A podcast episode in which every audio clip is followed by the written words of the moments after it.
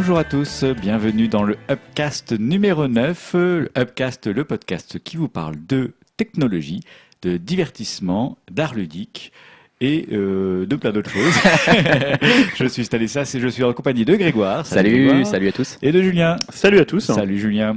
Euh, cette semaine, nous allons commencer pour changer par revenir un peu sur des commentaires que nous avons eus de nos chers auditeurs. Euh, déjà, on tient à vous remercier de nous faire des commentaires. Euh, j'ai noté par exemple, euh, alors j'ai du mal à dire ce pseudo, mais c'est J et Bob FR. Je pense que c'est comme ça qu'on dit. Et Chaton Pute, le petit Canadien qui nous met souvent des commentaires et qu'on remercie. Grand, on sait pas. hein. Oui, le grand, je sais pas euh, à quoi il ressemble, à quoi tu ressembles, Chaton Pute. Euh, euh, on va revenir sur des commentaires. Bah, déjà, Chaton Pute qui est revenu sur une news de, que j'ai abordée au dernier podcast, la news sur Mars One. Mars One, pour rappeler brièvement, c'est une mission euh, spatiale qui va être lancée en 2025 et qui compte envoyer des, euh, des, Des gens. voilà, Des des, gens gens sur Mars. sur Mars sans voyage de retour, c'est-à-dire des gens pour aller vivre sur Mars. Donc j'ai présenté ça d'une façon assez euh, En jouer. enjouée, voilà, positive et plutôt euh, euh, très joyeuse. Et en fait, il y a un versant un peu plus un peu plus sombre que Chaton Puté évoque et que je n'ai pas évoqué, euh, qu'il est bon d'évoquer, je pense. Et il parlait du fait que euh, il y avait des euh, comment dire Que l'espérance de vie, en fait, en gros, était Voilà. assez, assez faible sur Mars. Euh, Si on se renseigne un petit peu, je crois que c'est une soixantaine de jours, euh, ce qu'il a dit, ou un truc C'est comme ça, voilà. Il y avait des études, c'était le mot que je cherchais, une étude. J'ai du mal avec les mots. Euh, une étude du MIT, voilà, qui disait que euh, pour l'instant, on en était à pouvoir faire vivre quatre humains pas plus de 68 jours sur la surface de Mars. Voilà, donc euh, c'est un versant un peu plus sombre de Mars One, mais voilà, qu'on n'a pas évoqué, mais qu'il est intéressant de soulever. Euh, autre euh, commentaire qu'on a eu cette fois-ci via Twitter de Samizo Kwei, j'espère que je le dis bien, qui revient sur It Follows et qui fait une petite précision, qui dit bien qu'il n'y a pas qu'une seule entité euh, qui, mais euh, non, Non, pardon, au contraire. Il dit l'inverse. L'inverse. On en a un peu parlé ouais, avec lui sur voilà, Twitter. On a, on a légèrement laissé sous-entendre qu'il y avait plein d'entités en fait qui suivaient euh, l'héroïne, mais en fait c'est qu'une seule entité qui change de forme. Voilà, il y a une seule entité qui change de forme et on ne sait jamais la forme qu'elle va prendre, C'est ce encore qui plus rend voilà, la chose encore plus inquiétante. puisque la- la- l'entité n'a pas d'apparence fixe. Voilà. Et enfin un, un dernier commentaire de Deadpool. euh, non, de Dimitri. Que Bien qu'il y ait des re- Dimitri, si tu nous écoutes, il y a des ressemblances entre toi et Deadpool apparemment. Ça me fait toujours plaisir de On a le l'apprendre. droit d'être fatigué ou pas dans ce podcast. Euh, C'est Dimitri, Dimitri, euh, notre, notre Oui, Dimitri. notre envoyé spécial. Voilà, notre envoyé spécial Ah, à Gérard Gérard May. Voilà, Exactement. qui veut qu'on précise, et peut-être que c'est important en fait, qu'il précise raison, que ouais. Deadpool a le pouvoir de savoir qu'il est dans une BD. Dans- parmi ses voilà, parmi Voilà. ses pouvoirs, il y a un, des- un de ses pouvoirs qui confie, voilà, qui, qui a la particularité, il sait qu'il est présent dans une BD et du coup comme on avait parlé un peu de son adaptation au ciné de cette BD, euh, bah a priori il se demandait, et il espérait peut-être que on, bah, Deadpool aurait aussi la- le pouvoir d'avoir conscience qu'il est dans un film et peut-être pouvoir jouer avec ça avec le quatrième mur notamment. Et je trouve que ça rend la chose intéressante. Ça serait super intéressant. mais ce, ce- ce pouvoir-là, je trouve Ah que moi je suis, un- je suis intéressé moi par Mais ça. ça se, parce qu'il me semble que il y a eu un jeu, hein, Deadpool. hein. Il, enfin, où il y a un jeu qui était prévu et il me semble qu'on voyait des extraits. Alors, je sais plus si c'est l'extrait du film, s'il y a déjà eu des extraits, mais on le voit justement euh, s'adresser à la caméra et euh, jouer justement avec ça, avec euh, ce côté, euh, euh, je brise le quatrième mur, je sais que je suis dans une œuvre de, de fiction. Ah, ça peut être sympa. ça, C'était pas un extrait du film parce que le film il est non, je crois que c'est dans le jeu, ouais, on voyait le des jeu. extraits. Euh, ouais, Je sais pas si le jeu est sorti, je me souviens plus. Peut-être qu'il a même été annulé ou euh, ils attendent peut-être la sortie du film, ce qui commercialement est peut-être plus intelligent.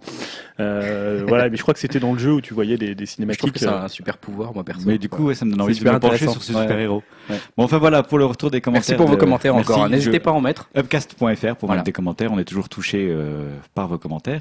Et on va parler un peu de Twitter avec un petit concours. Oui, euh, bah oui, je l'ai annoncé ce matin sur Twitter avant qu'on enregistre, mais effectivement pour le podcast 9, euh, comme on est content de faire ce podcast et qu'on a envie de continuer à, à en faire et d'essayer de se faire un peu connaître, on va faire un petit concours en plus sur Twitter pour euh, pour remercier ceux qui nous suivent déjà.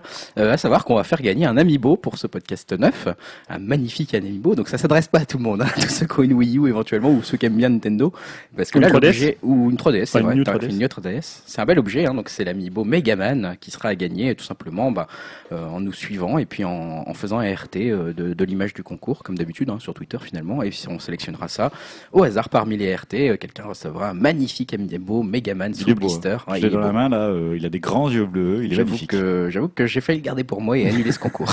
pour info. Et Malheureusement, il a pas deux canons. Hein. Je- Non, on a. Peut-être qu'on aurait pu avoir un amiibo. ah euh, ouais, si on a un amiibo trafiqué, euh, je- non, mais celui-là je le garde. Quoi ah bah oui les gars. Bon, bah, bref, voilà, voilà pour le concours. On en reparlera à la fin. Tu réexpliqueras précisément ce qu'il faut faire? Oui, bah, il suffit de RT. euh, Je vais poster une image sur Twitter tout à l'heure et puis il faudra juste euh, donc nous suivre sur Twitter et puis juste faire un petit RT de cette image et ça sera bon pour votre Et participation. comment tu sélectionneras? Après, ça sera une sélection au hasard avec un petit programme qui est dédié sur, pour ça sur Twitter, un petit site qui permet de Donc faire ça. un programme qui choisira un tweet au hasard. Exactement, un RT au hasard, un, Un RT, de notre un retweet. euh, Voilà, un retweet de notre. Bon, attention, je vais retweeter, mais je n'ai pas le droit de gagner. Non, toi, on t'éliminera. Bah, si on gagne euh, l'un de nous deux, parce qu'on a envie de gagner, Julien et moi, on le dira pas. hein. si, si, non, non, on fait pas de ce genre de choses, nous. Alors, le programme, du coup, euh, sur ce podcast, on y va ou Oui, que- oui, on va. Bah, euh, on- Ouais, je suis pressé, moi. Oui, je vois ça. Allez, on va commencer tout de suite par les news techno.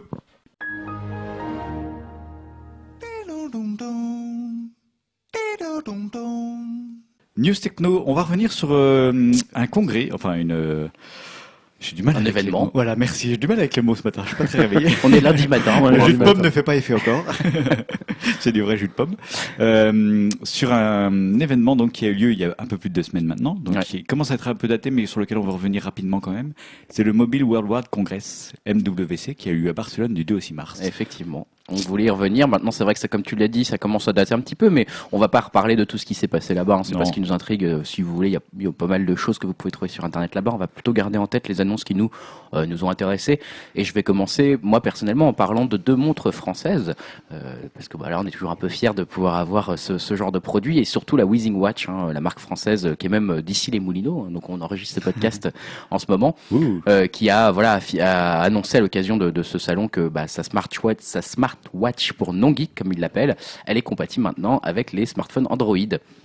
Donc ça, ça vaut à la fois pour leur euh, leur montre activité et euh, pour l'autre montre qui s'appelle la Pop, hein, l'activité Pop. Là, Alors la pop, c'est la nouvelle qu'ils ont présentée là? Non, c'est pas une nouvelle montre qu'ils ont, pré- qu'ils ont Celle qui présentée. est toute euh, plastique, enfin qui a la tête toute plastique d'une couleur? Euh, ça C'est une autre marque. ça. Ah, pardon. Je vais en parler juste après. Ça c'est Wiko. tout. Ouais, ça c'est Wiko. Mais euh, donc pour Ah oui. Weezing, eux, ils ont juste confirmé que ça, ça serait compatible avec Android en fait. D'accord. n'était pas pour le cas pour le cas pour l'instant. Donc c'est bien, c'est un nouveau marché pour cette entreprise française euh, qui quand même trust pas mal le, le- le marché des, des, des montres Ouais, connectées. ouais. Euh, elle a une particularité, et c'est pour ça aussi que je voulais en parler. Cette montre, pour ceux qui la connaissent pas, euh, c'est un cadran analogique, hein, donc avec des aiguilles que vous retrouvez. euh, Il n'y a pas de, de choses tactiles ou d'écran, et c'est juste une petite troisième aiguille en fait qui vous permet de suivre vos objectifs Ah de, rem- de remise en forme, ce qui permet quand même à l'autonomie de, de, de- de promettre 8 mois d'autonomie sur Une cette montre, montre. Voilà, une vraie montre. Euh, donc l'activité, elle coûte 450 dollars, et la, et la pop, elle, elle coûte 150 dollars. J'ai pas les prix en euros, mais euh, voilà, donc euh, c'est intéressant comme annonce. c'est pareil, ouais. Si vous êtes sous Android maintenant, vous pourrez aussi euh, avoir votre activité, qui est une très belle montre. Euh, et puis la deuxième montre, je vous l'ai dit, deuxième montre française. Donc c'est la Wiko. Stan a un petit peu anticipé avec son design un peu particulier, un peu plastique, effectivement. La Wiko Watch. Donc c'est un design, en fait c'est un, une hybride entre montre et tracker d'activité, hein, euh, puisque elle fait euh, plein de choses. Euh, Qu'est-ce qu'elle fait exactement Je ne sais plus, mais bon voilà, Euh, tracker d'activité comme d'habitude, hein, le compte ne vaut pas ce genre de choses.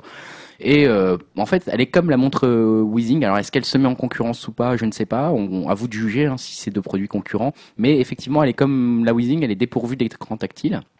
Pareil, elle a une autonomie de 6 mois et de, pour le, le tracker d'autonomie et de 4 ans pour la montre. Euh, elle peut faire, euh, elle surveille votre sommeil, elle fait office de réveil, enfin voilà ce genre de choses. Et alors pour avoir les informations, là c'est pas une petite troisième aiguille euh, comme pour la Weezing. Cette fois-ci c'est des superpositions de LED en fait qui se mettent sur votre écran.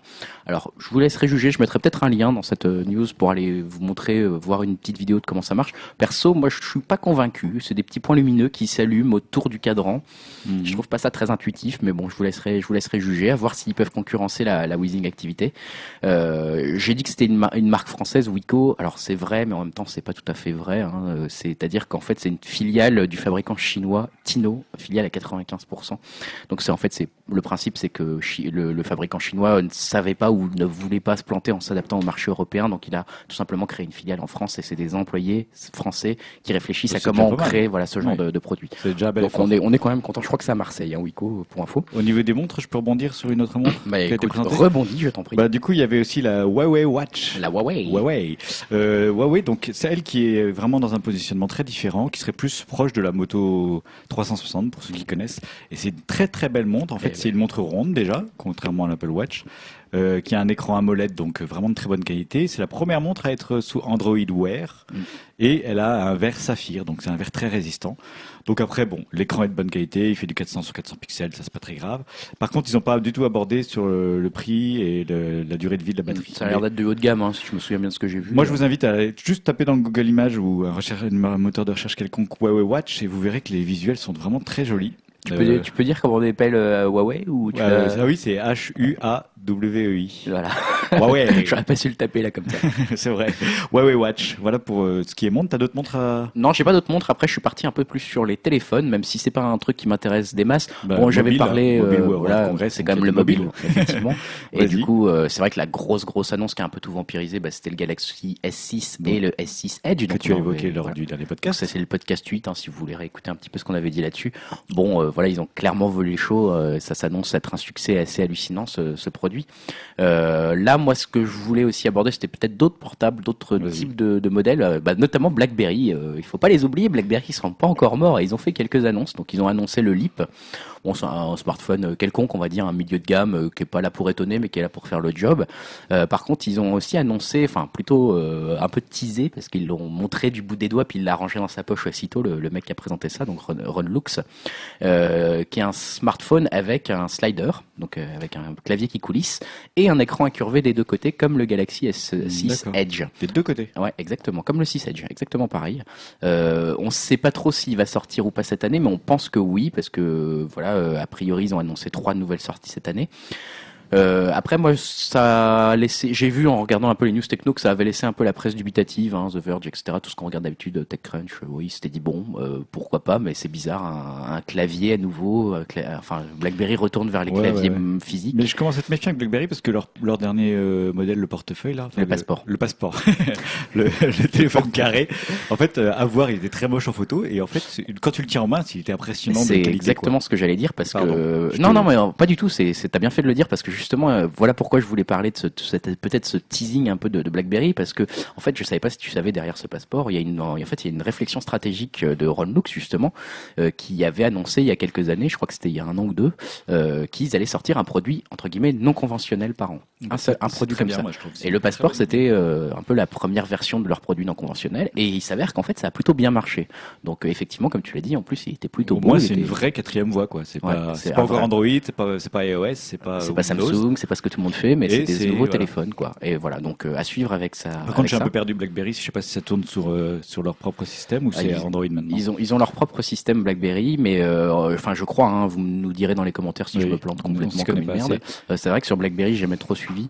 Par contre, ce qui est intéressant de voir, c'est qu'en plus de leur smartphone, maintenant, ils font un repositionnement stratégique aussi vers des, des, des services. En fait, je savais pas si, si vous avez suivi ça, mais par exemple, ils font des, comment dire, ils ouvrent leur plateforme de, de suite d'applications plus ou moins professionnelles sur Android et iOS là. Donc ça, ça date aussi là du Mobile bah, ils ont commencé avec le BBM, Voilà. Messenger. Et là, ils vont faire l'ensemble de leurs choses, parce qu'ils sont quand même spécialisés en sécurité, ils ont beaucoup de brevets là-dessus. euh.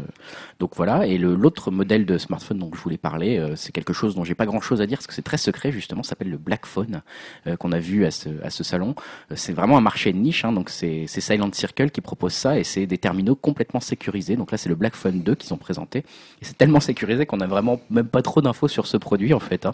Donc on a, c'est complètement clairement destiné aux entreprises qui cherchent à protéger leurs données. euh, voilà, hein, c'est, ça rend par exemple toutes les communications par texto et appel euh, intraçables. On peut pas les ouvrir. euh, donc voilà, si vous voulez passer des appels intraçables, vous pouvez vous acheter un Black Phone de chez Silent Circle. Euh, ça c'était pour la partie téléphone. Je sais pas si toi t'en avais repéré, Stan. Bon, repérer non, mais juste pour dire que HTC par exemple a présenté son nouveau One, le Ouais. M9, Xp- Sony qui a présenté sa tablette Xperia Z4, pas son téléphone encore. Mhm, mhm. Voilà, c'est- voilà. Bon, c'est a vrai que les téléphones, euh. Finalement, bizarrement, pour un mobile, enfin pour un mobile World Conference, c'est pas tellement les téléphones qui ont fait parler d'eux. non, euh, c'est plutôt le côté mobile, euh, genre mobilité. Ouais. Je reparlerai d'un autre téléphone peut-être juste après, moi, à la Bah, fin de pour conclure la news, ouais, euh, parce que c'est un peu différent. Euh, je voulais quand même parler d'un chose, de quelque chose d'un peu différent. C'était d'Ikea qui était présente. Vous l'avez sûrement vu. Euh, moi, c'est un peu l'annonce que j'ai retenue bizarrement de ce Mobile World Congress. Alors, ils n'étaient pas présents, ils n'avaient pas un stand, hein, mais ils ont annoncé en fait que, alors de ce de ce Mobile World Congress, que bah ils allaient distribuer euh, dès le mois d'avril en Europe, donc là, hein, une série de meubles qui permettrait de recharger vos smartphones avec du voilà de, de la connexion euh, sans contact.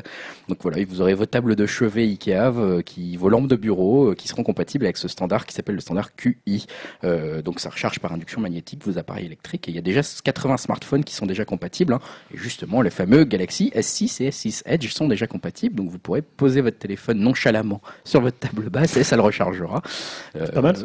ouais, je trouve que c'est c'est bien, intéressant. ouais, ouais. Vraiment. Alors il y a 80 smartphones, ça paraît beaucoup, mais en même temps, c'est rien sur le marché J'imagine que les. Nokia sont compatibles parce que Je, je peux pas te dire la liste la entièrement, technologie QI, je crois qu'ils sont compatibles. mais euh, Mais je dis peut-être une grosse bêtise. Euh, c'est- ça va, en tout cas, euh, cette annonce d'IKEA, ça va certainement inciter beaucoup de constructeurs à aller vers, cette norme QI, parce que ça va être la démocratisation. hein. Concrètement, s'il y a plein de gens qui ont commencé à avoir des meubles qui chargent comme ça. Donc moi, je trouve ça intéressant parce que c'est une bonne solution pour pas avoir des câbles partout, hein, ce que personne n'aime vraiment. Tu veux dire que tout le monde se meuble chez Ikea, quoi?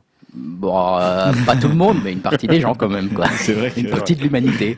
Euh, donc voilà, on a des meubles en commun. Hein. Ikea Boy, espèce d'Ikea Boy, va. Eh ouais. Et je parlerai aussi d'un autre, euh, d'un autre aspect qui m'a séduit moi à cette, à cette réunion, euh, la MWC, c'était la biométrie. On n'en parle pas souvent de la biométrie, mais moi c'est quelque chose que j'aime bien.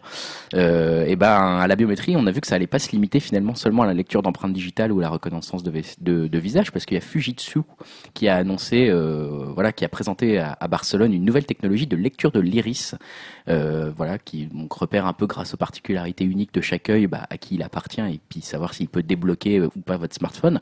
Donc c'est simplement un petit boîtier ajouté euh, dans n'importe quelle série de smartphones. Ça pèse un seul gramme et c'est composé d'une lumière LED infrarouge, d'une caméra infrarouge et qui fonctionne en, tenant le téléphone à une distance normale.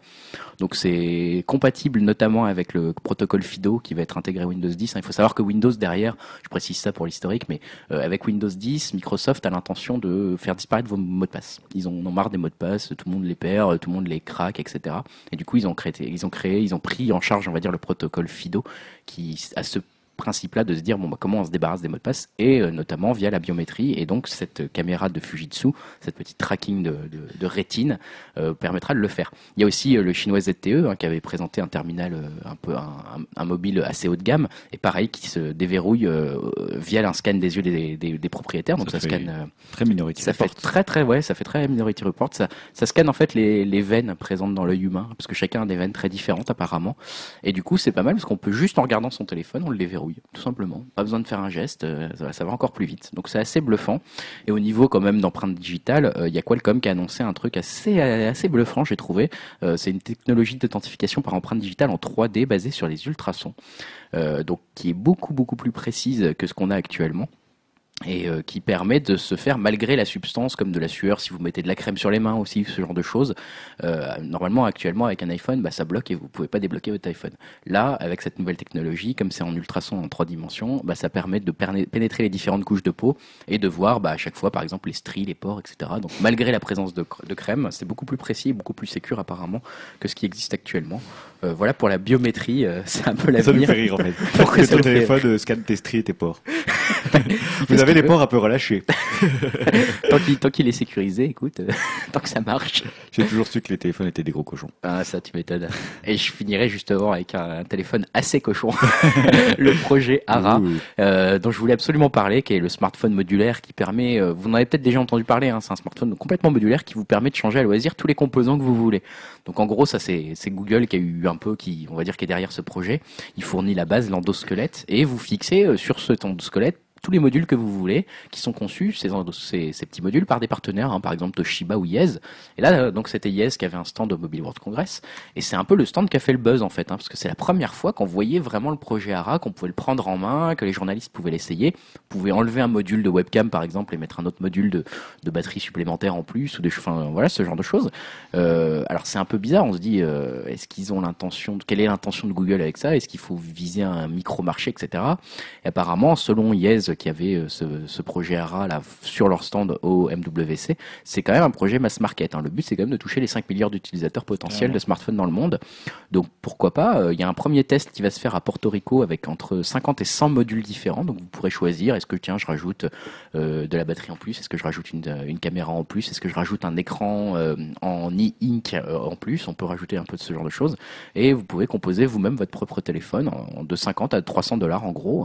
hein. Perso, ça m'intrigue un peu ce projet. J'ai un peu le peur que ça se plante, mais en même temps, ça peut être complètement l'avenir du smartphone. hein. C'est un peu le but. Ils voudraient complètement en fait rechanger le marché complètement des smartphones. À l'inverse d'Apple qui va coller sa batterie à, à ses terminaux et vous pourrez plus jamais l'enlever. Bah là, vous pourrez changer tout ce que vous voulez. Mais si déjà on pouvait changer les batteries de nos téléphones, ce serait déjà un grand pas. Bah là, voilà, c'est le cas. Là, tu pourras non seulement changer la batterie, mais si tu casses l'écran, tu peux changer l'écran. Si C'est amusant parce que ça va un peu à l'inverse de la tendance de ce qu'on fait sur les ordinateurs. On Donc, simplifie les ordinateurs à outrance euh, Par en, contre- en, est- en faisant tout, des tout en un et Ouais. le téléphone euh, s'éclaterait. Bah là, en tout cas, ce qui, là où ça rejoint une autre tendance, c'est ça rejoint la tendance à lutter contre l'obsolescence programmée. bonne chose. oui. Et du coup, ça, c'est vraiment un changement de modèle, même écologique derrière. euh, bah, voilà, quoi, comment on va pouvoir consommer toutes ces, tous ces petits blocs, etc. Ça va être assez intéressant. Donc, le projet ARA, si vous en avez jamais entendu parler, c'est pas forcément très beau à voir pour l'instant. hein. Je pense que c'est pas encore tout à fait fini, on va dire. Mais euh, je vous incite moi à aller voir quand même comment ça marche parce que c'est un peu bizarre. On voit les gens qui enlèvent des parties de leur téléphone et qui en mettent d'autres à la place, qui rajoutent une caméra s'ils veulent ou pas. Mais c'est standardisé, c'est ça que tu as dit C'est standardisé, donc c'est Google derrière ça. Donc logiquement aussi, un début pour Google là derrière, c'est d'imposer encore un peu plus Android dans le monde, hein, même si ça fait 80% des ventes de smartphones actuellement. Ils- je pense qu'ils veulent un peu effacer iOS, même s'ils auront du mal. Mais c'est un projet vraiment très intéressant à suivre, euh, très enthousiasmant. D'ailleurs, Google qui a fait une autre annonce pendant ce MWC, c'est euh, ils ont annoncé qu'ils allaient se lancer comme opérateur. Je vais aller assez rapidement dessus. C'est une rumeur qui traînait depuis un petit moment. Et en fait, ils vont pas se lancer en tant que vrai opérateur, c'est-à-dire qu'ils vont pas déposer des antennes eux-mêmes. Ils vont être un opérateur virtuel, comme peut être Virgin Mobile ou La Poste. Et euh, ils vont commencer déjà juste aux États-Unis. Ils vont utiliser des réseaux existants et d'abord peut-être même juste euh, dans la ville, euh, là où ils sont. Et ça sera compatible qu'avec certains téléphones. Déjà, ils vont commencer sur la gamme Nexus. Voilà. C'est intéressant ce que tu dis parce que du coup, ça veut dire qu'ils fabriquent le téléphone, enfin ils font fabriquer le téléphone par, bah, par exemple le projet ARA ou Nexus, et puis maintenant ils ont aussi leur propre réseau. Enfin, ils vont avoir de plus en plus. euh, Je des sais pas si ça va aller très loin, mais déjà Google, je sais pas si vous savez, ils, ont, ils sont fournisseurs d'accès à Internet aux États-Unis, Mhm. dans certaines Dans villes. certaines villes. Voilà. C'est-à-dire que ça particulier. se développe pas vraiment. Ils veulent développer un Internet très rapide, donc c'est de la fibre euh, très rapide, mais voilà, ils se développent pas vraiment. Donc est-ce que ça va faire pareil pour le téléphone Euh, Des tests, mais sans grande envergure? C'est peut-être une vision à très long terme hein, qu'ils ont. Peut-être, voilà. Je sais pas. Mais c'est intéressant de savoir qu'ils se lancent là-dedans. De toute façon, Google se lance dans plein de choses à la fois. Mm. Donc voilà. Et dernière chose qui a retenu notre attention, je dis notre parce que je crois que Rigo aussi. euh, Je sais ne pas sais si pas de quoi tu vas parler. J'attends de savoir. le casque de réalité virtuelle de Ah HTC. bah oui, oui, bien Ah oui. sûr, bien Voilà. sûr. Le Vive ou le Vive. Avec Alors, Valve. Voilà. Ce qui est intéressant, c'est que c'est avec Valve, comme tu le dis. Euh, on décrira exactement le fonctionnement de ce casque un peu plus loin dans la partie jeux vidéo, parce que ça rejoint un peu plus les jeux vidéo, mais euh, c'est un casque qui a l'air assez impressionnant. Ils ont aussi un peu volé le show de la, la Mobile World Conference. avec ce Exactement, truc. avec ce casque. Donc euh, voilà, pour l'instant c'est juste teasing, Mm. et on en reparle tout à l'heure dans la partie jeux vidéo. Restez connectés. Waouh Euh, Voilà, c'est tout ce qu'on devait retenir pour le MWC. Bon, c'est tout ce que nous on a retenu. en Oui. tout cas, hein. Je- Il y a sûrement des trucs qu'on oublie, mais en tout cas Non, nous c'est ce qui nous a marqué. On pense que vous avez l'essentiel avec ça. Euh, avec un petit cocktail saucisse, vous pourrez en parler euh, de façon très détendue. Avec ces quelques Je ne sais pas pourquoi cette expression. Je ne, sais, je ne sais pas ce qui se passe. Ce podcast part très mal. Euh, Julien, on va te donner un peu la parole. Merci. Tu as été très silencieux. Non, non, j'écoutais attentivement. J'avais pas trop suivi la, la mobile, euh, World mobile Conference. World Conference. bon, je crois que tu veux nous parler d'un certain, un certain site un peu inconnu qui s'appelle Facebook. Ouais, ouais, ouais, je vais vous, en fait, plus, plus particulièrement de Facebook, je vais vous parler d'une affaire qui concerne Facebook et qui a connu, en fait, entre nos deux podcasts, un rebondissement qui pourrait faire euh, jurisprudence euh, au niveau, euh, au niveau juridique. Euh, en fait, alors, je vais remonter un petit peu loin puisque le, le litige remonte à février 2011. Il faut pas être pressé quand, euh, quand, euh, quand on fait une action juridique. Et, faut, et quand on suit les news, faut suivre au moins sur 4 ans ou 5 ans. Euh, en fait, c'est un instituteur français qui avait partagé sur son profil Facebook le tableau L'origine du monde de Courbet. Alors, euh, Courbet, c'est Gustave, hein, pas Julien Courbet. alors. Julien Courbet peint un peu aussi, je crois. Peut-être, Il peut-être. fait pas des fenêtres, lui? Ça va genre trop loin ce podcast. voilà, non, pour, pour ceux qui sont vraiment très dans l'actu, hein, voilà, qui ne sauraient pas qui est, qui est Gustave Courbet. Euh, bon, pour le coup, là, je plaisante, mais on sait tous à quoi ressemble cette œuvre. hein. C'est un, c'est un sexe féminin, euh, je sais pas comment dire, pas vraiment en gros plan, mais. euh, Quasi en gros plan, ouais. ouais, En plan euh, serré. Plan américain, plan italien. Non, italien, j'allais dire. On est en plus en plan italien.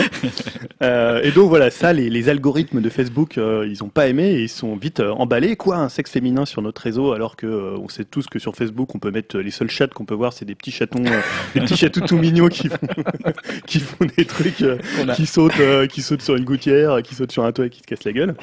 Euh, voilà, donc pour le coup, le compte de l'utilisateur a été suspendu. Donc lui, il se dit, bah, il contacte Facebook, euh, il reçoit pas de réponse et il décide d'engager des poursuites en octobre 2011. Donc on comprend pourquoi, hein, quand on met euh, une œuvre d'art sur un site, pourquoi c'est censuré. Donc voilà, en plus on se dit, bon, ok, c'est des algorithmes qui font ça. Euh, après, ça peut être, euh, on va dire, euh, retoqué par, par un- une intervention humaine. Euh, donc quatre ans plus tard, hein, c'est ce que je disais tout à l'heure, faut pas être pressé. Le 22 janvier 2015, euh, surprise en première audience, les avocats de Facebook estiment que la justice française n'est pas compétente pour juger l'affaire. Tiens. Euh, alors en fait, ils disent en s'inscrivant sur Facebook, l'instituteur a en effet signé, et même l'utilisateur, les con- des conditions d'utilisation qui stipulent qu'en cas de litige, seul le tribunal de Californie se révèle compétent et peut être saisi, car c'est dans cet état que siège Facebook. Donc en gros, euh, c'est-à-dire que où que tu sois dans le monde, tu peux pas attaquer Facebook euh, puisque ça dépend. Euh, t'as signé les con- t'as signé les conditions d'utilisation et euh, eux, ils se réfèrent que au tribunal de euh, Californie où ils résident euh, pour statuer. euh, Putain, voilà. c'est couilles d'avoir dit ça. Donc là, pour le coup, l'affaire est, est mise en délibéré. Euh, Et puis, nou- nouveau rebondissement, donc le 5 mars dernier, puisqu'en fait, le, tr- le tribunal de grande instance de Paris s'est déclaré finalement compétent pour juger Facebook et estime abusive, Bam ce qu'on peut, comprendre, abusive la clause qui désigne euh, le tribunal de, de Californie euh, comme étant seul habilité à trancher des, des litiges. Donc on voit qu'en ce moment, d'ailleurs, il y avait eu la- l'affaire aussi avec les, les no-go zones, euh, où généralement on essaye un peu de- d'aller chercher des poux aux, aux Américains. hein. Tu sais pas si tu te rappelles de Non, non, c'est quoi ça T'avais pas vu ça? Ah, c'était- c'est Fox News qui avait fait Fox une News, carte. ouais. Ah oui, euh, oui, pardon. carte les de no-go oui. Vrai. Et, euh, et tout ça. Et d'ailleurs, je me rappelle qu'à l'époque, les Américains disaient oui, mais de toute façon, ça passera pas parce que euh, le, la France n'est pas euh, à même de juger quelque chose euh, qui se passe dans notre pays. Ouais, bah finalement, vous voyez. Non, mais là, c'est un gros boom, hein, parce que ça peut changer beaucoup de choses. Donc, conséquence de, de ce nouveau rebondissement, c'est que la procédure elle reprend son cours normal et que la justice française va pouvoir se prononcer sur le fond de l'affaire, puisque là, ils en étaient empêchés par cette, ce système de procédure. Donc là, on peut dire que c'est vraiment une défaite pour Facebook, euh, bah, qui s'est à chaque fois caché derrière cette clause exclusive de compétence. Alors c'est vrai qu'on doit signer cette clause. Maintenant, bon, c'est généralement tu lis pas forcément les, Ah les, les- les petits, les petits détails. Euh, et, et justement, la- l'avocat de l'internaute euh, qui avait dénoncé en première audience euh, voilà cette clause a déclaré euh, je- si je comprends bien et si on suit votre logique en parlant justement en s'adressant à l'avocat de, de Facebook et à Facebook lui-même, aucun des 22 millions d'usagers de Facebook en France ne pourra jamais saisir une juridiction française civile en cas de litige. Donc voilà, on comprend bien que là il y a une sorte de vide juridique. ça parce un que- peu gloops, ouais. Ah bah, si t'as un un problème avec Facebook, tu t'es dans la merde. Ouais, là pour le coup, je- voilà, le- cet avocat Cotino, il a attaqué à mon avis sous- sur le bon angle pour dire bah euh, on peut pas laisser passer ça en termes de en termes de, de juridiction. Donc voilà, c'est une première manche qui est gagnée contre Facebook, puisque cette décision du tribunal de, de Paris euh, pour se déclarer compétent euh, va faire jurisprudence et désormais tous les, les utilisateurs de Facebook, euh, toi, moi, on pourra saisir la justice en cas de litige. Waouh.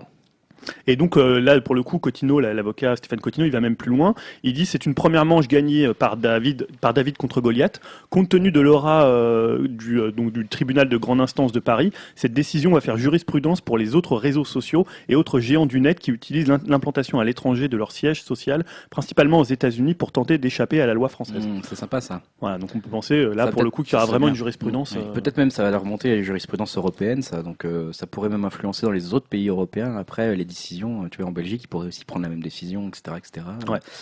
Donc, Énorme pour le- conséquence. Ouais, et pour le coup, on ne sait pas si, euh, si l'instituteur a eu un compte euh, réactivé euh, suite à ça ou si. Ou si on aura le droit de publier des images de seins et de chattes euh, Ouais, ouais. après quoi. Honnêtement, ça me manque, moi. Moi je vais faire un procès parce que je voudrais mettre des gifs sur Facebook. J'aimerais bien. Non, mais là, on voit que confondre quand même un- une œuvre d'art qui est quand même une Ouais. œuvre. euh, Ah bah ça c'est le Très problème des algorithmes. hein. J'ai un ami qui m'expliquait que Facebook s'était filtré à la main. Ah bon? Ah ouais?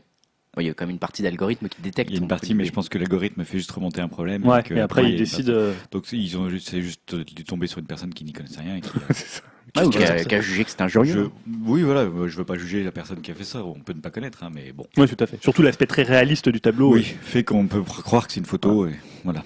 Bon, euh, merci Julien. C'est vrai que c'est, ça peut être important comme news en fait à, long terme. Mm, mm. Grégoire, tu Bah ouais, moi je vais reprendre la parole du coup, mais je vais vous parler d'une grosse news, euh, bon? forcément une grosse actu qu'on a eu entre entre nos deux podcasts, qui est à savoir bien sûr l'Apple Watch qui a été dévoilé le 9 mars. hein. on a eu euh, le droit à l'annonce officielle de l'Apple Watch. Bon, je vais rappeler rapidement peut-être ses principales caractéristiques parce que j'imagine que si vous nous écoutez, vous aimez la techno, donc vous avez un petit peu entendu parler de ça.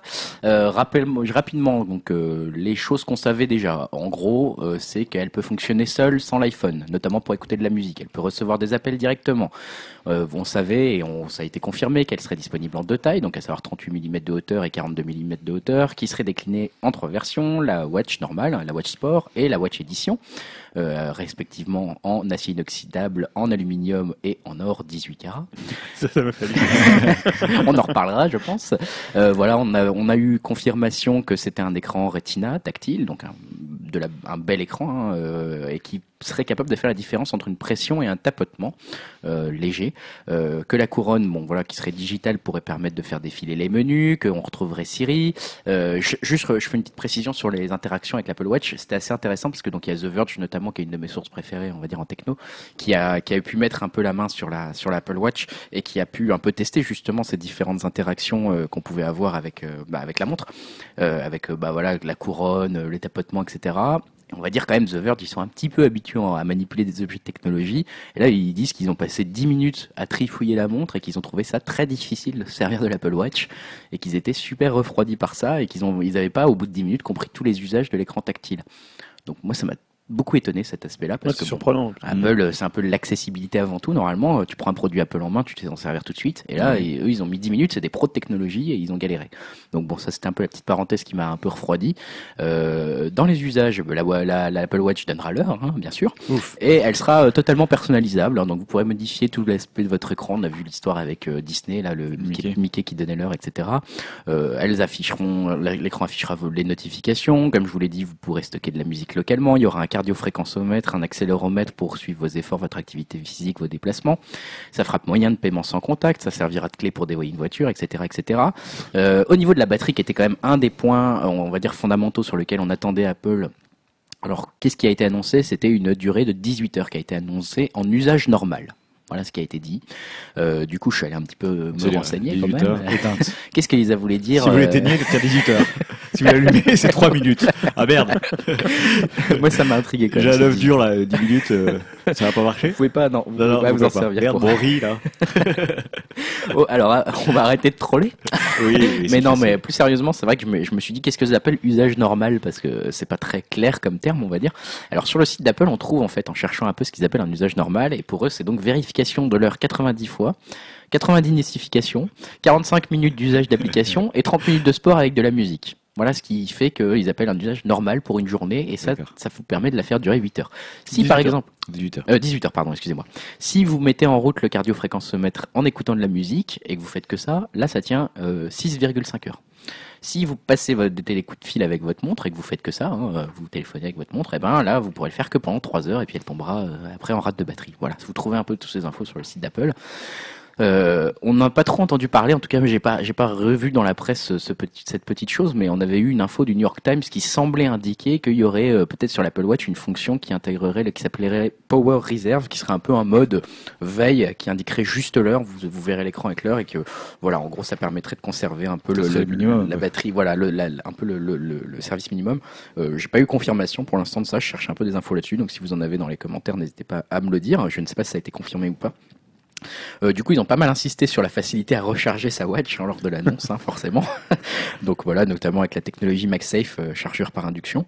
Euh, bon, bah vous, au niveau des prix, ils ont été du coup disponibles. On, on hésitait, hein, voilà. Donc c'était la version sport, c'est 399 euros pour le cadran de 38 mm et 449 euros pour les 42 mm.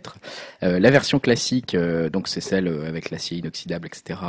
C'est 649 euros ou jusqu'à 1249 euros avec les différentes combinaisons voilà de de- de- d'options et la version édition donc la, la plus luxueuse bon bah c'est 11 000 euros hein, en France Celle que j'ai précommandée. ouais. C'est ça.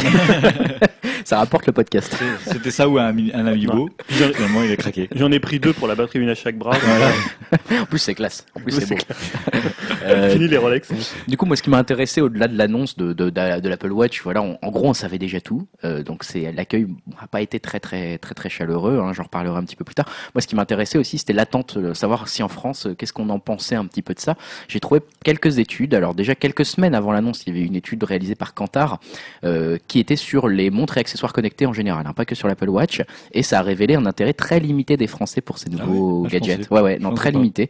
Euh, C'était quoi? C'était 64% des Français qui affirmaient qu'ils n'achèteront pas de montre ou bracelet connecté dans les 12 prochains mois, donc deux tiers des Français quand même, et seulement 1,2% des Français qui avaient déjà un tel objet au moment de l'étude, donc c'était il y a quelques semaines. Euh, Est-ce qu'on peut passer de 1,2% à euh, 60% de Français qui seraient équipés euh, d'ici un an? Ça me paraît quand même être un gap assez énorme, donc je suis un peu pessimiste là-dessus. Mhm. Euh, D'autant plus que pour 58% des sondés, donc un peu plus la moitié, de la moitié, les, les montres et bracelets connectés, euh, ils ne les trouvaient d'aucune utilité. Ils ne voyaient pas du tout l'utilité. Et que euh, pour 30% d'entre eux, en plus, c'était trop cher. Et le prix maximum qu'ils accepteraient de payer pour les trois quarts, donc pour 76% des gens, c'était 200 euros. Donc on est loin de l'Apple Watch hein, pour le coup. Euh, donc euh, bof bof, ça, ça sentait pas très bon, on va dire, pour les accessoires connectés. Et à côté de ça, il y a une autre étude de Toluna pour euh, le magazine LSA.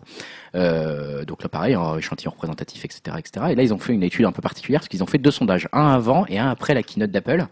Et euh, il s'avère qu'en fait, donc, il y avait combien de pourcents des Français ont entendu parler du lancement de l'Apple Watch à votre avis? Je ne sais pas si vous avez une opinion là-dessus.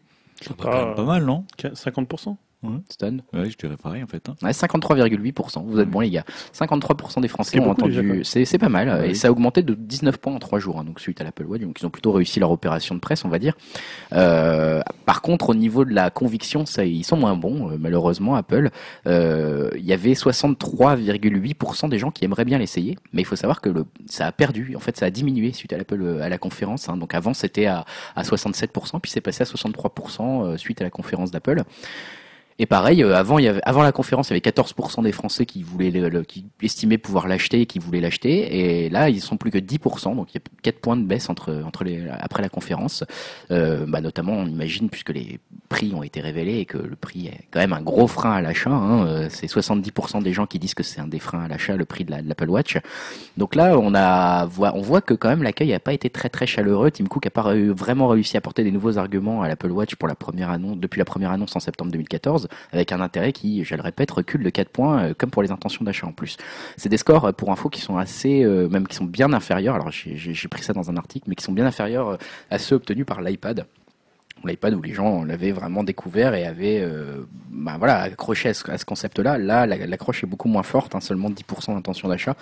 Euh, après, euh, les analystes, en gros, disent que bah, ça pourrait marcher, et notamment, pourquoi ça pourrait marcher? Parce que cette fois-ci, Apple a tout misé sur le design, et notamment la personnalisation. hein. C'est vrai qu'on peut la graver, il y a des rumeurs comme quoi on peut la graver, on peut avoir plusieurs bracelets, on peut changer tout ce qu'on veut. Et c'est intéressant parce que Kantar souligne qu'eux, ils ont peut-être raison de faire appel à cette part un peu irrationnelle et, un peu émotionnelle, on va dire, de, dans la prise de décision du consommateur. Euh, maintenant, moi, ça m'a trouvé, j'ai trouvé ça un peu, je sais pas ce que vous vous en pensez, mais surprenant. Moi, je connais pas très bien Apple. J'ai eu peu de produits Apple, mais j'ai l'impression qu'avant, quand j'achetais du Apple, moi, c'était plutôt des arguments rationnels qui me faisaient pencher. Typiquement, euh, l'iPhone ou l'iPod. L'iPod, quand ils ont inventé l'iPod, bon, bah, il y avait une révolution du marché de la musique. C'était une autre façon de consommer la musique, etc. L'iPhone, c'était plus le téléphone à clapper euh, un peu nul. C'était un, un téléphone qui avait des applications. C'est la première fois qu'on voyait genre de choses. Ça a complètement changé la façon. Et là, on comprenait l'intérêt, en fait, dire, euh, en y réfléchissant, même si, bien sûr, je dis pas qu'ils ils, ils parlaient pas du design. Mm. C'était en plus. Mais ils parlaient d'abord des applications et ça va vous changer la vie. Voilà ce qu'ils disaient. Là, ils ont pas trop parlé de ça. Ils ont beaucoup parlé surtout du design, en fait. Bah non, mais c'est un autre changement comme tu de. disais, une des grandes forces d'Apple, c'est aussi le design. hein. Euh, On achète les produits Apple parce qu'ils sont beaux aussi. On est, euh, C'est une des grandes forces. Voilà, c'est une des grandes forces. Là, le gros problème que je vois, c'est que si tu achètes une montre qui coûte 400 ou 500 euros ou dollars, parce qu'elle est jolie, etc., et que l'OS se met à jour mais qu'elle rame, euh, Ouais. tu te retrouves avec un objet très beau mais inutilisable, tu vois. Et pareil, la batterie, si elle dure 18 heures alors que tu viens de l'acheter, au bout d'un an, elle dure euh, combien, combien de temps? Ouais. Bon, Pour bah, moi, tout ça, c'est des gros freins. C'est-à-dire que t'achètes pas un bijou euh, si tu peux plus l'utiliser au bout d'un an. Surtout à 500 euros, quoi. Ouais. Donc euh, voilà, je suis très dubitatif. T'es très Ouais. dubitatif et t'es pas le seul. Je sais pas toi. Euh, moi, je sais pas, c'est parce qu'il y a quand même, pour moi, la jurisprudence iPad, à la base, moi, je pensais, là, tu disais l'étude qui Ouais. était meilleure pour l'iPad, mais moi, je pensais que l'iPad, ça marcherait jamais. Ah dans oui. le sens Ah, où je me disais, faux. les gens, ils ont un téléphone, donc une taille comme ça, ils, iront, euh, bah, ils ont soit un ordinateur, soit un téléphone. Donc, je voyais pas l'intérêt d'avoir un appareil entre les deux. Or, pour le coup, je me suis totalement gouré. Parce s'est que bien ça, planté. ça a cartonné. Et perso, j'en ai acheté un. Et au début, je me dis, je vais jamais m'en servir. Et en fait, j'ai- beaucoup utilisé. Donc, peut-être que ça fera. euh, ça, ils vont peut-être aussi à créer un besoin, ce qu'ils Mhm. arrivent quand même très bien à faire. Maintenant, je sais pas, le marché des montres, ça me semble quand même un. Je sais pas, soit tu achètes une belle montre parce que c'est euh, un truc esthétique, mais j'ai pas l'impression qu'il y ait, euh, il y ait une, comme ça une fascination euh, pour les, les Bah. montres ou vraiment une des volontés d'achat de montres. Enfin, Oui, oui, non, mais Là, l'objet c'est une montre l'objet connectée, donc- montre est tombé dans la désuétude à partir du moment petit où on peu, a eu nos, nos un petit, smartphones. un petit euh, peu, mais est-ce qu'il va parvenir je, Moi, je, je, je pense que quand même, j'ai j'ai un peu envie de dire qu'Apple va sûrement réussir son coup. C'est Apple, on les voit mal se planter quand même à ce point-là. Après, ils n'ont pas des ambitions non plus de vendre des Ouais, c'est ça. millions et des millions. Enfin, Voilà. Et puis il faut Euh, se souvenir du premier iPhone qui était quand même vraiment une purge, hein, qui Ouais. avait un écran très très mauvaise qualité, qui avait ouais. même pas la 3G alors que la 3G était déjà bien implantée. Et ils ont un an après, ils ont sorti une deuxième version qui était beaucoup mieux. Ouais, puis là, je- comme tu disais, Greg, tu as l'irrationnel aussi Apple. Ouais. C'est-à-dire Ouais. qu'ils sont capables de vendre du produit sur le nom Apple, sur le design, sur euh, quelque chose, voilà, où à un moment, les gens la veulent et on sait plus trop pourquoi. Les gens, ils veulent un iPhone 6, même, enfin voilà. Même si c'est des, c'est des bons produits, il y a, il y a une part d'irrationnel qui, qui fait que Apple, voilà, ils, ils Dans- vendre un peu ce qu'ils veulent, quoi. Ouais, alors dans les, dans les arguments rationnels, il y a un argument qu'ils n'ont pas pu mettre en avant parce que c'est compliqué de le vendre entre guillemets. C'est euh, en fait que le fait que, et c'est The Verge encore une fois qui insiste beaucoup là-dessus, c'est le fait que l'Apple Watch va vous faire gagner du temps dans le sens où vous servirez quasiment plus de votre téléphone en fait. Ça, j'y crois moins. Et bah eux, ils sont, eux voilà, ils ont, ils ont parlé, ils ont interviewé des gens qui l'apportaient depuis très longtemps, etc. Ils disaient bah moi je me sers plus de mon téléphone, il est tout le temps dans ma poche maintenant, mais je le sors plus jamais parce que je fais tout avec ma watch. Et du coup bon, c'est vrai qu'Apple pouvait pas dire ça à sa conférence en disant regardez, vous vous servirez plus de votre téléphone que vous avez acheté 600 euros.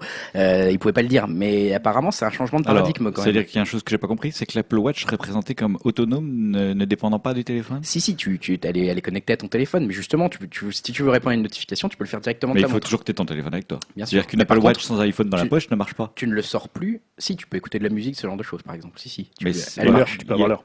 T'as une carte SIM dans ton Apple non, Watch? non, non, non, non. Tu, tu passes tes, appels via ton téléphone. D'accord, donc il y aura toujours besoin d'un iPhone. donc mais ton téléphone, pas- ce que je veux dire, c'est qu'il, Oui. oui, t'en auras besoin, mais tu le sortiras plus. Ce sera plus l'objet comme on a, on voit tout le temps Ouais. tout le monde dans les cafés avec leur téléphone, Mm. etc. Maintenant, ça serait un changement de paradigme, et les gens seraient plutôt avec leur montre. Euh, ça pourrait aller jusqu'à là, donc. euh, Bracelet au monde comme euh, prolongement du téléphone, je trouve que c'est bien. Moi j'ai un bracelet connecté, je sais pas si vous voyez. Bah oui, oui, moi, je vois ça. ouais. Euh, mais il y a même pas l'heure. D'ailleurs, je trouve ça dommage, mais c'est un cadeau qu'on m'a fait. Et en fait, maintenant, je peux presque plus m'en passer parce que quand j'ai reçu un appel, c'est le bracelet qui vibre. Ah, c'est marrant ça. C'est-à-dire que maintenant, dans la rue, avant, je loupais tout le temps mes appels parce que quand je marchais, je, j'entendais, je sentais pas vibrer dans ma poche. Et maintenant, c'est mon bracelet qui me dit t'as un appel ou t'as un SMS ou t'as- tu reçois des messages. Et vraiment, ça, c'est le petit plus qui fait que maintenant, je loupe plus qu'un appel et je pourrais plus m'en passer, quoi. Mm. Bon. Donc, je me dis que une montre avec un peu plus bien pensé, un peu plus de fonctions, euh, prolongement du portable, ça peut être pas mal. À voir. À voir. On va rester chez Apple parce que Julien, tu voulais aussi nous parler du nouveau MacBook euh, qui a été Oui, présenté. puisque c'était un peu, bah, on est sûr qu'on a surtout, euh, on s'est surtout focalisé sur l'Apple Watch, mais finalement il y avait une petite surprise dans cette euh, keynote. C'était la présentation d'un nouveau MacBook. Euh, bon, enfin, c'était pas vraiment une, je dis une surprise parce que euh, voilà, on parlait surtout de l'Apple Watch, mais en fait, il y avait le, le Wall Street Journal qui avait euh, déjà un peu euh, laissé, qui avait fait, enfin, qui avait eu une fuite euh, au niveau du de ce MacBook et on savait pratiquement déjà tout que ça serait un 12 pouces euh, et qu'il aurait un écran, un écran Retina. Mais donc ça s'est confirmé. Euh, voilà, donc c'est un nouveau MacBook avec un écran Retina, donc 2304 euh, fois 1440 pixels, voilà, de, donc de 12 pouces pour un poids de 920 grammes. Donc ça c'est quand même euh, une performance ouais, ouais. et euh, 13,1 mm d'épaisseur. Donc ça veut dire qu'il est 25% plus fin que les précédents MacBook Air. Donc ça c'est quand même une performance sur le design qui est, euh, qui est Mais assez alors, impressionnante. quand il fait pour qu'il soit aussi fin? Alors déjà bon, ils annoncent une autonomie entre 8 et 10 heures. C'est Bon. très bien. C'est pas mal. Maintenant, je crois que c'est en dessous des. euh, il me semble que c'est en Des dessous des, R. des- des R. Je crois que c'est 11 à 13 heures. Ouais, je crois que c'est un peu plus. Alors euh, forcément, quand tu réduis la taille, bah peut-être tu réduis aussi la batterie. 10 heures, je trouve que c'est déjà très très bien. Alors par contre, côté spécification technique, c'est un peu moins réjouissant puisque on a un simple euh, Intel Core M et une puce HD Graphics 5000. Donc on n'est pas dans des spécifications d'ordinateur. gros, pas de carte graphique et un processeur portable. Voilà. Voilà. Après, euh, côté prix, on est pour le coup là, on est toujours chez Apple. hein, voilà, ça, ça change pas. On a deux modèles. Le premier qui est à 1450 euros pour euh, 8 Go de RAM et un SDD de 256 Go. 1450 euros. Ouais. Ouais, va, Ouais, pas vu, pas prix. ouais. Bienvenue chez Apple, on a envie de dire. Euh, le second pour 1800 euros avec un processeur plus puissant et un SDD de 512 Go.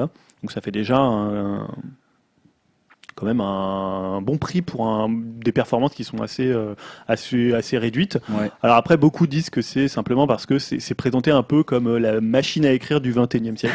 Voilà, comment, comment vendre un produit avec des spécifications techniques assez J'espère qu'elle fait moins de bruit. hein. Mais ça fait un petit peu un scandale le, le côté euh, la, la prise USB 3. euh, Alors oui, voilà, c'est ça. Alors déjà, on a eu, moi j'ai lu un retour de 01.net euh, qui a pu euh, tester le, le, le- le nouveau MacBook. Alors pour le coup, ils ont vraiment été emballés par le design et surtout Oui. par la légèreté de l'appareil. Il hein. je rappelle. 920 grammes, c'est quand même euh, une performance assez dingue.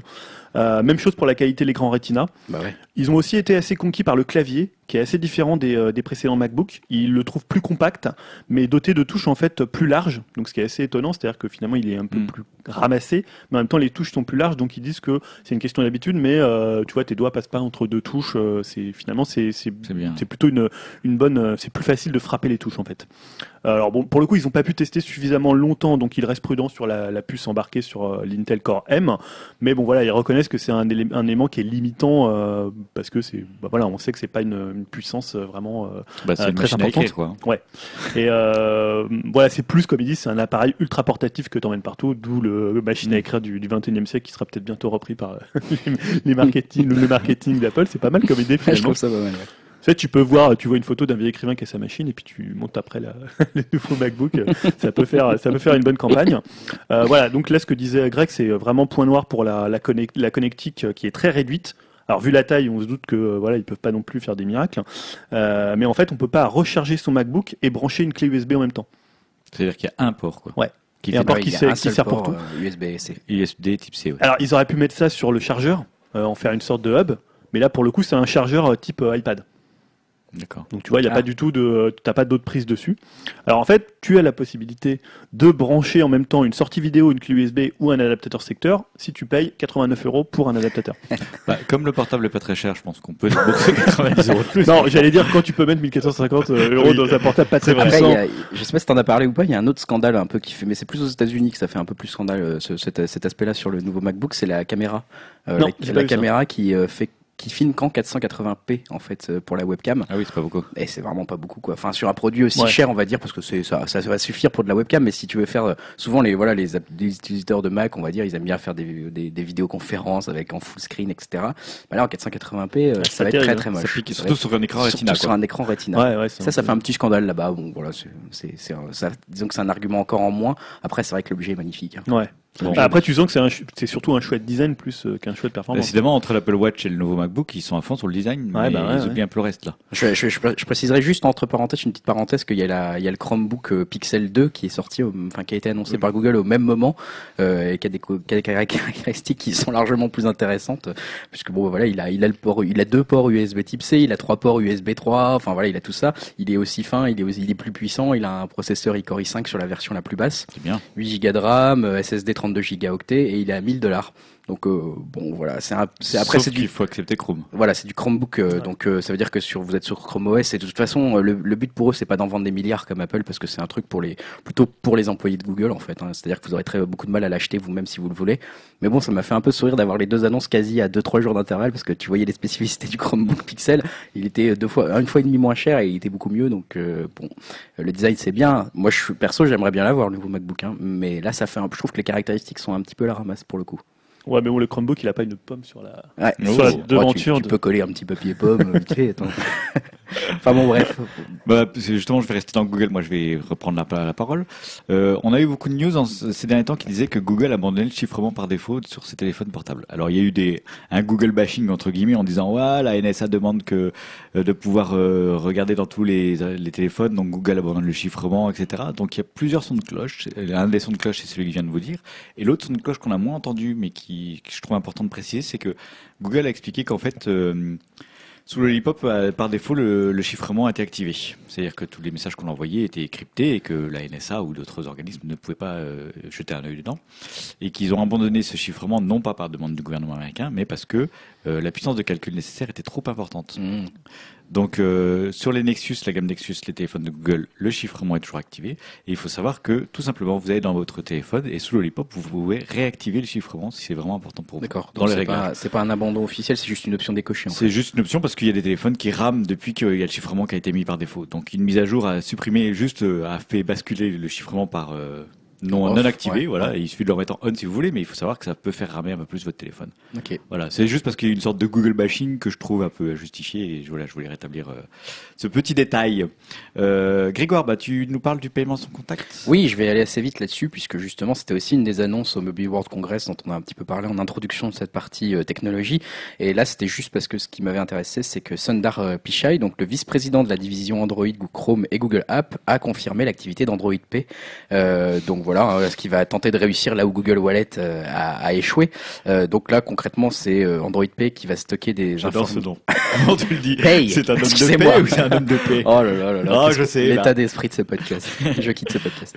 Euh, Android Pay va stocker les informations de paiement. Je vais plus y arriver du coup. en gros, le principe c'est pas de faire exactement comme comme Apple Pay. mais Paye, euh, de, de, de prendre en forme, c'est plutôt une, une application centralisée, on va dire, pour que les développeurs fabriquent de leur côté eux-mêmes la, voilà, bah, leur, leur, euh, leur système de paiement sans contact et euh, tout ça sur la technologie NFC. Je réexpliquerai pas, euh, je sais pas si ça vous intéresse, hein, je peux vous expliquer rapidement Non, comment euh, ça la peut. NFC Non, pas ça, le, le système de comment ça marche le paiement sans contact bah, euh, avec le rapidement. système de jetons, juste comment c'est protégé en c'est un fait peu bizarre de dire système de jetons. Bah, c'est un système de jetons en fait. Hein. euh, Comme au poker, t'as des jetons dans ta poche? Non, c'est des jetons virtuels Stanislas qui transforment ton numéro, qui transforment ton numéro de ca- carte bancaire en un jeton servant uniquement à l'occasion d'une transaction. Ah, comme et cartes ça trans- voilà, exactement, ça transfère ces données euh, donc au terminal de paiement et ça permet de, bah, si le- voilà, ton paiement il est intercepté par un pirate, bah, le jeton que tu as déjà employé, qui s'est créé pour ce paiement-là, il est plus utilisable. Donc on peut pas te repirater, on peut pas reprendre cette somme-là et on peut pas s'en servir autrement. Voilà, voilà. Euh, du coup, euh, ça va pas signifier la disparition de Google Wallet, mais en même temps, bon, il n'y a pas grand monde qui s'y intéresse à Google Wallet, donc c'est pas très très grave. L'autre information intéressante, c'était quelque chose dont j'avais parlé il y a longtemps dans un podcast, je crois deux ou trois, c'était Samsung Pay. Désolé pour le pays. Euh, et du coup, bah, on, voilà, j'avais dit à l'époque que Samsung se rapprochait euh, d'un système qui s'appelait Loop Pay euh, pour pouvoir proposer aussi leur système de paiement sans contact suite à l'annonce d'Apple Pay. et donc, ça est- très bien, ça s'est officialisé, hein, ils se sont rapprochés long- longuement de Loopé avant de le, le racheter. Et le gros avantage de, de Samsung, c'est qu'ils proposent ce qu'on appelle la Magnetic Secure Transmission. Donc tout simplement, j'en avais parlé à l'époque, je sais pas si vous vous souvenez, mais c'est un paiement magnétique. Ça, ça va imiter le, le passage d'une carte bancaire euh, qui permet de tromper le terminal de paiement magnétique et de lui faire croire qu'on vient de passer une carte magnétique. Et en fait, non, c'était juste votre Donc téléphone. ça, c'est loupé. Ça, c'est loupé. Il faut pas qu'il Attention, se loupe. attention, on va faire un petit bruitage. Est-ce que Samsung va se louper Un petit bruitage de batterie. Ouais. Donc euh, là, ce qui est non, mais après on en rigole, mais la grosse force de Samsung là, c'est qu'ils viennent de faire un énorme, enfin ils vont faire un énorme rattrapage de, de- bah, d'Apple, puisque aux États-Unis, le paiement sans contact via, euh, enfin on va dire que les terminaux aux États-Unis, c'est avant tout des terminaux qui font du paiement magnétique. Et du coup là, s'ils proposent d'avoir un, pa- un système de paiement sans contact qui imite le paiement magnétique, bah, ils sont déjà compatibles avec des millions euh, de bornes de paiement aux États-Unis. Et donc les, concrètement, les boutiques n'ont pas besoin de se rééquiper en un nouveau truc de NFC, etc. Donc ça, c'est un énorme avantage pour Samsung qui peut, au niveau des États-Unis, bouffer complètement Apple. Euh, parce que bon, en dehors des États-Unis, nous, on n'est pas trop paiement magnétique. hein. Nous, c'est vraiment euh, la carte à puce ici en, en Europe. Euh, après, moi, j'ai noté une, une autre petite info. Je ne sais pas si c'est du lobbying d'Apple derrière ça, mais il y a une loi qui va sûrement passer aux USA pour imposer l'équipement partout en terminal NFC dans, tout- dans Hmm. toutes les boutiques. Donc, je ne sais pas s'il n'y a pas un peu de lobbying derrière ça. Je vous laisserai seul seul juge. Et justement, Apple, euh, on en a aussi un petit peu entendu parler euh, de, leur système de paiement sans contact pendant entre ces deux podcasts, puisque tout n'est pas rose au, au royaume de la, de la pomme. Euh, il y a eu des escrocs qui ont utilisé les, des- données bancaires volées pour payer via le système d'Apple, donc le Apple Pay. Et donc ça a été pas mal de retombées quand même dans la presse qui associaient les mots Apple Pay et fraude et escroc, etc. Ce qui est jamais bon pour le grand public. hein. Bon, même après, si beaucoup disent que Apple n'a rien à voir là-dedans et que c'est plutôt un problème des banques en fait, hein, qui n'ont pas fait les démarches suffisantes pour sécuriser le système de paiement euh, via Apple, euh, moi je mettrais un petit bémol là-dessus euh, parce qu'il y a un, spécialiste de, bah voilà, un analyste spécialisé dans le paiement sans contact qui s'appelle Sherian Abraham, qui a quand même précisé qu'Apple avait pas simplifié non plus les choses pour les banques puisqu'ils ont changé la, po- la politique de vérification d'identité quatre semaines seulement avant le lancement d'Apple Pay et qui dont donc euh, les banques ont dû euh, du coup remettre en place un système de vérification simplement en quatre semaines pour pouvoir bah, proposer Apple Pay. Donc bon, oui, c'est de la faute des banques, mais il y a peut-être eu des conditions qui expliquent qu'ils n'aient pas eu le temps de sécuriser tout ça. Donc voilà pour le paiement sans contact. Du côté de l'Europe, on n'a toujours pas trop trop de nouvelles, même si ça progresse doucement.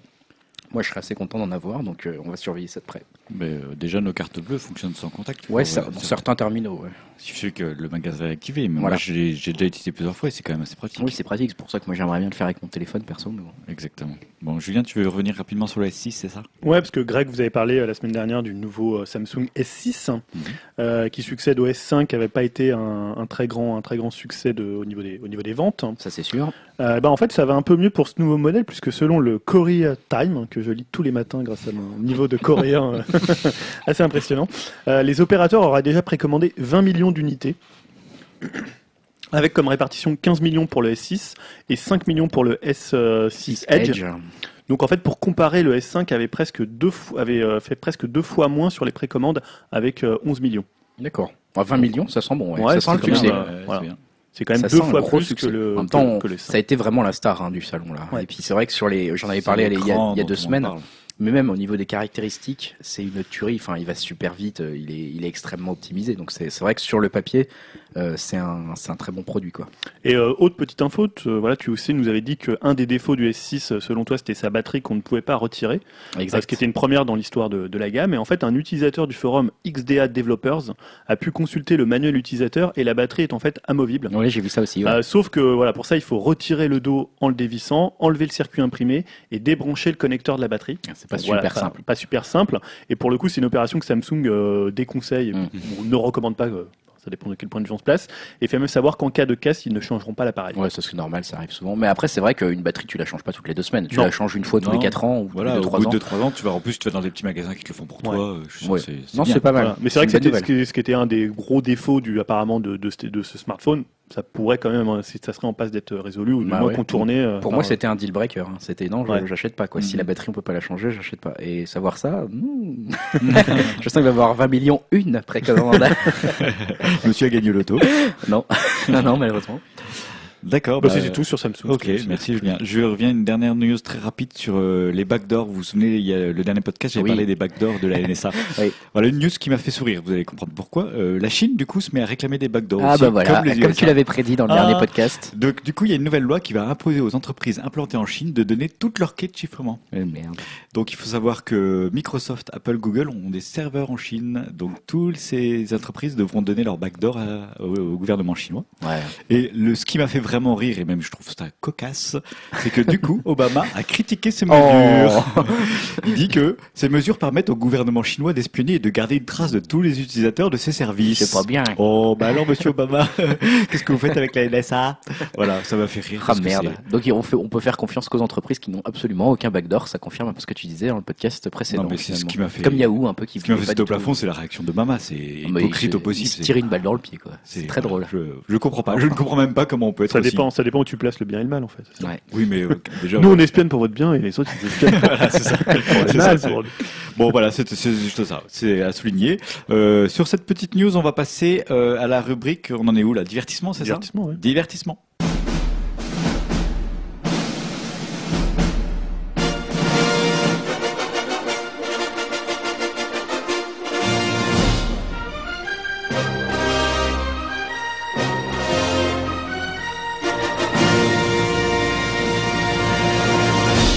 Divertissement, on va commencer euh, avec Julien qui se pose une question sur les super-héros. Oui, en fait, aujourd'hui, je voulais ouvrir le débat puisque c'est un peu notre, notre nouvelle rubrique où maintenant on, on ouvre le débat euh, autour d'un rapport qui a été euh, rédigé sur Hollywood et sur le plus particulièrement le cinéma et qui pour le coup m'a vraiment interpellé. Alors l'auteur de ce rapport, qui est le rapport, il s'intitule Mémo pour Hollywood. Vous ne pouvez pas tous avoir du succès en faisant la même chose. Donc vaste programme. C'est un analyste du nom de Doug Kreutz. Alors en fait, ce rapport, il a été relayé par le Hollywood Reporter et en fait dedans, puisque j'ai pas lu le rapport complet, hein, j'imagine que tu vas faire bien euh, 500 ou 1000 Ouais. pages. Donc là, on a eu surtout des, des extraits via le, le Hollywood Reporter. Et en fait, dedans, Kreuz, euh, donc l'analyste, explique euh, en préambule du, du rapport que l'état du box-office continue d'empirer alors que les studios resserrent leur stratégie autour des blockbusters. Donc en fait, ce qu'il explique, c'est qu'aujourd'hui, les grands studios ont des stratégies identiques et qui mettent de plus en plus d'eux dans le même panier de la franchise. C'est-à-dire que euh, l'idée de faire que des franchises et de les, euh, de, on va dire, d'étirer le, le, le truc, euh, enfin de tirer sur la corde jusqu'à la limite. Euh, et c'est vrai que quand on parle de franchise depuis quelques années, on pense surtout aux films de super-héros. Ça, c'est Euh, sûr. Voilà, Tu bah, quand, quand, on fait des, des news pour, pour Upcast, bah là, il suffit de voir combien de films de super-héros sont prévus dans les années à venir. Je crois qu'on en est déjà là, c'est la phase 3 des films. Ouais, c'est ça. Bon, on, en a une bonne, super-héros. ouais, on en a une bonne dizaine au moins là qui sont sur le feu là. Et en fait, euh, donc euh, Kreutz, pour parler en fait du déclin du box-office, qui est pour lui aussi bien local, c'est-à-dire américain que mondial, il s'appuie sur les chiffres de l'été 2014, qui est euh, selon lui l'un des pires qu'ont connu les États-Unis depuis la sortie du premier Star Wars en 77. Et pourtant, malgré la présence de nouveaux épisodes d'X-Men, de Spider-Man, de Dragon et euh, de Transformers, pourtant qui avaient été des films plus ou moins euh, bien reçus par la critique. Faut voir les films. hein. Transformers, Spider-Man. Transformers entre guillemets. Hein. Et Spider-Man n'était pas non plus Mais disons que voilà, c'est des, des films quand même qui sont Ouais, capables ça de générer du, du- de du brasser de public. l'argent. Et donc, alors, pour lui, 2015 devrait faire mieux côté blockbuster que 2014. On parle tout le temps, toujours en termes de chiffres, pas forcément pour le coup en termes de, de qualité. Avec notamment, il y aura Avenger 2, le prochain Star Wars et le nouveau Hunger Game. Mais pour lui, ça fera pas, ça fera mieux que 2014, mais ça fera pas ça pourra pas faire au- aussi bien que ce qu'on a vu dans les quatre précédentes années. Et, il place une inquiétude, euh, il met une inquiétude assez importante sur le fait que des, des franchises au succès plus difficiles à prévoir vont peut-être être touchées, comme Jurassic Park, Mad Max, Terminator, euh, qui pourraient faire les frais de cette fatigue des franchises. Et pour lui, il dit même que l'avenir est encore euh, encore plus sombre, puisque en fait, euh, ce qu'il déclare, c'est que et ce que montre l'histoire, il parle de ça avec le cinéma d'animation qui avait apporté de nombreuses preuves que finalement, s'il y a trop de films, bah, il y a un déclin de un déclin d'un d'un certain type de, cinéma. Il dit en fait, plus le nombre de, de plus le nombre le nombre d'un film de genre d'un genre donné augmente, plus le score moyen de chacun diminue Logique. et que les plus forts ne sont pas à l'abri du phénomène. Alors en fait, il donne un exemple pour euh, justement les films de super-héros. En 2016, le nombre de sorties de, de films euh, avec des, alors ce qu'il appelle des, euh, des, des films avec des sauveurs super-héros. Donc on ne sait pas si c'est exclusivement que les films proprement dits de super-héros, c'est-à-dire DC, Marvel, euh, ou des films plus largement avec des blockbusters. Là, pour le coup, ça a l'air vraiment d'être des films avec des super-héros, puisqu'il y en avait en fait à- entre 3 et 4 par an entre 2011 et 2015, et qu'on va passer en 2016 à 7 ou 8. C'est vrai que c'est beaucoup. hein. C'est quasiment un par mois. Alors en fait, Oui, oui, c'est trop. enfin, pour appuyer pour appuyer continue, cette euh, après voilà ce qui est intéressant c'est qu'il donne des chiffres et euh, sur une année avec trois films de super-héros l'argent généré sur le marché local donc américain était de 260 millions de dollars donc sur une année avec trois films et sur une année avec quatre films c'est 224 millions euh, de dollars. Donc Ah, en merde. fait une différence de 36 millions alors qu'on a un film de plus euh, qui, qui, qui sort en salle. Donc on peut penser qu'avec 7 ou 8 films produits c'est ce que lui il, il suggère et des budgets qui sont toujours aussi importants euh, bah, on pourrait courir à la catastrophe euh, pour pas mal de, de certains de ces films euh, bah voilà, si on a, euh, si, si on voit déjà qu'avec un film, alors après, faut voir aussi peut-être la qualité des films. euh, Après, il a pas tort dans le sens où les gens font des priorités, hein, ils vont pas voir tout. Il y en a qui se disent, bah tiens, là, je vais aller voir un film de super-héros, mais j'irai peut-être pas tous les voir, parce qu'effectivement, après, c'est un budget, euh, sachant que la place de ciné va bientôt coûter 15, de, Bah 15 oui, euros. c'est vrai qu'à l'époque, moi, je me disais, ah, c'est cool, l'été, un petit film de super-héros, etc. Mais si un film de super-héros tous les deux mois, clairement, j'irai pas les voir. Enfin, déjà, je Ouais. commence à me lasser. Bah moi, il y a certains que je vais plus voir, alors que je suis assez fan de super-héros, même si je connais pas grand-chose. Tu vois, par exemple, le dernier Thor ou le prochain Captain America ou ce genre de choses. Ouais, moi, je suis passé Avant, j'allais du tous deux. les voir J'ai vu et- le un, je suis pas été voir le 2, Captain America. J'y vais plus parce que je me lasse un peu, en fait. Mm. Alors, ce que tu disais, Stan, enfin, ce que Creuse dit, lui, c'est que le film, finalement, en lui-même, le genre, lasse pas forcément les gens. Il n'y a pas forcément euh, une, une fatigue. Mais c'est vrai ce que disait Greg, c'est-à-dire que de, de plus en plus, bah, il y a une concurrence, euh, ça on le voit partout, d'autres médias. Il y a un le coût de, de la place de cinéma. Il y a le fait de, euh, voilà, des, des choses qui sont un peu toutes bêtes, mais le fait de pas forcément pouvoir se garer sur les parkings, le fait de devoir euh, employer une, enfin, de, d'engager une babysitter pour les enfants. Il y a plein de choses qui font euh, que finalement, euh, ils vont, les gens vont peut-être choisir un seul film comme ça. Et s'il y en a plein, il y en a qui vont rester sur le carreau. Bah, c'est ça le problème, Ce que que tu ça sous-entend aussi, c'est qu'il y a un nouveau modèle économique qui va se développer avec, euh, je crois que c'est Amazon et même Netflix qui font ça, c'est qu'ils produisent des films pour le ciné et qui diffusent en, Mm. en même temps ou quelques semaines après rapidement sur leur plateforme. Oui, et puis même, tu Donc, fais allusion à les, ouais. les gens vont plutôt rester chez eux, regarder dans leur canapé en streaming que euh, se déplacer au cinéma si les deux sont disponibles en même temps. Et puis je rebondis sur ce que tu dis avec Netflix euh, qui propose un nouveau modèle. Ça me fait penser à Daredevil de Netflix qui est un, donc un super héros, mais cette fois-ci qui est développé plutôt en série. Mm. Bon, il y a aussi Arrow, Gotham, ce genre de choses. Donc en général, la qualité elle est pas top. Là sur Daredevil, ça s'annonce quand même beaucoup beaucoup mieux. Euh, mais c'est peut-être aussi un repositionnement en se disant bah voilà, les gens ne vont peut-être plus aller au cinéma pour les consommer. Est-ce qu'on peut pas trans, entre guillemets transformer ces films en, en série ou je ne sais pas? C'est peut-être euh, quelque chose qui marche. Hein. Ça, ça fonctionne plutôt bien actuellement sur les super héros qui sont qui sont proposés. Je crois sauf Gotham qui marche pas très bien, mais Bon, après, je les ai pas vus. Moi, ça m'étonnerait pas que les gens se lassent, très honnêtement. euh. Ouais, donc on pourrait passer d'une situation où finalement les super-héros ils ont sauvé un peu le, le cinéma de blockbuster à une situation où finalement c'est la némésis des studios euh, d'Hollywood parce qu'ils ont trop tiré sur la corde et on le voit. Alors c'est vrai qu'on parlait beaucoup des suites. Moi j'ai rien contre les suites, mais après t'as à la fois les suites, les spin-offs, les reboots. Enfin maintenant, je trouve qu'on est dans une, euh, moi pour moi on est vraiment dans une surexploitation. Même si Creuse dit, que les gens se lassent pas forcément du, du film de genre, moi je trouve quand même qu'à un moment t'en as un peu marre. Même si le film il peut être bien, t'as l'impression que tu les as tous vus et il n'y a Oui. pas forcément un renouvellement de. euh, Bah, c'est ce que je vous de disais. la la- façon de faire ce, type de film. La fois quand je vous ai dit, euh, tiens, on va avoir le droit au troisième reboot de Spider-Man depuis qu'on a lancé la première série de films avec Sam Raimi, donc c'est pas si vieux que ça quand même, euh, avec peut-être même un nouveau héros, Morales, etc. Mais c'est peut-être aussi Peter Parker sous le masque, on ne sait pas encore. Euh, mine de rien, euh, moi, s'ils nous remettent Peter Parker, euh, revoir un adolescent se faire mordre par une araignée, j'en ai, ai juste ras le fion, j'en ai Oui. juste ras le bol. Franchement, passer à autre chose. Ah, Et fion, oui. non mais c'est vrai. Un homme de paix, Grégoire. un homme de paix, tu vois, je confirme. Non, non, mais c'est vrai que du coup, alors que je suis plutôt captif comme public, je commence à en avoir marre. Et s'ils nous refont un troisième reboot de Spider-Man, bon, tu vois, X-Men c'est en train de se rebooter. Ouais. Mais Ouais, quand il disait qu'en 2014 il y avait eu moins d'entrées, c'était aux États-Unis. C'est quoi C'est moins d'entrées généralement ou sur les films Euh, local et euh, mondial. Local et global, Ouais. ouais, les deux. D'accord. Et pourtant, il y avait, voilà, on parlait un peu des films qui étaient sortis. euh, Après, c'est vrai que 2015, je pense que des films comme Avenger 2, des films comme Star Wars, c'est quand même des films qui sont hyper attendus. Avenger je pense. 2, il prévoit déjà que ça va être un. Bah, Ça ouais. va faire au moins un milliard gros d'entrées, carton, quoi. un milliard de dollars. je sais même pas si j'ai envie de le voir en fait, euh, pour être honnête. Moi j'ai envie. hein, quand même. C'est vrai. le 1 m'avait éclaté, mais voilà. Après, popcorn, quoi, Mais, mais- mais moi, je suis assez d'accord avec lui sur des films qui sont des gros blockbusters, qui sont qui coûtent très cher, comme Jurassic World, comme Mad Max, comme Terminator, et qui ont pour moi une capacité à pouvoir bider. Mm. C'est-à-dire, tu, tu vois, des films comme Avenger 2, je pense que la machine, elle est trop forte pour que, pour que ça bide. Mais des films, c'est pas, pour le coup, en plus, c'est pas des films confidentiels, c'est quand même des grosses licences.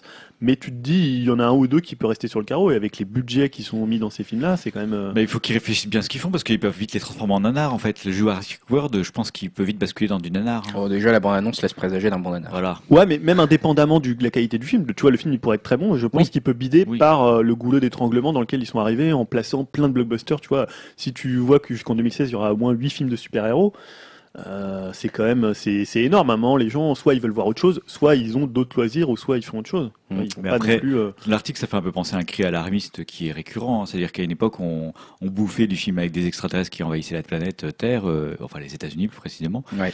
Euh, et Et voilà. Et, effectivement. voilà, on ouais. s'en est tous lassés, on en a eu marre. Maintenant, on bouffe des films de super-héros et voilà, ça- il y aura un autre cycle après. Après, ce qu'il a dit là, c'était aussi appuyé. Enfin, je, je sais pas si tu veux le mentionner. Je crois le voir un petit peu par-dessus ton, ton épaule sur tes notes, mais il y a ouais, Spielberg et Lucas qui, sont plutôt d'accord avec son analyse. Alors c'est facile pour eux parce qu'ils ont un peu créé ce segment-là, on va dire. Ils ont un peu créé le, le blockbuster. Enfin, c'est même Spielberg qui a créé le blockbuster avec Jaws. Mais euh, c'est vrai qu'eux-mêmes disent maintenant bah, que voilà, ils y regrettent quelque part la multiplication euh, des blockbusters, des films qui sont faits pour l'argent et qui répètent entre guillemets tout le temps les mêmes points de vue et des choses de plus en plus euh, étriquées, si je reprends leurs produits, leurs leurs propos, pardon. Ils, dire- ils disent que maintenant que les studios préfèrent produire un seul film à 250 millions de dollars plutôt que s'intéresser à plusieurs projets originaux et personnels. Voilà, Steven Spielberg dit quand il, quand il y aura un jour une implosion avec 3, 4, voire 6, une demi-douzaine de ces films au budget énorme qui vont se planter, le modèle économique va devoir changer. Ouais. Et, euh, et les deux ont précisé, lui et Spielberg, que leur, dernière pro- leur dernier projet, donc Lincoln et, et Red Tails, ils ont eu du mal eux-mêmes à les monter, alors que c'est quand même des gros noms. Et aujourd'hui, ça devient une situation inquiétante. C'est-à-dire que, euh, effectivement, euh, peut-être que les blockbusters sont tous très bons euh, de super-héros, mais le problème, c'est qu'aussi, ils ne laissent pas la place à autre chose. Donc, euh, les gens, s'ils se lassent, ils ont même pas autre chose à aller voir, entre guillemets, en termes d'offres, et du coup, bah, ils ne vont plus au cinéma, et le chiffre d'affaires du cinéma tombe dans Ouais. sa globalité. Ouais, pour le coup, ils ont tenu ces propos euh, devant en fait des étudiants en cinéma parce que c'était l'université euh, l'université de Californie du Sud, donc c'est presque des professionnels de la profession qui Mm. s'adressent à des futurs professionnels de la profession. Donc c'est quand même un cri d'alarme. C'est même pas un truc pour dire bah nos films on a du mal à les produire. Il y a ça aussi, mais c'est presque euh, un cri d'alarme pour les gens qui vont faire des films dans le futur et euh, pour les producteurs qui préfèrent produire comme euh, comme il disait bah, un film à 250 millions plutôt que des projets parce que à la fois il parlait à la fois de perte de qualité Mm. de ces films-là, mais également du- d'une implosion du système si parce que si c'est sûr s'il y en a 2, 3, 4 qui se plantent, euh, bah, ça va laisser des studios sur le, le carreau puisque Bah, même le gros ouais. succès euh, pourra pas euh, limiter les dégâts. quoi. Surtout qu'ils auront pas, ils auront mis tous leurs œufs dans le même panier. Ils auront pas misé sur un autre projet qui pourrait les rattraper à côté, puisque si les blockbusters de super-héros commencent à arrêter de faire du succès, il y a beaucoup de studios qui font actuellement que ça. Disney notamment. Bon, heureusement il y a les Star Wars qui arrivent pour Disney. Ouais. Mais bon, euh, voilà, c'est, ça va être compliqué. Euh, moi, j'appuie ce que tu, euh, ce que tu as dit avec tes propos, enfin ce qu'a dit l'analyste Kreutz, hein. Là, euh, avec une infographie que j'ai trouvée sur sur internet sur Combini. Si vous voulez la voir, je remettrai le lien. C'est avec le qui s'appelle le déclin de l'originalité à Hollywood de 1975 à aujourd'hui. Donc une, une, une, une infographie réalisée par Pixable. Et donc on voit sur la colonne de droite le nombre de films originaux produits qui ont fait partie du top 10 euh, des meilleures sorties au cinéma et sur le et on voit sur la sur la, colonne de gauche les reboots, les sagas, les autres films de super-héros qui ont cartonné. Donc on voit, on peut mettre en face à face entre guillemets euh, qui a marché et puis est-ce que c'était un reboot ou une ou quelque chose comme ça. On voit dans les années 80 par exemple, tu avais 8 longs métrages originaux entre guillemets sur 10 dans le top 10, donc c'est 8 qui ne faisaient pas partie d'une franchise ou de choses comme ça. On était même monté jusqu'à 9, mi- 9 films originaux entre guillemets en 1988, alors que les reboots, les sagas existaient déjà à l'époque, hein. mais le phénomène s'est empiré puisqu'on a commencé à aller voir euh, au début des années 90, à commencer à voir apparaître des films, on va dire de moins en moins de films originaux euh, dans le top 10, et puis à partir de la décennie euh, bah, des 2000-2010, ça a été euh, un peu la catastrophe, parce qu'à partir de là, on a eu la saga Harry Potter, les X-Men, le Seigneur des Anneaux et Pirates Des Caraïbes qui ont un peu trusté euh, le- le- les top 10. Et par exemple, de 2010 à 2014, ça s'est encore aggravé puisqu'on n'avait même aucun film originel, donc aucun film qui ne faisait pas partie d'une franchise euh, qui est en, en 2011 et en 2012 dans le box-office. Donc ça, ça fait mal. En 2014, il y en a un seul, c'est Interstellar, donc qui, est le seul film qui faisait pas partie d'une franchise à réussir à avoir une place dans le dans le top 10, alors qu'en face, bon voilà, on avait Iron Man 2, 3, euh, Spider-Man, euh, la fin d'Harry Potter, on avait Twilight, euh, ce genre de choses. Donc c'est vrai que, comme le disait Kreutz, son, son analyse, j'imagine qu'il l'a basée sur des chiffres et effectivement Ouais, ça, ouais. ça se confirme quoi. Euh, là, c'est vrai que depuis C'est vrai qu'on années, on, euh, on- on- on- enfin, on le disait rapidement tout à l'heure, mais il y a un peu d'ironie à voir euh, Lucas et Spielberg parler Ouais. de ça, alors que Mm. c'est eux qui ont créé euh, presque la franchise, on va dire, enfin à cette échelle-là, bah ouais, ouais, euh, avec. Star Wars, avec Indiana Jones, avec voilà. enfin, Bah, ils ont créé un modèle qui maintenant euh, a tellement Park. le prix euh, le pas sur eux qu'ils arrivent plus trop, plus Ouais. personne n'arrive trop à s'en défaire. Mais c'est vrai que la, la, la courbe s'est accélérée euh, lors des Ouais. voilà 4-5 dernières années. Là, ça s'est vraiment accéléré depuis Marvel notamment qui a sorti bah, ses premiers euh, films de Ce- super-héros. Et ceci dit, Spielberg, on peut le trouver aussi légitime dans le sens où il a fait beaucoup de, films originaux. Des, il a fait Oui, des productions beaucoup Voilà. plus Même après euh, les succès, hein, il Mm. pas c'est intéressant de constater que les séries ont de plus en plus une touche cinématographique en faisant des longs épisodes et très bien filmés et que le cinéma tend à une sérialisation Ouais. aussi de ses franchises. Donc après, moi je dis que c'est une inquiétude légitime, mais qu'en fait le cinéma finira par trouver une entre guillemets une nouvelle série de à, à exploiter quoi. Bah, là où là, je suis assez d'accord avec toi, c'est que justement dans l'histoire, il y a aussi un exemple euh, qui est assez récent finalement, qui nous a montré que peut-être être alarmiste c'est bien, mais c'est parfois euh, pas forcément euh, voilà judicieux ou véridique, ça se confirme pas forcément. C'était en 2011, je sais pas si vous vous souvenez, mais il y a eu Green Lantern qui est sorti au Ouh là cinéma. là, oui. Voilà, et qui avait fait un raté, mais monumental, hein, vraiment. à l'é- à l'époque, déjà, il y avait eu des pronostics de la fin des films de super-héros en 2011. hein. il avait réalisé que, entre guillemets, 135 millions de dollars de recettes mondiales. C'était quand même une chute de 66% de la fréquentation euh, dans l'année 2011, donc c'était euh, quand même assez catastrophique. Euh, et voilà, à l'époque, déjà, les analystes disaient, bah voilà, il y a une désaffection des jeunes spectateurs, une saturation du marché. À l'époque, il y avait la, la 3D aussi qui était un peu dans son boom et qui repoussait pas mal de spectateurs. Et tout le monde disait, bon, bah ça y est, c'est la fin des, des super-héros. Euh, et tout le monde disait, bah voilà, par exemple, Thor avait fait 436 millions de dollars, euh, 417 pour X-Men et donc seulement 135 pour Green Lantern. Les courbes nous disent que ça va bientôt s'arrêter. Et puis après, finalement, il y a les Avengers qui Ouais. sont sortis, ça a remis le pied à l'étrier. Il y a le côté les Gardiens de la Galaxie qui ont quand même permis aussi de retrouver un certain élan créatif. On va dire que les gens connaissaient moins, on connaissait moins ces super-héros-là. Ça a renouvelé un peu le genre. Après, c'est vrai que jusqu'à temps, parce que là, les, les, les Gardiens de la Galaxie ont découvert, les Avengers c'était que le premier. Est-ce que Avengers 2 va autant surprendre? Et puis est-ce que les Gardiens de la Galaxie 2 euh, les gens vont être aussi entre guillemets surpris par le ton un peu décalé. Moi, j'avoue que j'ai un peu peur. Très honnêtement, j'ai un peu peur. J'en ai parlé à notre spécialiste envoyé spécial à Gérard Armé, Dimitri, la dernière fois, pour qu'il nous donne son avis. euh, Enfin, voilà, on en parlait par texto. Et lui, il me disait qu'aussi, euh, il pensait que le grand public allait décrocher, que c'était qu'une affaire de moi. Lui, il a peur pour le reboot des 4 Fantastiques. Oula, oui. Ouais, euh, qui pourtant s'annonce, moi je trouve pas mal dans la bande-annonce. Il part de loin un peu quand tu vois les, les premiers Ouais. films. Ouais, puis les deux, 4 là. fantastiques, enf- enfin, il y a un côté un peu ridicule de l'homme élastique et tout qui peut faire un peu peur. Donc, euh, au niveau international, c'est moins vendeur. Perso, moi, je lui ai dit que je pronostiquais plutôt l'échec de Ant-Man, qui va bientôt sortir aussi, avec Paul Rudd, hein, qui avait joué dans Friends notamment, euh, qui donc fait l'homme, fourmi, quoi, hein, donc euh, qui rétrécit, etc. Ça a un peu un potentiel ridicule. Ça peut être des films qui trouvent pas. Moi, là, je sais pas si vous, vous avez des pronostics de trucs qui vont s'effondrer ou pas, mais moi, je pronostique Ant-Man et, et Dimitri pronostique les 4 fantastiques euh, de son J'ai côté. du mal à voir venir, mais Moi, je vois bien euh, un Terminator se planter. Alors, c'est Ah, pas un Terminator, super- je le vois bien se mais planter aussi. Ouais. J'ai l'impression que la franchise, elle est aussi un peu. euh, Bah, il y a Emilia Clarke quand même dedans, euh, Daenerys Targaryen, là, qui, Ouais. qui peut oui, rattraper mais un peu Terminator Ah, c'est un j'irai peu le fait euh, laminer par euh, Terminator Renaissance, le 3 qui était quand même beaucoup moins bien. Ouais, et puis sachant que là pour Terminator, alors je sais pas si t'as vu, mais en plus pour euh, Genesis, ils annoncent déjà encore la suite même. Ah, d'accord. L'épisode d'après, euh, Arnold Schwarzenegger a dit qu'il serait dedans déjà. Bon, bah voilà. Donc, Mais euh, va. tout à l'heure, Stan, tu parlais justement du lien entre les séries, la télévision et le cinéma, et, et je trouve, alors, elle est un peu, il y a une prédiction de George Lucas pour le coup qui, est, qui paraît un peu, un peu folle, mais euh, lui, ce qu'il dit, c'est, justement qu'il y aura, euh, voilà, si- s'il y a une implosion du, du, du modèle, euh, du modèle tel qu'on le connaît actuellement avec des blockbusters qui sortent dans les salles, lui, il explique en fait qu'il y aura une réduction des salles de cinéma. Euh, mais avec un agrandissement de ces dernières, donc il y aurait euh, moins de salles, mais elles seraient plus grandes. Et il, dit, alors ce qu'il dit, c'est aller au cinéma coûterait entre 50, 100 et 150 dollars, euh, comme un show de Broadway ou un match de football aujourd'hui. Et il dit en fait les films resteront en salle pendant genre une année, donc tu iras les voir sur un très très long terme. Et des films, donc là il parle de Lincoln de, Spielberg, puisque c'était pendant cette conférence, quitteraient le grand écran pour être diffusés à la télévision. Donc peut-être il y aurait un transfert de, de- entre guillemets de, médias pour certains, certains films qui seraient des directs, alors ce qu'on appelait, euh, là ce serait direct to television. Euh, il y aurait des, voilà, des films qui seraient euh, juste euh, produits pour le cinéma. Peut-être qu'il y aurait un- les, les canaux seraient différemment utilisés par l'industrie. Ça me Bon. paraît un peu réaliste, hein, comme enfin Ça paraît 150 dollars. mais bon. Après l'histoire du modèle où les films iraient directement au cinéma, bon, on rejoint ce que tu disais avec Netflix et Ouais, Amazon. la hein. ou Ouais, voilà, le télé, pardon, le télé et le cinéma, ouais. Euh, après, sur le côté, par contre, est-ce qu'il restera une offre où les gens seraient prêts à payer 100 dollars ou même qua- ou 50 Ouais. dollars pour aller voir un, un spectacle ou un film, je ne sais pas quelle forme ça prendrait au cinéma. Euh, je serais moins, je lui mettrais pas ma main au feu. Quand Oui, même. ceci dit, on le voit dans le sport, euh, on est passé de prix euh, qui étaient euh, très bas à des prix qui sont complètement démesurés C'est pour faux. certaines affiches. Après, c'est toujours difficile de, de, de, de- quand tu connais un, un état de, un état de fait, de dire le cinéma ça vaut, je sais pas, 10 euros, de penser qu'à un moment ça pourra valoir 100 euros pour le, le, la même chose. C'est difficile de te le dire, quoi. Surtout dire ça va il, arriver. il oublie quand même côté quelque part le côté téléchargement, enfin l'offre illégale entre en face quoi. Donc c'est-à-dire qu'aujourd'hui, euh, oui bah tu peux aussi le voir gratuit ton film euh, qui est au cinéma actuellement. Donc entre le payer 50 euros et le voir gratuit, je pense qu'il y aura aussi une grande partie des gens qui choisiront la gratuité quoi. Ouais, et puis contrairement à, du sport ou à du, euh, un show de Broadway, la présence physique quand tu es sur un événement elle est totalement différente d'avoir un écran. Bah Peu oui. importe la taille de l'écran, tu restes derrière, enfin de- de- devant ton écran Mm. et tes spectateurs. Donc après c'est juste la taille qui joue. Je trouve pas que c'est la même chose, par exemple, d'aller voir un match euh, de, de foot dans un stade et euh, Non. de regarder la télé. Il y a un- tu participes à un événement. Là, être dans une salle, même si elle est euh, dix fois plus grande, avec euh, voilà, je trouve pas que c'est la même, c'est pas vraiment le même rapport en fait.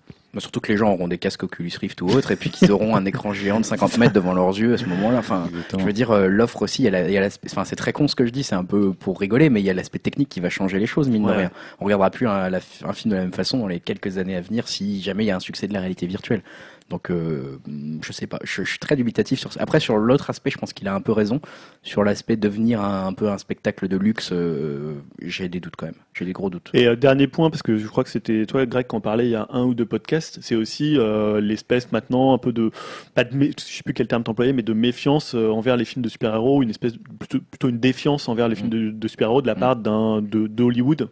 Euh, Bah, et on le voit avec le film Birdman, qui est à la fois une critique euh, des films de super-héros, qui peut s'en moquer et en même temps euh, glorifier. Clairement, c'est vrai qu'à Hollywood, ça a pas le vent en poupe. Hein, les, les, Ouais. Que ça soit les, on va dire l'int- l'intelligentsia, je ne sais pas comment dire, mais d'Hollywood, a commence tendance à, à un peu à bâcher maintenant les films de super-héros. Il y a un petit peu un retournement de, de veste. Hein, ils aiment bien gagner de l'argent avec, mais C'est ça, ouais. il y a ça un côté rapporte. non assumé. Alors il Voilà. suffit qu'il y en ait un qui rapporte pas et Voilà, ça, il, ça. il va le se faire descendre. où tu peux penser que ça va se planter, ils vont pas être là à essayer de les relever, ils vont plutôt essayer Et de les autant, enfoncer tu vois, film de super-héros, on s'en foutait un peu. L'autre que j'ai, l'autre que j'ai cité, là, euh, Green Lantern, euh, il s'est fait bâcher. Bon, c'est vrai que c'était une grosse daube, hein, apparemment, mais euh, là, il suffit qu'il y en ait un qui se plante et il- ça va devenir tout de suite un truc culte parce qu'il va devenir, euh, voilà, ça va, tout le monde va s'en foutre, tout le monde va se foutre de la gueule de ce film, quoi. Donc, euh, je préférerais pas être à la place du réalisateur qui va se planter là. disons, est-ce qu'un blockbuster super-héros va devenir un nouveau Cléopâtre et faire couler euh, Voilà, ça ça serait pourrait, ça la question. ça pourrait. T'as vu les budgets engagés quand même Alors Voilà. pas pas un Disney parce qu'ils se rattraperont toujours avec autre chose, parce qu'ils ont quand même beaucoup de projets, j'en parlerai après, mais euh, peut-être un peu plus, plus entre guillemets plus petit studio, une Fox ou un truc comme ça, pourquoi pas.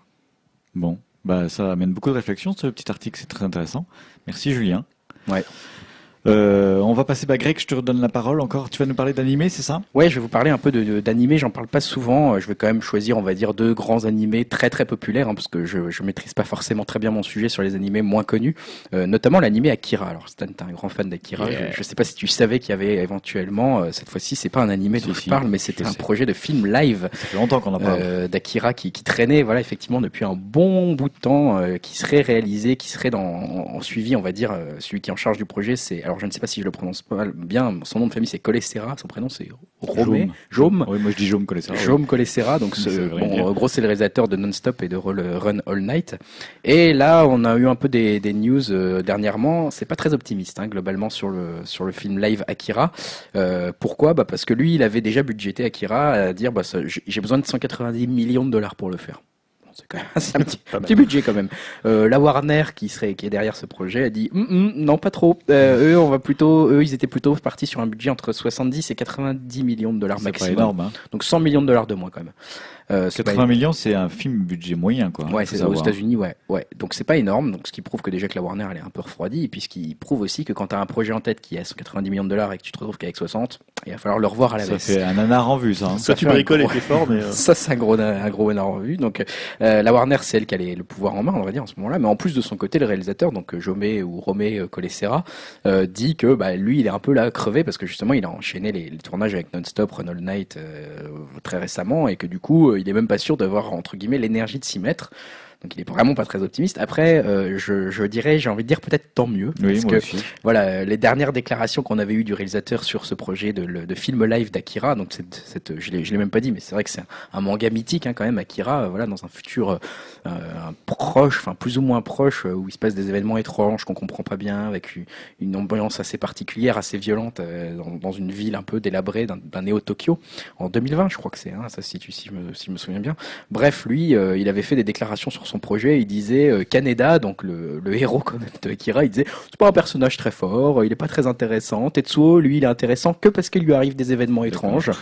Et je voudrais éclaircir le mystère Akira en expliquant, en expliquant les origines euh, de, de, de ce, de, voilà, de ce mystère. Euh, J'ai envie de te dire, mais si tu veux planter Akira, c'est exactement ce qu'il faut faire. Parce que Akira, ce qui est intéressant, c'est le mystère, c'est que tu comprends pas tout, c'est que tu es un peu perdu face à tout ça et que tu, tu te laisses porter par l'ambiance. Donc peut-être tant mieux que ça tombe à l'eau, hein, on verra. Euh, en tout cas, pour l'instant, c'est mal parti. Donc je Bon, croise les doigts. Si vous êtes intéressé par Akira, on ne peut trop, que trop vous conseiller l'animé des années 90. Ouais, moi, surtout, moi, je dirais la bande dessinée. euh, le manga est beaucoup plus détaillé et fait comprendre beaucoup plus de Alors à choses. l'époque, je dirais même acheter le manga euh, version euh, d'origine là en grand en grand format comme j'ai les deux premiers tomes ici, toi t'as les six Stan, Ouais. c'est-à-dire qui étaient publiés en ordre français puisqu'à l'époque les mangas étaient pas encore très connus donc ils avaient réinversé l'ordre. Euh, mais c'était plutôt un bon rendu, c'est voilà, c'est de la en plus c'est un très bon c'est un très bon manga donc euh, à, lire. Et puis l'autre euh, animé euh, slash film dont je voulais parler, c'était la, la Attack on Titan. Alors je ne sais pas si vous suivez ça tous les deux. J'ai lu le premier volume. T'as lu toi Ouais. ouais. Ok, bah voilà. Donc il y a un live, un film en live, donc avec des, des acteurs, hein, qui est attendu cet été du côté du Japon. Et euh, il se peut que cette licence à succès, donc l'attaque des Titans, euh, soit déjà peut-être euh, commence à, s'exporter un petit peu à l'international, puisqu'on a le studio Sony Pictures qui a investi dans huit noms de domaines, donc qui inclut les termes Attack on Titan, donc .com, .machin, .bidule, euh, qui les a achetés là dans, dans ces deux semaines, qui pourrait peut-être trahir l'existence d'un nouveau projet d'adaptation pour le manga de Hajime Izeyama. Donc il faut dire que cette licence, elle a quand même particulièrement le vent en poupe. hein. C'est un peu le truc à regarder en ce moment si vous aimez un petit peu les mangas et les animés.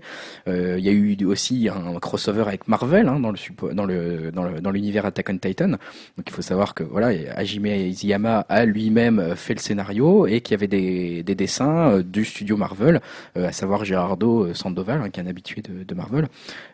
Et puis qu'au niveau de l'histoire, il y avait à la fois les Avengers, les gardiens, de la galaxie, et qui devaient combattre un des titans du de Attack on Titan, donc le titan femelle, et puis d'autres titans, dont le titan colossal, qui est un peu le plus impressionnant. Donc il y a ce truc-là. Il y a aussi un film avec les acteurs ni- nippons, je l'ai déjà dit, un film en deux parties qui va sortir sur l'archipel. Euh, il y a une sortie cinématographique pour l'animé aussi aux côtés du Japon. Donc c'est vrai que pourquoi pas avoir finalement un projet international de Sony Pictures qui arriverait et qui pourrait peut-être proposer une version soit film, soit un dessin animé, je ne sais pas, qui sortirait euh, sur nos écrans. Après, ça pourrait aussi être juste euh, simplement le fait qu'ils aient acheté huit noms de domaine, comme le, disait le réseau euh, 9art.com, je crois que c'est eux qui disaient ça, qui, ça simplement indiquer euh, tout simplement qu'ils vont distribuer le film, mais pas qu'ils vont en refaire un nouveau. Mais en tout cas, le Mystère plane, c'est une série qui a énormément de succès, donc il est possible qu'il y ait des adaptations euh, prochainement qui arrivent euh, du côté européen, donc c'est à surveiller. Puis si vous connaissez pas Attack on Titan, bah, allez voir ça, hein, c'est disponible je crois sur Netflix même, donc euh, en tout cas sur Netflix États-Unis, c'est disponible. Donc, allez fouiller ça, ça, ça vaut le coup, c'est assez intéressant en termes de rythme à regarder en animé, moi j'ai beaucoup aimé. D'accord, très bien. Euh, moi, je vais vous parler d'un acteur qui s'appelle Jim Parsons. Oui, vous Big Bang. Theory. Voilà, malgré que je vois que tu as la culture, c'est Sheldon en fait. Jim Parsons qui a reçu euh, son étoile sur le Walk of Fame. Donc je suppose que tout le monde connaît le Walk of Fame, c'est le trottoir où il y a les étoiles des stars. Et euh, j'ai appris du coup par la même occasion que Kale Kyoko, donc qui est Penny en fait, avait reçu la sienne en octobre dernier. Ouais. Donc moi j'ai une réaction de vieux con. hein. Cette Genre news. quoi, il la donne à n'importe qui il la donne à n'importe qui, c'est comme la Légion d'honneur. voilà. je- Ah, pourtant, t'es plutôt fan de Big Bang Eh Theory. ben, j'adore Big Bang Theory, mais je me suis dit, bon, il me fait rire, mais quand même de là avoir son étoile, c'est ridicule. Donc, du coup, parce que pour moi, les étoiles sur la Walk of Fame, c'est euh, Neil Armstrong, Lauren Bacall, Marlon Ah, Brando. mais c'est là où tu te trompes. Channing Tatum. Attends, les Beatles. Et en fait, oui, il y a plus de 2500 étoiles. Voilà. Et dedans, il y a aussi les Backstreet Boys, Voilà. David Azeloff, Julio Iglesias. Ouais, David Hasselhoff, quand même, le précurseur des mondes Chuck connectés. Norris, David Azeloff, je vais revenir sur lui d'ailleurs. On va pas le laisser passer Oh, lui. pas qu'un peu. Oh là là. Euh, Il y a même des Français, Maurice Chevalier, les frères Lumière, Sarah Bernard, voilà. Donc en fait, N'importe qui là en fait quoi. Il a de n'importe qui. En même Non, temps, non. les frères Lumière et Sarah Bernard, c'est un peu plus logique, on va dire. Ouais. tu vois, parce que tu les classes Oui. dans le même euh, que les Backstreet Boys. Alors, Il y a les Backstreet Boys, il y a les frères Lumière. non, ça c'était beaucoup de la médaille, c'est vrai que j'étais un peu vite. Après, il y a même Kermit la grenouille. Je trouvais que c'était mignon. Il y a Lassie, il y a Ratata, il y a Mickey. Il y a même une pétition, est-ce que vous savez, pour que les personnages de Nintendo y soient. Ah, bah, moi je, je, la- je la signe. Hein Moi, je, la trouve que signe. Mario devrait avoir son étoile. Ouais. Donc finalement, je me suis dit, Jim Parsons, Sheldon a peut-être bien mérité son étoile quand même. Voilà, c'était Voilà. une news pour dire qu'il faut pas céder à ses premières euh, inflexions de vieux con. finalement, il a mérité son étoile. Que Jim tu Parsons. Oh, ça va. Même euh, Kelly Coco la mérite aussi. Oui, bon, pff, non. Elle- moi, je Non, mais après, il faut la donner à tous les acteurs. non, mais je trouve qu'elle joue pas très bien. Penny, honnêtement. Moi, Mais on- elle l'a eu pour son physique, Stan. Tu crois Soyons- Ah oui, parce qu'elle devait se pencher en avant pour. euh, Réaction de vieux con numéro photo. 2. La réaction de misogyne numéro 1. Ouais, euh, si vous êtes euh, voilà, hein, bon. Bon, Julien, parle-nous de Du. King. Non, Du du King, King. ouais, tu vas casser mon effet. Ah, bah là. oui, Non, là. c'est pas grave. Excuse-moi. Euh, en fait, oui, non, il y a quelques mois, il y avait eu, en fait, pour les 80 ans de la 80 ans, d'ailleurs, ça ne doit pas s'accorder, euh, de la naissance d'Elvis Presley, une vente d'objets du King. Et euh, en fait, parmi ces objets qui avaient été mis en vente, euh, on pouvait acheter euh, un célèbre enregistrement de juillet 53. Donc pour le coup, ça ne nous rajeunit pas, hein, même si on n'était pas là, pour le coup. On pouvait acheter le premier disque de titre euh, du tout jeune Elvis qui avait à l'époque où il a enregistré 18 ans et qui l'avait enre- enregistré pour l'anecdote pour 4 dollars. Wow. Euh, parce que c'était en fait à l'époque on pouvait aller dans des euh, studios, euh, donner de l'argent, enregistrer son disque et puis repartir avec. Lui il voulait l'offrir, je crois que c'était à sa mère. Et euh, c'est quelqu'un, un ami à lui qui lui avait prêté ses 4 dollars. C'est sympa ça. Voilà, donc c'est resté, euh, bah, c'était en fait un, quelque chose qui avait pas de, c'était pas, enfin c'était pas sous des droits, euh, voilà, ça, ça appartenait pas à une, une maison de disques. Donc c'est resté un enregistrement euh, mythique, notamment avec ce morceau qui s'appelle My Happiness que vous pouvez écouter euh, sur YouTube, il doit être, il doit être disponible. Et donc c'était un objet unique. Là, on a appris qu'il était parti pour la somme de 300 000 dollars. Euh, et en fait, on, à l'époque, on savait pas qui était euh, l'acheteur euh, de euh, ce premier, euh, j'allais dire ce premier single, mais même pas ce, ce premier deux titres, euh, deux titres de Elvis. Et, et en fait, là, bah, on a appris qu'il s'agissait en fait de Jack White. Donc Ah. Jack White, ex euh, White Stripe, euh, ex Dead Weather, euh, ex un peu tout, euh, puis ex Jack, enfin, Jack White lui-même qui fait des albums sous son propre nom. Euh, et en fait, le, le truc qui est assez sympathique, c'est qu'il a décidé de ressortir cet enregistrement en vinyle pour l'événement qui s'appelle Discord Day qui aura lieu euh, en avril prochain. Donc euh, voilà, on pourra, euh, si on va au Discord Day, acheter euh, des vinyles, de, enfin les deux premiers titres euh, de Elvis en vinyle. Donc j'ai trouvé ça plutôt Ça va, intéressant que euh, voilà une sorte, on va dire entre guillemets, une légende du rock actuel, parce que Jack White c'est quand même quelqu'un qui compte dans l'histoire du rock. Euh, bah, se disent tiens, je vais acheter quelque chose, je vais pas le garder pour moi et je vais en faire profiter euh, les gens. Bon en vinyle, hein, c'est la tradition de Jack White, hein, c'est quelqu'un qui est très attaché euh, au support vinyle, mais euh, voilà, je trouvais ça intéressant que euh, un artiste comme ça euh, bah, en fasse profiter euh, les gens et ils disent pas tiens, je garde ça pour moi et je le mets dans mon petit musée personnel. Ouais, c'est sympa. Donc je trouvais que c'était une démarche plutôt euh, plutôt intéressante. Ouais, c'est bien. Très sympa. Voilà, donc vous pourrez aller écouter My Happiness sur YouTube, qui est euh, la voix d'Elvis. et Tout est, tout est déjà là, hein, la, la petite guitare, euh, qui, À 19 ans. voilà, 18 ans. ouais, 18 c'était- ans. Voilà, la voix Chapeau. magnifique. Tu veux nous faire quelques petites annonces rapides? Ouais, quelques annonces rapides. Alors, je reviens sur Toy Story 4 euh, rapidement. hein. On savait que ça allait, ça allait se faire. hein. Malheureusement, on, avait un petit peu versé notre larmouchette euh, justement en tant que bon vieux con à l'époque où ça avait été annoncé. Et euh, là, donc, le président du studio, Jim Morris, a dit que ça allait être finalement assez différent. Ça allait partir dans une direction différente parce qu'on pensait à l'époque que ça allait être dans la suite directe de, Toy Story 3. Et finalement, ils ont dit bon bah non, ça va être une histoire séparée. Ça va pas être à la continuation de Toy Story, dans la suite de Toy Story 3. hein. donc euh, Toy Story 3 et du coup va bien conclure la trilogie Toy Story et on est plutôt content que ça puisque ça concluait, on l'avait dit à l'époque plutôt bien euh, toute cette histoire. Et là a priori ça serait plutôt euh, une histoire d'amour, une comédie romantique a priori euh, dans ce qu'il a, il a laissé sous-entendre sur Toy Story 4. Bon, euh, c'est bien, ça se dirige vers quelque chose d'original. Quelque part, ça me rassure un peu. Donc, on en saura plus le 17 juillet 2017. Et on sait qu'il y a maintenant Josh Cooley qui va être le co-réalisateur de ce de ce film avec euh, John Lasseter. Donc euh, voilà, il a il a travaillé notamment sur Ratatouille, Brève et Up. Donc euh, comment ça s'appelle en français Là-haut. Là-haut, merci. Euh, donc voilà, on est on est assez content. C'est lui qui fait la comment dire la la- la- l'histoire sur Inside Out, sur vice versa, qui va bientôt sortir. Donc d'ailleurs, donc, je vous incite à aller voir le nouveau la nouvelle bande annonce. Elle est très très sympa. Ghostbuster, je voulais parler aussi de ça dans mes annonces en vrac. Ghos- Ghostbuster 3, vous le savez, arrive bientôt en salle, donc avec Kristen Wiig, Melissa McCarthy. donc c'est le 24 août 2016, bientôt. Quand même, dans un- dans un- on est on est très dans l'avenir ici. Hein, Un an et demi quand même. C'est ça. Donc euh, voilà, euh, ça, ça met en scène une équipe féminine chargée de nettoyer New York des fantômes. Et là, plus intéressant, de façon plus intéressante, il y a Sony qui a euh, décidé de créer carrément une maison de produits dédiée, Ghost Corp, euh, suite à cette annonce, et euh, une maison qui serait une maison de production qui va être dirigée par Ivan Reitman et Dan Aykroyd, donc les fondateurs de la saga Ghostbuster. Et en fait, le but derrière ça, c'est de carrément créer un univers cinématographique Ghostbuster de pas s'arrêter à simplement un film Ghostbusters 3, mais de faire même un autre film euh, qui serait produit et réalisé par les frères Russo, donc ce qu'on fait quand Captain America 2 et 3 justement, et qui serait avec Channing Tatum et qui serait avec euh, et qui serait scénarisé par Drew Pierce, donc le scénariste d'Iron Man 3 et de Mission Impossible 5. Il y a des rumeurs comme quoi il y aurait aussi Chris Pratt, effectivement, euh, à côté de Channing Tatum pour les nouvelles équipes de Ghostbusters. Donc on aura le droit à une équipe féminine et une équipe masculine. Et de Ryan. Gosling, il est parce qu'il y avait des rumeurs. Ryan Gosling et des rumeurs. Pour l'instant, elles sont pas confirmées. Moi, je le verrais bien dedans. C'est lui qui s'est proposé dans Ryan Gosling. C'est lui qui s'est proposé, ouais. Voilà. Ce qu'on avait appris dans les leaks de Sony à l'époque euh, Ouais. du piratage euh, par la Corée du Nord ou pas. Donc euh, voilà, Ghostbuster revient sous plein de formes à l'écran. Moi, je suis assez content. Et puis, je parlerai aussi de Fear the Walking Dead, qui est la deuxième série, la deuxième euh, série qui va être issue de l'univers de, de zombies euh, développé par la chaîne AMC, qui va débuter cet été avec une fournée de six épisodes d'une heure. Et on a eu le droit à une première image. Donc voilà, c'est tout. C'est la seule info pour l'instant. On sait qu'on va voir donc Kim Dickens hein, au, au côté casting, donc qui a joué dans Gun Girl notamment et dans Trem. Il y a Cliff Curtis qui a joué dans Sunshine. Je l'avais déjà dit à l'époque, on en avait parlé. Et puis notamment le jeune qui jouait dans Harry Potter et le Prince de sang mêlé, qui jouait le jeune Voldemort, qui avait un regard un peu glaçant. Euh, donc là, on a vu la, on a vu la première image. Tout ce qu'on sait pour l'instant, c'est que ça va être dans le même univers, mais que ça va pas passer exactement au même moment, puisque je sais pas si vous regardez The Walking Dead vous deux, mais en gros dans les dans la série actuelle, euh, on voit Rick qui tombe dans le coma et il se réveille et il y a des zombies. On ne sait pas ce qui s'est passé. Alors que là, on va savoir ce qui s'est passé puisque concrètement, eux ne vont pas tous tomber dans le coma d'un coup.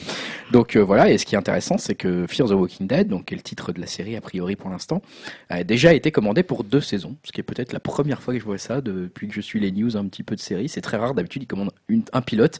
Puis une saison, puis ils renouvellent. Là, ils ont directement commandé deux saisons. Ouais, mais le nom est quand même. euh, Donc voilà, Voilà, effectivement, le nom. Il faut savoir qu'en fait, la première série, euh, celle qu'on regarde tous, euh, ou presque actuellement, elle est euh, première sur le segment des 18-49 ans depuis trois ans déjà d'affilée. Ah Donc ouais. euh, elle est, c'est un énorme succès. Donc voilà, ça commence cet été. On est assez impatient de voir ça. Ok, super. Julien, combien de fois as-tu envie de voir Leonardo bah, 24 fois. Oh, T'es vraiment un fan, toi Ah, Justement, parce que Leonardo DiCaprio, c'est pas seulement cet acteur euh, qui passe son temps sur des yachts avec des mannequins magnifiques. Parfois, il fait aussi du cinéma. C'est vrai. Et il est plutôt, plutôt pas Je mauvais. vois que t'es très people. Je vois les photos. Je, Ah, je c'est me renseigne. je- C'est pas fait exprès, c'est chez le dentiste. Voilà, j'ai un spectre large de, de, de C'est goût pour le- culturel. C'est pour le podcast. Euh, voilà, bon, pour le coup, si vous aimez pas Leonardo DiCaprio, là, il va vraiment falloir passer votre chemin. Euh, on a en effet appris que l'acteur participe à un projet d'adaptation du livre de Daniel Case qui s'appelle The Mind of Billy Milligan. Sous le titre, bon, ils ont rebaptisé euh, le, le film qui s'appelle Crowded Room. Euh, en fait, le livre raconte l'histoire véridique de Billy Milligan, qui a été accusé dans les années 70 d'un braquage et du viol de trois femmes. Donc un personnage plutôt sympathique.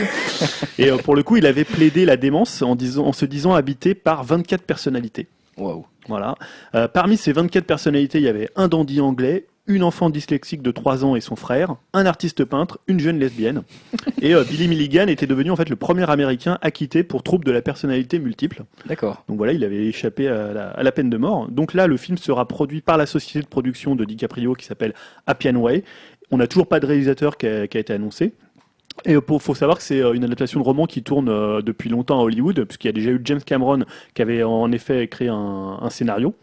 Euh, mais pour le coup, le film s'était pas concrétisé euh, suite à une querelle, une querelle de salaire. Et Warner Bros avait par la suite fait appel à Joel Schumacher, à David Fincher, mais là encore, ça n'avait pas abouti. Et côté acteur, on avait déjà eu euh, Johnny Depp, Matthew McConaughey, John Cusack et Brad Pitt. Et même Sean Penn euh, qui avait été ap- approché avant que ça soit Leonardo DiCaprio. Sean Penn, ça aurait été sympa. Voilà, faut dire que c'est quand même un projet de film qui est intéressant pour un acteur, Clairement. euh, puisque euh, jouer 24 personnalités dans un même film, c'est quand même une performance qui passerait pas inaperçue. On sait que DiCaprio, il a jamais eu encore euh, l'Oscar malgré quelques nominations. Euh, voilà, ce qui est donc ça peut être aussi un de ses objectifs euh, avec ce, ce film-là. Peut-être pas, peut-être que on connaît aussi DiCaprio. Parfois, il est aussi, il y va juste parce qu'il a envie de faire le film. Et il n'y a pas forcément un, un calcul, mais disons que voilà, un rôle avec 24 personnalités, euh, ça peut aider Ça à peut-être avoir un Oscar. Et pour le coup, je trouve que voir DiCaprio dans la peau d'une jeune lesbienne ou d'un enfant dyslexique de 3 ans, bah, ça peut valoir les 11 euros, euh, les 11 euros de la séance. Ouais, c'est vrai. Puis c'est un bon acteur quand même. Bah ouais, c'était Oui, oui. en quoi The Island ou je sais plus quoi, non, comment il s'appelle ce film? Il est sur euh, non, Shutter Island. Shutter Shutter Island, ouais, merci. Parce Où il est déjà un peu fou et habité par, euh, on ne sait pas si c'est plusieurs personnalités ou pas, mais c'est un peu, euh, c'est intéressant ça. Il le joue très bien. Donc, euh, Ouais. moi, c'est un acteur que j'affectionne beaucoup. Mm. Donc après, il faudra voir le réalisateur hein, qui, est, qui est choisi, parce que après, si ça tourne juste à une, un show Leonardo DiCaprio, Ouais. bon, ça peut être. Ah, je lui fais confiance quand même. Bon, après avoir parlé de grands films, je vais vous parler de Sharknado 3. un film qui n'aura pas d'Oscar. ah bon? Je suis déçu. Sharknado, pour ceux qui connaissent pas, c'est une licence nanar assumée. Hein. Ah bah complètement. C'est le troisième euh, volume de la série. Donc, le- en fait, c'est tout simplement lors de tempêtes, euh, il y a des typhons qui se forment au-dessus de la mer et on embarque avec des requins qui retombent sur les villes. Donc, euh, y a, ça a eu lieu à Los Angeles, à New York. Et là, il y a le Sharknado 3 qui est annoncé. Et l'annonce, moi, qui m'a fait marrer, c'est que David Hasselhoff était évidemment euh, avait un rôle important dans ce Sharknado en guest star. Et il y avait même Bruno Solomon qui Eh ben. rejoint le casting dans notre petit Bruno Frenchy, hein, celui qui joue dans. euh, Fais pas ci, fais pas ça. Merci, j'allais, avoir un trou, fais pas si fais pas ça. On l'a vu de Camelot aussi, euh, en empereur romain. Voilà, moi j'affectionne énormément cet acteur qui a un grand potentiel, je trouve. Et ça me fait marrer parce que, en plus, il va jouer le rôle du major René Joubert. Donc un rôle très franchi. Oh putain, ça sent vraiment la daube. Ça génial. Et alors, il devra réactiver avec son ami Gilbert Shepard, donc David Hasselhoff, la technologie pour contrôler les tempêtes et sauver le monde. Eh ben, Voilà, donc il y a une photo de eux deux se, retrouvant qui a, qui a fuité, donc qui a été diffusée sur internet et je- rien que la photo, je trouvais que c'était déjà génial. donc voilà, aujourd'hui c'est un peu big up spécial David Hasselhoff. Mais on, il- ouais, c'est vrai que ça fait déjà deux fois que t'en parles. Voilà. Après Shading Tattoo, à tous les podcasts, on va faire David Hasselhoff à tous les podcasts. on- on en reparlera à la fin du podcast de David Hasselhoff. une petite surprise pour les pour ceux qui vont écouter jusqu'au bout. euh, bah tiens Grégoire, fais-nous une euh, encore quelques petites annonces, ouais, c'est ça quelques, petites annonces flash et je vais revenir un peu au bon film quand même, hein, parce que ça suffit la parenthèse Comment ça. Boa versus Python. Non, j'allais parler du site Open Culture qui a décidé de mettre à disposition gratuitement 700 films pour le plus grand plaisir de super, nous ça. tous amis euh, cinéphiles.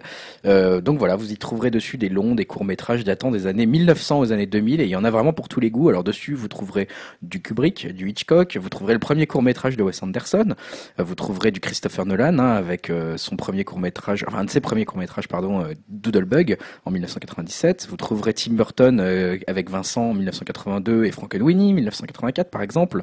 Vous trouverez le tout premier cours de David Lynch aussi sur cette offre. Ah Donc tout ça c'est gratuit. hein. On retrouve aussi du Fritz Lang, du Francis Ford Coppola, du David Cronenberg. Enfin voilà, les noms sont pléthoriques. Je vous incite à aller voir Open Culture sur Google. Donc c'est des films en VO. Euh, je crois que c'est en VO. C'est en Ouais, VO. Mais euh, en tout cas, c'est gratuit, 700 films. Et c'est si vous avez des petites lacunes en ciné en disant tiens, j'ai jamais vu le premier court métrage de euh, Wes Anderson, bah, c'est le moment. hein. Moi, je l'ai jamais vu, par exemple. Je pense que je vais aller voir ça. Donc c'est super intéressant, je trouve, pour euh, si on a envie de compléter un petit peu toute cette Mmh, toute cette connaissance. Je continue sur les bons films avec Zoolander 2, qui euh, qui a fait un peu parler de lui euh, entre Je ne deux- relève pas le bobo film. hein, euh. euh, entre ces deux entre ces deux semaines, hein, puisque bah, vous l'avez sûrement vu. euh, J'étais obligé d'en parler quand même, même si vous l'avez vu. hein. donc voilà, on a Derek Zoolander et Ansel qui ont défilé à la Fashion Week 2015 à Paris. J'étais très fier de voir ça à Paris. euh, Donc lors du show Valentino, euh, une scène qui a été largement immortalisée hein, avec des voilà des portables, peut-être des caméras. Peut-être que ça sera présent dans le film, on ne sait pas. Mais en tout cas, Derek Zoolander a refait euh, son blue style, sa signature, son regard signature. Donc je suis très content de voir ça puisque donc ça intervient quelques semaines après l'annonce du début de tournage de Zoolander 2, qui va être dirigé par Justin Theroux. Euh, Justin Ah ouais. Theroux, euh, ouais, qui, est, qui est aussi un acteur hein, qu'on a pu voir Drive. et puis dans The Leftovers aussi, la série que vous avez recommandée il y a quelques temps. Et effectivement dans le Land Drive, donc Et ça, ça Six sort Feet le et dans Six Feet Under, t'as raison, ouais. Le 12 février 2016, Zoolander 2, donc je suis très impatient. Ouais, puis ça donnera un petit, ça donnera un scénario pour Michael Youn quand il sortira. C'était gratuit, mais bon. C'était Ah bah, dis troll, donc. mais bon. Ça fait plaisir. Euh, et puis je conclurai mes news flash avec euh, Disney. Hein, J'avais dit que justement Disney se laisserait pas abattre si jamais les super-héros coulaient en début de cette partie divertissement.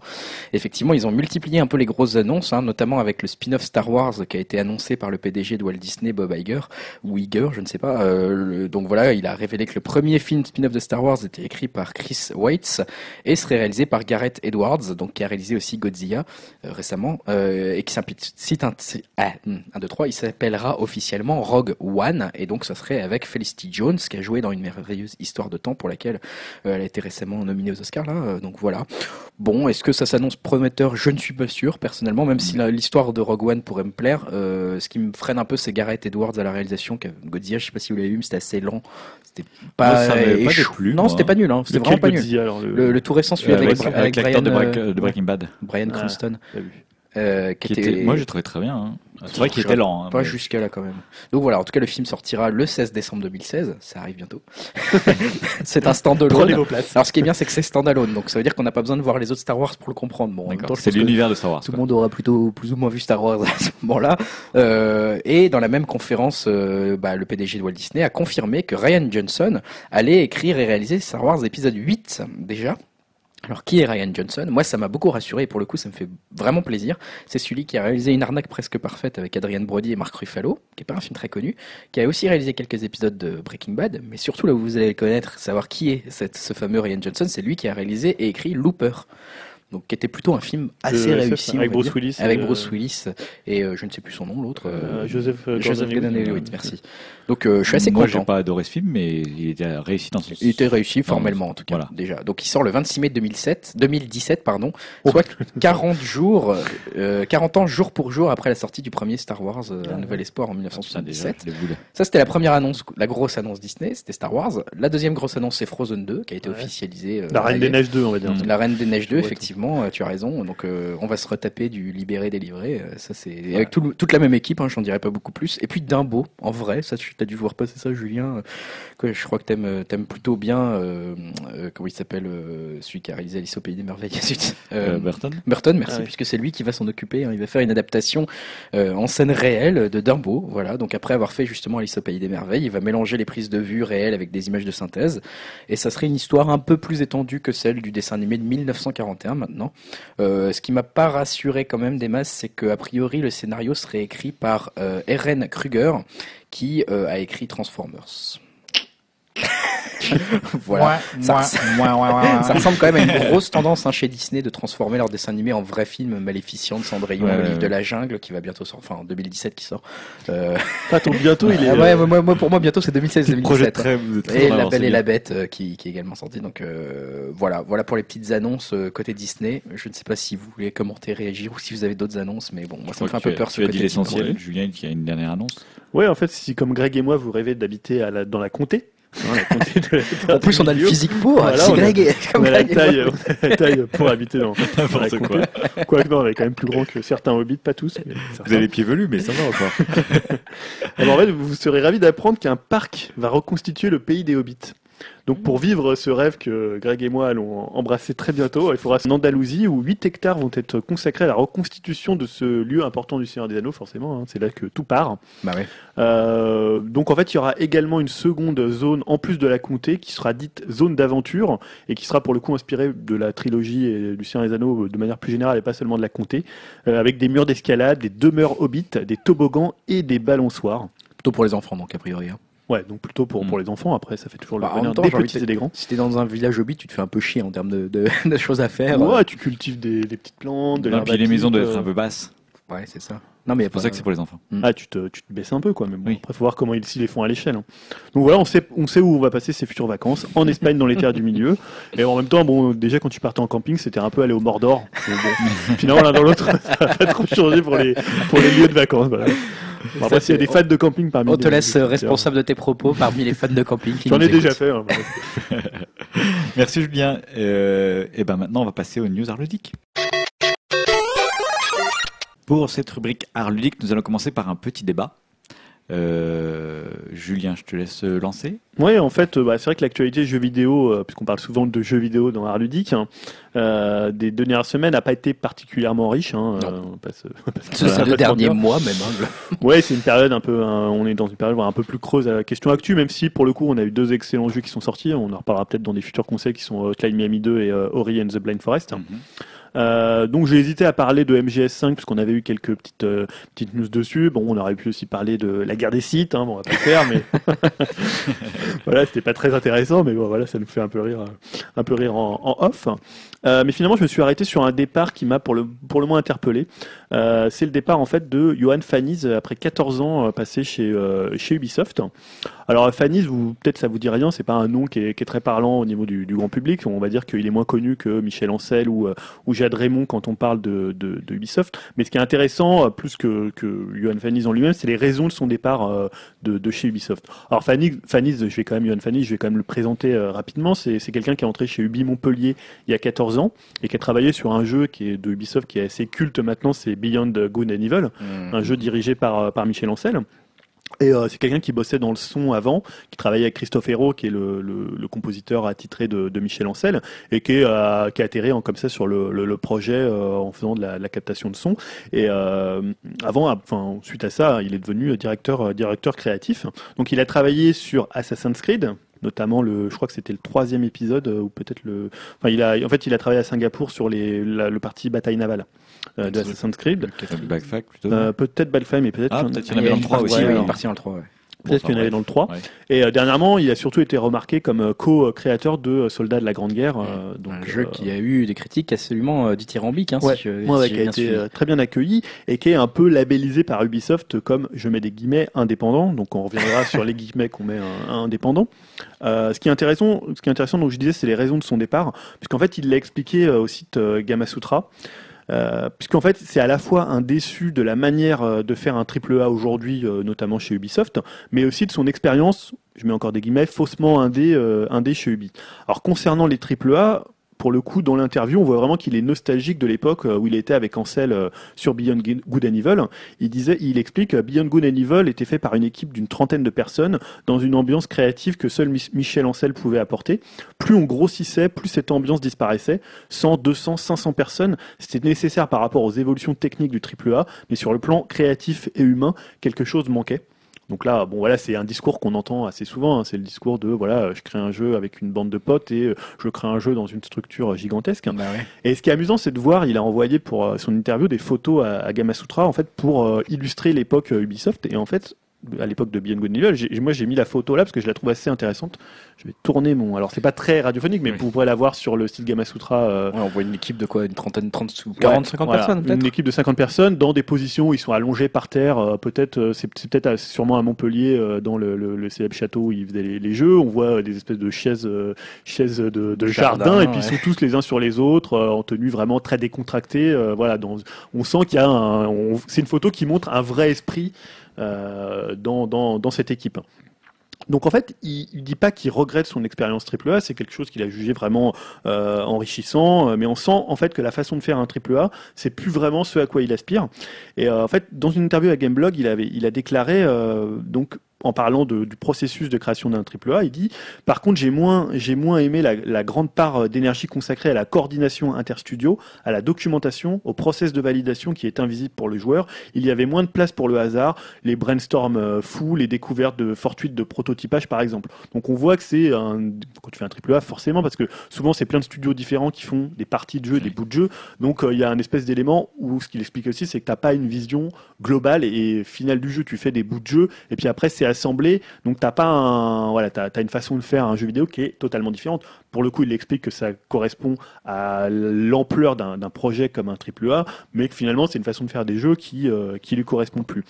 Et euh, voilà ce qu'il disait dans, dans Gamasutra, il disait euh, les interactions qu'on peut avoir avec les équipes sont, limitées et c'est très difficile, donc ce que je disais, d'avoir une, vision globale. Mais euh, voilà, on peut pas faire autrement pour, pour ce type de jeu.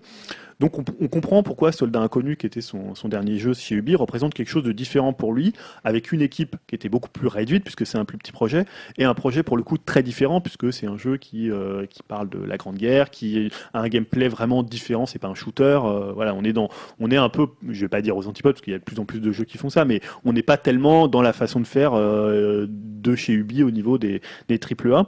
Et en fait, Fanny explique euh, ce qu'il a voulu retrouver, retrouver avec le jeu. Il dit très bien, on voulait, euh, on voulait revenir euh, à l'esprit Beyond Good and Evil, où on était impliqué à la fois dans le script, dans le level design et dans le game design. Donc plus du tout morceler euh, la production du jeu, mais euh, euh, vraiment être euh, complètement en contrôle. Et euh, là, pour le coup, il cherche pas du tout euh, Yves Guillemot sur ce sur ce coup-là. Il dit que Guillemot, c'était quelqu'un qui est tombé vraiment amoureux du projet, qui l'a soutenu. Donc Yves Guillemot, c'est le CE, le CEO, le, le PDG de, de Ubisoft, et qui a vraiment eu un coup de cœur pour pour le jeu et qui l'a soutenu, euh, qui l'a soutenu euh, au niveau marketing, alors que le jeu n'était pas forcément euh, pas vraiment très vendeur. Sauf que pour lui aussi, pour euh, pour euh, euh, pour Fanny, c'est aussi une expérience qui est loin d'être idyllique, puisqu'il dit ouais c'est vraiment quelque chose de difficile et et soldat inconnu, il dit il a une, enfin une comparaison qui est intéressante, c'est il dit c'était comme un un comment un, camion de, de restauration gastronomique sur le parking d'un restaurant géant quoi. Donc on voit bien euh, bah, l'image, euh, c'est-à-dire voilà, il y a ce grand, ce, ce gros fast-food qui produit plein de nourriture, et puis eux ils étaient mis comme ça un peu sur euh, sur sur sur le parking. Alors pour le coup ça a été quand même un, petit succès. On parlait à la fois de la de la renommée la renommée artistique du jeu, et en même temps c'est un million de joueurs. Mais il dit que ça reste quand même une goutte d'eau à l'échelle des blockbusters Ubi. Et en fait, on en vient finalement à cette fausse étiquette d'indépendant, car en fait, Fanny, il explique que pour Soldats Inconnus, il dit c'est un combat permanent pour convaincre les gens que créer, de créer un jeu, que créer un jeu faisant réfléchir sur la guerre euh, trouverait une audience.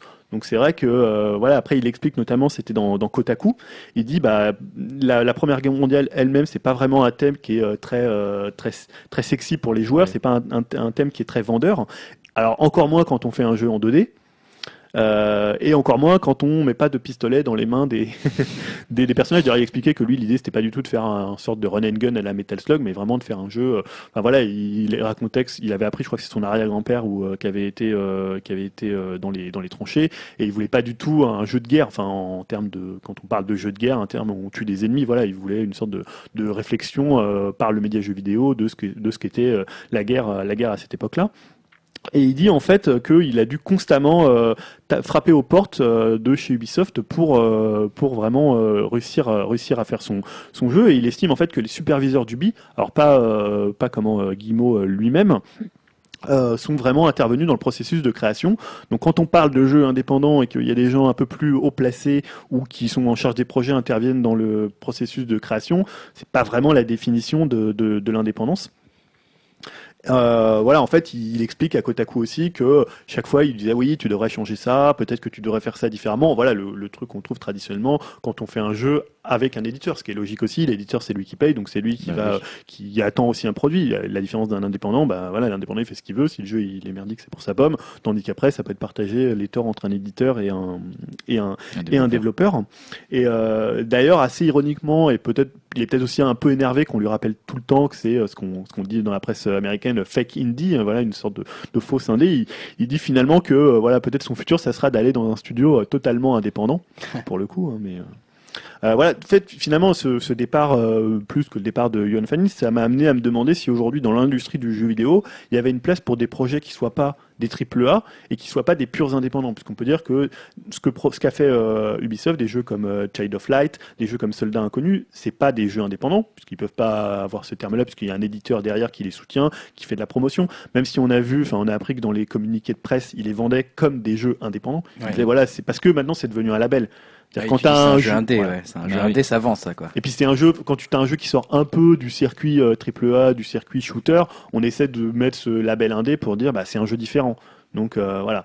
Et, euh, et, et finalement le départ de Fanny's, euh, ou même des jeux qui poussent chez Ubi, comme je parlais de Child of Light, on peut aussi penser à Gros, Gros Homme, qui est un jeu Mm. fait par une toute petite euh, d'Ubisoft, je crois que c'est Réflexion, ceux qui avaient fait Driver, et qui est un jeu qui a été d'ailleurs très très bien accueilli, mais qui est un jeu qui est un peu, on a l'impression que parfois ils se disent, Pff, on en a marre de faire des AAA, et sur Ouais, nos, bah, je crois qu'ils sont d'ailleurs un peu partis de là. Le mec qui a fait Gros Ouais. euh, celui qui a eu l'idée à la base. On avait- sent qu'ils ont besoin comme ça. On a l'impression, à la fois, t'as l'impression qu'il y a un essoufflement du modèle d'Ubi. euh, on en a parlé avec euh, Assassin's Creed Unity, bah, avec toute l'affaire qu'il y a autour. Mhm. Et en même temps, t'as l'impression qu'il y a un essoufflement de leur part et que leurs créateurs maison recherchent un peu de aussi une sorte de, de, de, de respiration, de second souffle. On l'a vu aussi avec Ansel qui va faire un, un autre jeu entre guillemets indépendant aussi, puisque c'est quand même soutenu par Sony, qui s'appelle Wild, Mm. avec un autre studio. Il est toujours chez Ubi, mais il va faire quelque chose d'indépendant. Comme si tous ces créateurs maison, ils étaient un peu fatigués de, bah, du, de Je la machine AAA. Quoi. Ouais, je pense qu'une machine comme Ubisoft doit un peu t'épuiser quand t'es un développeur, justement. C'est vrai que c'est une machine calibrée. Ils sont là pour sortir des jeux qui se vendent pas à un million d'exemplaires, mais qui se vendent à 10 millions Mais d'exemplaires. c'est difficile d'appréhender de toute façon les choses de l'extérieur parce que pour moi, Michel Ancel, typiquement, il a beau être chez Ubisoft, il fait quand même les jeux comme il le voit, comme il le veut, parce que Rayman, pour moi, c'est Le Michel Ancel, c'est très particulier. voilà. Mais tu vois, pour moi, Fanny, c'est une sorte de Michel Ancel quelque part, c'est-à-dire qu'il, tu vois, qui, qui partent, je peux comprendre, mais en même temps, euh, il a quand même la liberté d'arriver à faire. euh, tu vois, il a réussi à faire un jeu entre guillemets indépendant, enfin un jeu différent. Un fake, un, un fake ID. Euh, Ouais, alors ça c'est vrai qu'il a réussi à le faire, mais si peut-être qu'il est fatigué de devoir à chaque fois euh, toquer au Rendre cordes des pour, comptes. voilà, pour, que, pour ouais. vendre son jeu, qu'il y ait des, des- quelqu'un au-dessus qui lui dise tiens tu devrais peut-être faire ça, tu devrais faire faire ci, peut-être voilà. Après, euh, il- pour le coup, il ne cherche pas non plus Ubisoft, hein, c'est aussi, je pense, euh, une volonté personnelle. Euh, peut-être que lui, voilà, il a fait quat- tu fais 14 ans dans une boîte, t'en as peut-être marre, t'as envie de passer à autre chose, t'as envie de faire les- la façon différente. Mais c'est vrai que tu sens qu'il est nostalgique de cette époque du Bi Montpellier où il faisait les jeux différemment. Et justement, il dit que euh, Montpellier, ça peut être le nouveau, euh, presque le nouveau Canada avec euh, la neige en moins, nouveau Montréal à la neige en moins, puisque c'est peut-être là que plein de studios indés vont. Il y a vraiment une scène qui est assez foisonnante à Ubisoft à Montpellier, et tu sens qu'il veut retrouver ce, cette façon de faire des jeux un peu plus proches des équipes, un peu plus proche vraiment du, global du jeu et pas du morcellement de, de jeu. Quoi. Après, j'ai un peu l'impression, mais je, je sais pas, je, je, connais pas très bien, mais est-ce qu'il est pas nostalgique de quelque chose qui n'existe plus quelque part Enfin, c'est-à-dire que quand il a fait Beyond Good and Evil, oui, il est nostalgique d'une petite équipe et de ça, mais est-ce qu'il peut vraiment retrouver ça en travaillant chez un Ubisoft ou chez un autre gros éditeur euh, de jeux vidéo? Je suis pas certain que ça existe encore en fait. Mhm. Il a eu de la chance quelque part en, en ayant en ayant tapé dans l'œil du PDG, en se faisant appuyer par le PDG, et ça a été jusqu'au bout. Et tant mieux, euh, tant mieux pour son jeu, tant mieux pour lui. Mais il- s'il veut retrouver ça, effectivement, je pense que le choix, c'est d'aller vers l'indépendance pure et Ouais, et de refonder une petite équipe avec des petits jeux. Euh, vouloir concilier le modèle indépendant avec le modèle euh, triple A, ou en tout cas avec un éditeur derrière qui t'impose un peu des ventes ou de faire du gros chiffre. euh, bah, ça me semble un peu compliqué et puis on arrive dans le fake dans le fake indépendant et dans le label quelque part on fait Ouais. de l'indé pour faire de l'indé quoi et on fait pas de Ouais, et surtout que ce, ce, ce- le fake, enfin ce label de fake indépendant, il, enfin voilà, il cause du tort aussi aux créateurs parce Bah, que bien sûr. quelqu'un comme enfin tu vois c'est pas non plus un truc qu'il recherche. Il fait son jeu c'est un jeu on peut penser que c'est un jeu voilà qui est- c'est pas un triple A c'est un jeu avec moins de budget. Mais euh, c'est tu maintenant j'ai l'impression qu'il y a plus de de segments entre les triple A et les indés. Soit Non. tu fais de l'indé et t'es dans voilà t'es dans ton coin tu fais ton truc et, et soit tu fais du triple A mais il y a peut-être des jeux entre les deux de, Des double A, quoi. ouais des voilà des double A comme on en faisait à une époque Ouais, c'est la fameuse voie du milieu, mais ça c'est dans tous les domaines artistiques, le cinéma le même euh, problème. Finalement, on retrouve ouais, un problématique dans le dans la même dans le cinéma, comme tu le dis, effectivement, entre faire un bah, ce qu'on a dit tout à l'heure avec Spielberg et tout ça, qui font Ouais. des films Soit tu fais des un peu de blockbusters, double soit A. tu fais des films indépendants et Voilà. du coup il y a de la lumière sur toi parce que c'est une patte artistique, mais entre les deux c'est Ouais, gros, et c'est c'est- c'est- c'est intéressant ce que tu dis parce que Fanny justement en parle de justement de l'industrie du cinéma, mais lui il dit que l'industrie du cinéma est plus mature et qu'elle n'hésite pas à prendre des risques. Alors bon, je sais pas- Euh, bah, tu vois, ce qu'on a notre débat de tout à l'heure euh, a tendance à le contredire finalement. Parce Ouais. qu'effectivement, aujourd'hui dans le cinéma, c'est soit tu sors à Sundance, soit tu fais un gros ça dépend, film ce de blockbuster. ça dépend ce qu'on regarde dans le cinéma quoi. Et voilà, lui, il dit, bah, le cinéma, il prend plus de risques, euh, il ose plus de choses, alors que le jeu vidéo, il a un peu peur d'aller euh, vers des choses différentes. Euh, on a, c'est aussi un peu le discours qu'on a chez David Cage, même si David Cage fait des triple A, euh, c'est souvent son Mm. discours en disant, bah, le jeu vidéo, il est cantonné au shooter, on n'utilise qu'une partie du cerveau. On peut être d'accord, pas d'accord. Après, Mm. il y a, c'est plein de débats sur le gameplay, qu'est-ce qu'un jeu vidéo, comment on conçoit un jeu vidéo. Mais disons que c'est vrai que le jeu vidéo, il est basé beaucoup sur euh, l'élimination, sur, enfin, il est an- ancestralement, il est, c'est un jeu de, enfin, le, le jeu vidéo, il se base sur. euh, Disons que si on se fixe sur les prix, les, volumes de vente et la masse, oui, mais en fait, euh, dans les faits, c'est pas vraiment ça. Enfin, je veux dire, c'est, on voit que les shooters qui sortent, parce que c'est ce dont on parle le plus, mais au final, euh, les journées, les phases, euh, tous ces jeux-là, c'est des jeux qui sont quand même bien implantés dans le milieu du jeu vidéo. C'est des jeux d'auteur pour moi, voilà. Ouais, mais Tu pour, vois, euh, tu vois, pour un journée, ouais, c'est un jeu qui a été quand même, qui, qui est, qui est pas un jeu indépendant hein, pour le coup, mais qui est un jeu quand même assez cher et qui, est- qui a du mal à euh, Oui. trouver un seuil de rentabilité. Mais après, pour, euh, t'as pas non plus des succès tout le temps. Enfin, Non, il y a beaucoup d'échecs hein, dans les jeux. Non, non, mais c'est, il faut dire que pour moi, les jeux euh, de shoot, comme tu dis, euh, mais c'est pas forcément péjoratif, c'est l'équivalent d'un blockbuster. euh, voilà, c'est, c'est-à-dire qu'il y a les blockbusters, mais pour moi, les, les, les jeux artistiques ou, ou plus d'auteurs euh, coexistent, euh, coexistent bien à côté, même de mieux en mieux, j'ai l'impression. Après, c'est, enfin, c'est vrai que tu peux, tu peux penser que comme dans le cinéma, à la fois il y a des blockbusters d'auteurs Et il y a des films, euh, tu vois, des films parfois indépendants qui sont faits, euh, enfin, avec un modèle de cinéma indépendant. Enfin, Mm. tu vois, euh, je sais pas, euh, tu prends un film comme Titanic, c'est un film d'auteur quelque part, Mm, même mm. si c'est. euh, Ce que fait Christopher Nolan ou voilà, ou ce que fait Nolan. euh, Alors parfois, tu as des films qui ont un label indépendant ou euh, un label cinéma d'auteur et tu sens que c'est finalement des produits marketés et, et créés comme des comme du, une sorte de label cinéma d'auteur. Bah, c'est là où je rejoins peut-être justement un peu Michel Ancel qui a peut-être trouvé un peu l'équilibre avec les derniers Rayman où il est dans une vision assez personnelle du jeu vidéo et de ce qu'il a toujours fait et pourtant il est dans un jeu un peu triple A et qui se vend quand même à des millions d'exemplaires.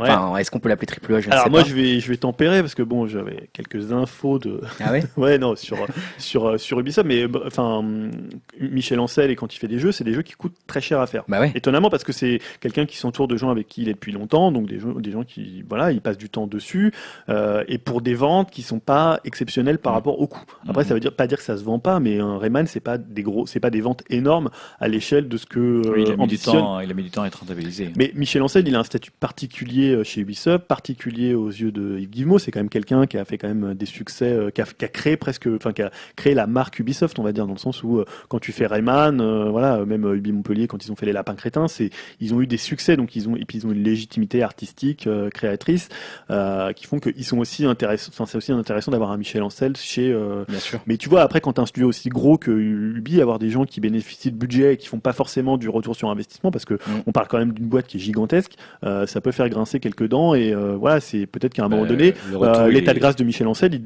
peut-être pas à- au-delà de deux, trois échecs. euh, voilà, tu vois. Oui, je suis d'accord. Mais le retour, il est en, en termes d'image, pas en termes de. Oui, c'est Ouais, ça. c'est un après, moi je dis ça, mais je suis totalement du côté de Michel Ancel. Enfin, tu vois, oui, le- non, mais je comprends bien. et on peut enfin, revenir à ce qui s'était passé à l'époque de, de Rayman Legend, enfin de Rayman Wii U, où justement le jeu n'était pas sorti pour des raisons qui étaient uniquement marketing et financières. Et pour le coup, euh, voilà, moi je, je soutiens plutôt la démarche de Michel Ancel et du studio Ubi. hein. C'est bien qu'il y ait des gens comme ça. Et on sent que voilà, ils- quand tu les entends en interview, c'est des gens qui sont passionnés et qui, enfin, ils ont l'air de se marrer quand ils font un jeu. Mm, mm. Et c'est peut-être ça que euh, que Fanny's a perdu euh, en Bah faisant ouais. des, des jeux comme ça, Après, euh, c'est vrai que- morcelés. Tu dois t'attendre effectivement, enfin, Fanny's, euh, il doit s'attendre, quelque part tous les créateurs doivent s'attendre à ça. Si tu commences à travailler sur un jeu où c'est un gros projet, forcément il y avoir plus de monde, et s'il y a plus de monde, tu vas perdre un peu quelque part la liberté de création, tu vas rajouter des, des étapes de fabrication, tu vas rajouter des réunions, tu vas rajouter des aspects dont il parle qu'on voit pas nous forcément en tant que joueur, mais du coup la créativité euh, bah, se bride, se perd, et si tu veux retrouver cette créativité là, bah tu peux que euh, éliminer les étapes, faire un jeu moins cher et revenir vers l'indé quoi. Donc euh, effectivement aujourd'hui le, le marché a l'air d'être quand même pas mal morcelé quoi. Ouais. Moi j'ai l'impression, c'est l'impression que ça me donne quoi. Ouais, enfin, j'ai même l'impression qu'il est carrément divisé en deux blocs. Ouais, quoi. c'est ça, D'un côté, blocs. les indés, qui, parce que maintenant tu fais un jeu indé, par, parfois ça peut très très bien marcher. Après, c'est pas tous les indés qui marchent, Ouais.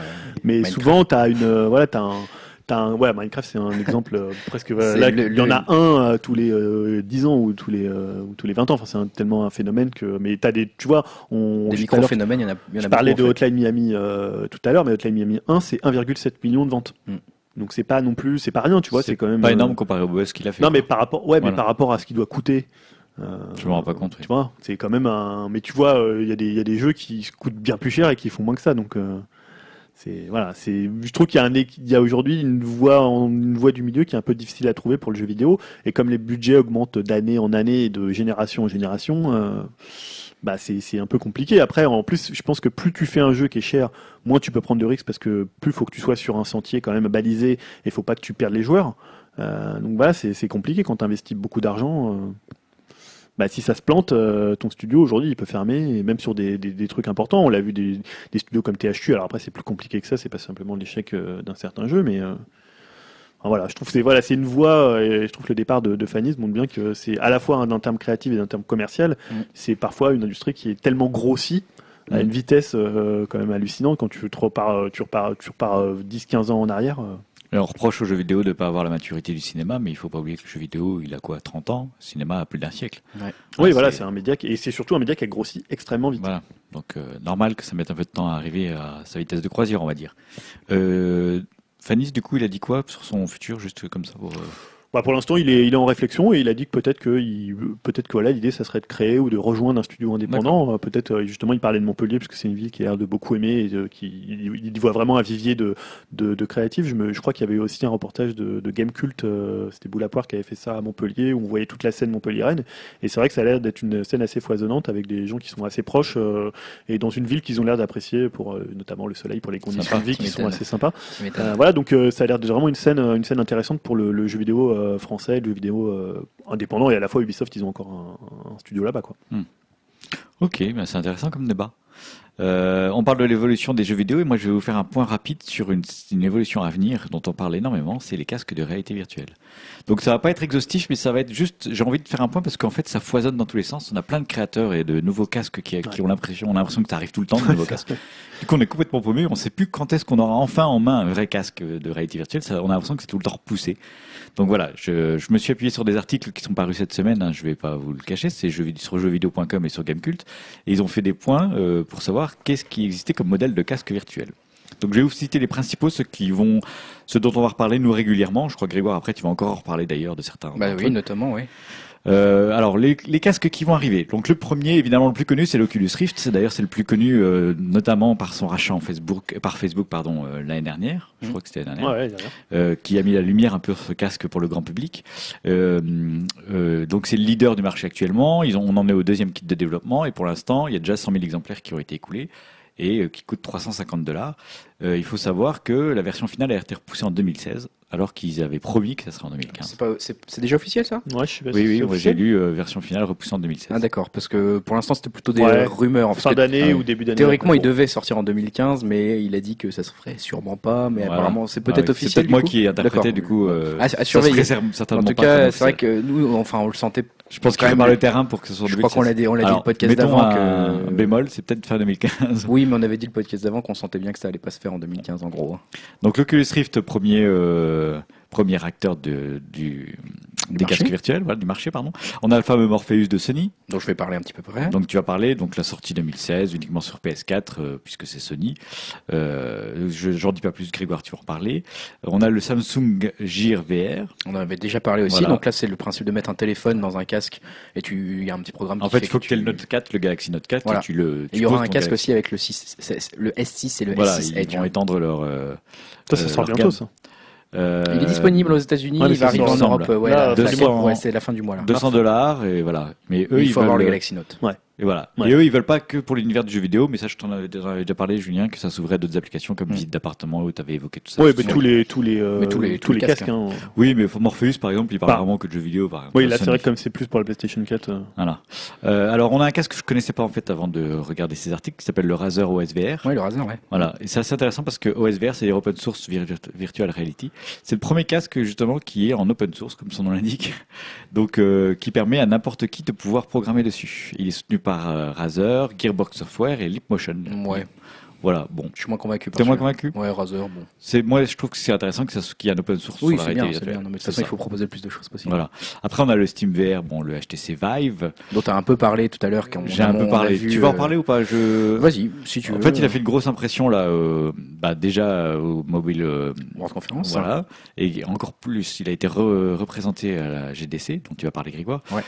Il faut savoir qu'il a fait grosse impression parce que il, il fonctionne légèrement différemment des autres casques. C'est-à-dire que sur le casque, il y a des sortes de petits miroirs en fait qui sont des capteurs. Et euh, on se place dans une dans une pièce et on place deux capteurs comme des enceintes à chaque côté de la pièce. Et ces ces capteurs euh, avec les surfaces réfléchissantes sur le casque arrivent à détecter la position. Et en plus, il- on a aussi deux trackers qu'on place dans sa main Ouais, ce qui ouais. fait voilà qu'on tient une sorte de Wiimote qu'on tient dans la main qui sont aussi captés par les boîtiers qu'on place dans la salle et du coup on peut se déplacer dans cette salle mais dans la réalité virtuelle Mm. nos mains apparaissent dans le casque etc et tous les journalistes qui ont essayé ont dit que c'était vraiment bluffant et que ça changeait beaucoup des autres euh, des autres des autres casques Bah oui, parce parce que, que les autres coup, casques en fait c'est une, l'implication, c'est une euh, caméra qui nous qui traque le visage donc c'est surtout le visage qui bouge et qui est projeté dans la réalité virtuelle là c'est plutôt le corps entier et avec les mains qui apparaissent dans la réalité C'est vrai que virtuelle pour l'instant, l'Oculus Rift, tous les autres sont surtout destinés à être utilisés un peu assis, quoi. Oui. En fait, t'es un, t'es un peu spectateur. Là, il t'incite vraiment à être acteur et à bouger, en fait. Oui, et avec puis là, euh, là vraiment, c'était debout et que tu t'agenouilles, euh, tu te vois agenouillé dans la réalité virtuelle. Enfin voilà, ça Ouais. traque un peu tout ton corps grâce au fait que ça traque ta tête. Et, euh, et là, ils ont annoncé une, une sortie fin 2015. Je mettrai beaucoup de guillemets parce que Steam, je suis toujours un peu, enfin Valve, je suis toujours un peu craintif sur la date de sortie. Et enfin, deux derniers euh, plus euh, presque plus anecdotiques, le Google Cardboard qui Ah, pour moi ouais. est un troll euh, de Google, mais bon. Ouais, qui marche bien. hein. Ouais, il marche bien, c'est marche bien. optique. Hein. Ouais, bah en fait, ça, c'est juste une, comment dire, un casque en carton qu'on peut Ouais. commander tel quel, avec dans lequel on insère deux lentilles et on met son téléphone portable. C'est quoi C'est- C'est 15 dollars, je crois. C'est truc 15 comme ça. dollars Ouais. et c'est le téléphone qui fait le boulot de, de calcul, quoi, avec euh, tous les capteurs qu'il y a dans le téléphone. Moi, j'appelle ça. Oui, j'ai l'impression qu'ils se moquent un peu des choses. Je sais pas comment dire. C'est ça. notre Ah, non, c'est c'est une autre vision des choses. hein. C'est une autre vision des choses. Tu vois, c'est Bon, écoute, si ça marche, pourquoi pas. Et enfin, le dernier, c'est le Cortex de Sulon. Ça, je ne connaissais absolument pas. C'est un casque qui fait à la fois réalité virtuelle et réalité augmentée. Wow. Il a il a l'avantage d'être sans câble. Et euh, par contre, pour l'instant, il a une résolution moins intéressante que la concurrence. Mm. C'est Mais c'est euh, presque une autre voie en fait. Voilà, donc ça fait pas mal de 1, 2. Et puis on peut ajouter aussi l'HoloLens, euh, bon, qui, est- Ouais, qui est pas de la réalité qui est virtuelle. de la Ouais. réalité augmentée, parce que là tu. Il y a Microsoft aussi Ouais. qui arrive. mais pour le coup, qui sera dans beaucoup plus de temps. parce Oui, que là on a, pas de date, euh, ça sera 2020 là. Voilà, on en, avait parlé quand c'était Moi, annoncé, je vois c'est plus une perspective de futur que Ouais. quelque chose Je pense de que les trois, les trois gros qu'il faut surveiller, ça va être le celui de Sony concrètement, Le Hein, Morpheus. donc le Morpheus, l'Oculus Rift parce que c'est quand même le gars qui a un peu recréé la réalité virtuelle, qui s'est vraiment intéressé à ça. Puis Facebook a mis 2 milliards dedans quand même, donc je pense qu'il y a de l'ambition derrière. Puis le troisième, c'est quand même le Vive qui a fait une, une Mm. ou le Donc, le- Vive, le Valve, de Valve, Valve qui a fait une énorme impression. Euh, vraiment, euh, le, le- la presse a tellement été dithyrambique que nous, ça nous a vraiment euh, rendu curieux. Puis en plus, je rajouterais à ça quand même que bah, Steam euh, derrière, ils ont une bibliothèque de jeux qui est, ça, assez impressionnante. Donc ils vont pouvoir combiner ça. Ça c'est un offre quelque part quand il va arriver sur le marché, il, aura- il sera déjà complet. Il y aura déjà une offre de jeux. Si vous êtes sur la plateforme Steam, vous aurez vos jeux. Enfin, Le- c'est très prometteur. L'Oculus Rift, il a pour lui le gros avantage d'être euh, compatible PC nativement, donc après il sera compatible c'est- sûrement Xbox One. Tu vois, je pense que Microsoft va s'engouffrer dans la. Au niveau des, au niveau des Je jeux, l'Oculus Rift, il, Je il est pas. moins prometteur là-dessus. hein. parce qu'il n'a Ouais. pas d'annonce sur les jeux, par exemple, l'Oculus Rift. Pour Non, l'instant, il n'y a aucun partenariat. Il y a plein de jeux qui d'emblée sont compatibles Oculus Rift. Peut-être. On ne sait pas. Mais il y a faudrait- déjà des jeux, il y a déjà des. Tu peux déjà jouer certains jeux avec le DK2. Oui, tu peux jouer, mais bon, le problème c'est que ça appartient à Facebook. Alors, est-ce que Facebook va racheter des jeux, va devenir éditeur, va Mhm. devenir distributeur de jeux Moi, je pense que ça va rester quand même très PC hein, pour euh, l'Oculus. Je pense que ça va être très très Ouais. PC et ça va être Je aussi pas- pour des films. Et Mais des choses je comme vois ça, pas moi. Microsoft avec sa Xbox One ne pas saisir si ça marche, hein, le tournant de la réalité virtuelle. Bon, Il y a quand même aussi une question de puissance. hein. Ah oui. Ah, Il y aura l'HoloLens. Hein. Oui, mais le Microsoft. pour moi, c'est autre chose. Même moi, Morpheus, j'attends de voir. euh, alors, est-ce que Morpheus, il y aura des. On va en parler tout à l'heure, mais est-ce qu'il y aura des, une puce supplémentaire pour augmenter la puissance? J'ai entendu dire que la PS4 avait un, puissance cachée, entre guillemets. Les légendes de la Les vieilles Voilà, c'est ça. c'est- Les vieilles Ça fait un peu ça, mais ils disent que voilà, toute la puissance de la PS4 n'a pas encore été dévoilée et qu'il y avait encore sous le capot des choses prévues pour la réalité virtuelle. Pareil, pour les, apparemment la Wii U aussi avec les Amiibo, ils auraient dit une puissance digne de la NASA. Mais euh, ouais, je voulais juste te dire un- quelque chose parce que j'ai conseillé juste un- à lire un papier de, je crois que c'est Libération, de Libération. Ils ont sorti un dossier là ce week-end dans Libé, euh, Libé du samedi. Ouais. Ça va être peut-être encore disponible sur euh, sur leur site euh, sur la réalité virtuelle, un six pages qui faisait la couverture de Libé, euh, qui est surtout euh, écrit par Erwan Cario, donc euh, de, Mm. de Silence on joue. Et euh, aussi il y a un article de Clément Apap qui est, qui est très impliqué dans la réalité virtuelle. euh, Qui a sorti- on mettra peut-être le nom de son, son blog, Mm. parce qu'il a un blog justement sur les, les- le monde des réalités, je crois que ça s'appelle. Et euh, lui qui a beaucoup testé l'Oculus Rift, qui l'a qui l'a chez lui. Et c'est vraiment intéressant. Enfin, toutes les hum, tous les, les, les petits articles dessus euh, sur l'industrie du porno, sur Patrick Watson qui permet de faire visiter son studio, sur les sur Clément Apap qui donne comme ça des euh, des, des un aperçu de ce qu'est la la, la, réali- la, la- la réalité virtuelle. Je vous conseille vraiment d'essayer de le lire parce que c'est vraiment un bon dossier. Et ça montre aussi bien, encore ça. tous les casques et euh, Donc sur le site de Libé, potentiellement. alors peut-être qu'il est sur le site de Libé, euh, moi je l'avais dans le Libé du samedi et c'est un, un 6 pages. Voilà, je trouve qu'un journal comme Libé qui fait 6 pages sur la réalité virtuelle. euh, Bah, tu sens que ça va venir. Alors, tout le monde disait que ça allait être 2015, l'année de la, la réalité virtuelle, notamment à cause de la sortie de l'Oculus Rift. Mais comme on se dirige de plus en plus et que les rumeurs laissent penser que ça va être plutôt 2016, je suis content qu'ils repoussent moi. je pense que oui, je pense qu'ils ont intérêt. Mais en fait, ils ont vu le truc de Vive aussi avec la captation des Non, et puis je préfère qu'ils prennent leur temps et qu'ils nous sortent un produit qui marche bien tout de suite. Ouais, ouais, et puis là tu, tu l'as mis dans la partie jeux vidéo, mais c'est vrai que c'est- c'est plus transversal que ça. Oui, Rift, on aurait euh, pu le mettre dans la partie techno. Oculus Rift, ça. il est presque plus dans la partie techno, voire divertissement, celui-là pour moi. Parce qu'il est très différent des autres qui sont peut-être plus orientés gaming, notamment pour le Ouais. Vive de, bah, de Steam, logiquement, comme c'est une plateforme de jeu. Mais moi personnellement j'attends plus des choses euh, hors partie jeux vidéo que jeux vidéo pur en fait. Ah, je sais pas. moi. Enfin, je vois plein de trucs euh, où je me dis ça pourrait être intéressant avec un avec un Ouais, casque je t'avoue que je me suis jamais vu ça comme ça, mais euh, je sais pas. À voir. Moi, j'attends juste de pas vomir. hein. en jouant. déjà pas mal. Greg, tu vas nous parler de la GDC. Bah, du coup, je vais en parler rapidement parce que c'est vrai que ça commence déjà à remonter euh, bah, il y a une semaine et demie, quelque chose comme ça. Donc la GDC, un des plus grands événements de l'industrie du jeu vidéo quand même, mais du on va dire du point de vue concepteur, euh, développeur, euh, voilà, c'est les professionnels de l'industrie qui se font des lectures, des discussions entre eux, hein, plutôt. Euh, on a quand même eu des annonces pour le grand public, en tout cas qui sont parvenues jusqu'à nos oreilles. Et c'est vrai que Valve, bah, tu l'as dit, hein, avec le Vive qui avait été annoncé quelques jours avant à la, à la- MWC, bah, on a eu le, casque, mais on a eu aussi d'autres annonces, donc le Source 2 notamment, leur moteur bah, qui va être gratuit, donc la- le célèbre moteur de, de Valve. Euh, c'est vrai que le premier, il avait déjà plus de 10 ans, donc ça commençait à un petit peu à dater. Là, le Source 2, a priori, il va, il va donc être gratuit et, et il s'adresserait aussi à des gens qui ne sont pas forcément que développeurs, c'est-à-dire même aux gens qui ont envie de participer à la communauté, ils pourraient essayer via euh, ce Source 2. Donc on ne sait pas exactement comment ça va se faire au niveau des royalties. Est-ce que si vous avez du succès avec ce truc, vous devrez payer au-delà d'un certain montant des royalties, comme beaucoup de moteurs le font Bah, c'est actuellement déjà le cas en fait, c'est gra- gratuit mais entre guillemets parce que je crois que si tu publies un jeu sur Steam euh, avec euh, le moteur, leur Ah, c'est moteur, ça c'est 30%. D'accord. Voilà, c'est ouais, ça, c'est ouais. 30%, Voilà. c'est les fameux D'ailleurs, 30% je de crois que Valve. c'est si tu utilises le moteur, tu es obligé de le publier sur euh, ton jeu sur Steam. c'est Ah, pas un truc d'accord. comme ça. Je- a toute façon, Pour qu'ils ouais. récupèrent leurs royalties, Ouais. justement. Mais je sais Ouais. qu'il y a 30% si tu. Parce qu'il y en a, il y en a d'autres qui ont d'autres modèles. Enfin, tu, il y en a où c'est un abonnement, il y en a d'autres où c'est à partir de 1000 euros de, de vente. c'est pour choses ça, par exemple, que euh, il y a le moteur Unity. Donc Mm. euh, là, c'est, euh, je vais peut-être écorcher son nom, Reticello, là, le- l'ancien de EA, Mm. euh, qui lui est un peu, enfin voilà, il est un peu monté au front pour dire parce que eux, je crois que leur, leur moteur il coûte 1500 euros, 1500 dollars. Ouais. Mais il dit, bah nous, notre moteur il coûte 1500 dollars, mais il y a rien derrière, quoi. Fait, y Bah a oui, pas, euh, on prend pas euh, 30% ça. après ou 30%, c'est 5%, énorme. ou- Si ton, si jeu il a du succès sur Steam, 30%, mine de rien, tu le regrettes. Bon. Enfin, bon, venant, venant d'un type de Shiga, on peut se dire Oui, aussi, c'est bon, ça. Mais j'ai 500 donné un dollars, c'est pas conseil, énorme bon. en fait. Du coup, je non, parlerai, c'est pas énorme. Je parlerai rapidement aussi chez Valve des Steam Machines. hein. donc on avait Mm. dit qu'on commençait à être un peu dubitatif sur ce produit parce qu'on avait plus trop de nouvelles. Et là, ils ont un peu donné des nouvelles quand même, puisque euh, ils ont annoncé des premières machines disponibles à partir du mois de novembre prochain. On a eu euh, pas mal de d'offres, on va dire. hein, ça, c'est le cas de le dire, euh, avec certaines qui avoisineraient le prix de console, euh, et puis avec des hardware, d'autres qui ont des meilleures performances même que les consoles actuelles.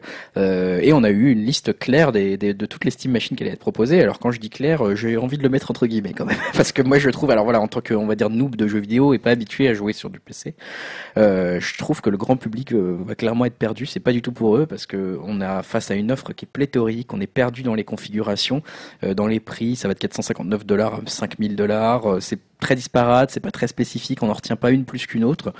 Euh, voilà, je sais pas si l'objectif était de partir à la conquête du grand public avec ça, mais moi je trouve que déjà, euh, de mon avis, c'est mon point de vue uniquement, mais je l'assume, je, je trouve que c'est complètement raté.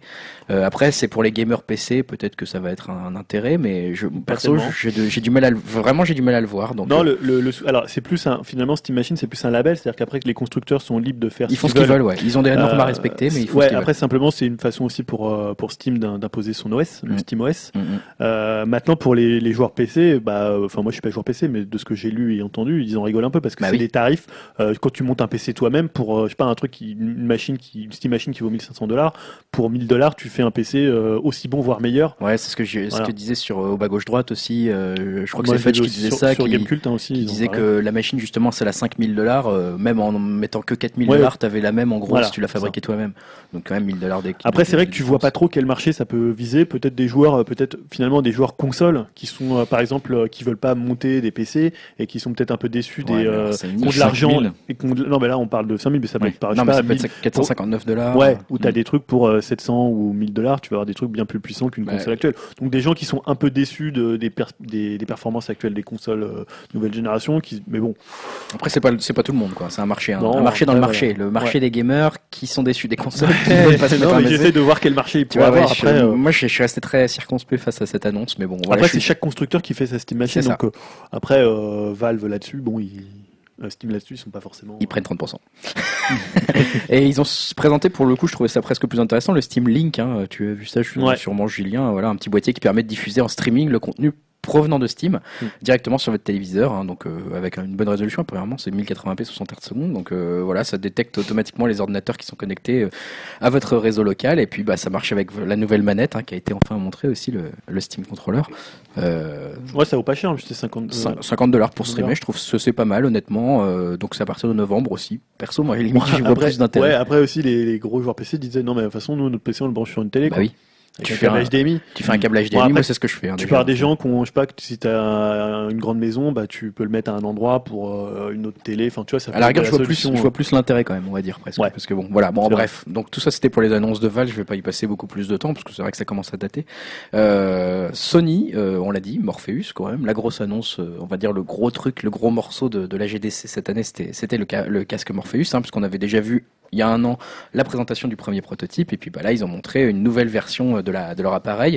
Et il faut dire que euh, je sais pas ce que vous en avez pensé. Moi je l'ai trouvé quand même assez joli déjà euh, un beau truc un beau boîtier euh, assez élégant et puis aussi plus performant apparemment que celui qui était montré l'année dernière hein. donc là cette fois-ci on a un dispositif OLED avec un écran enfin c'est format 1920 x 1080 donc 960 par 1080 par œil pour un meilleur champ de vision avec jusqu'à 100 degrés et un taux de rafraîchissement euh, de 120 Hz. Donc ça, je trouve que c'est quand même pas mal. hein, Et un délai de, de latence de 18 millisecondes. Apparemment, c'est imperceptible en dessous de 20 millisecondes. Donc ils sont juste à la Ah, limite. je croyais que c'était moins. Ouais, non, ils sont vraiment juste à la limite. Donc ça, ça peut être un peu le truc qui va poser problème, surtout que c'est pas pareil chez tout le monde.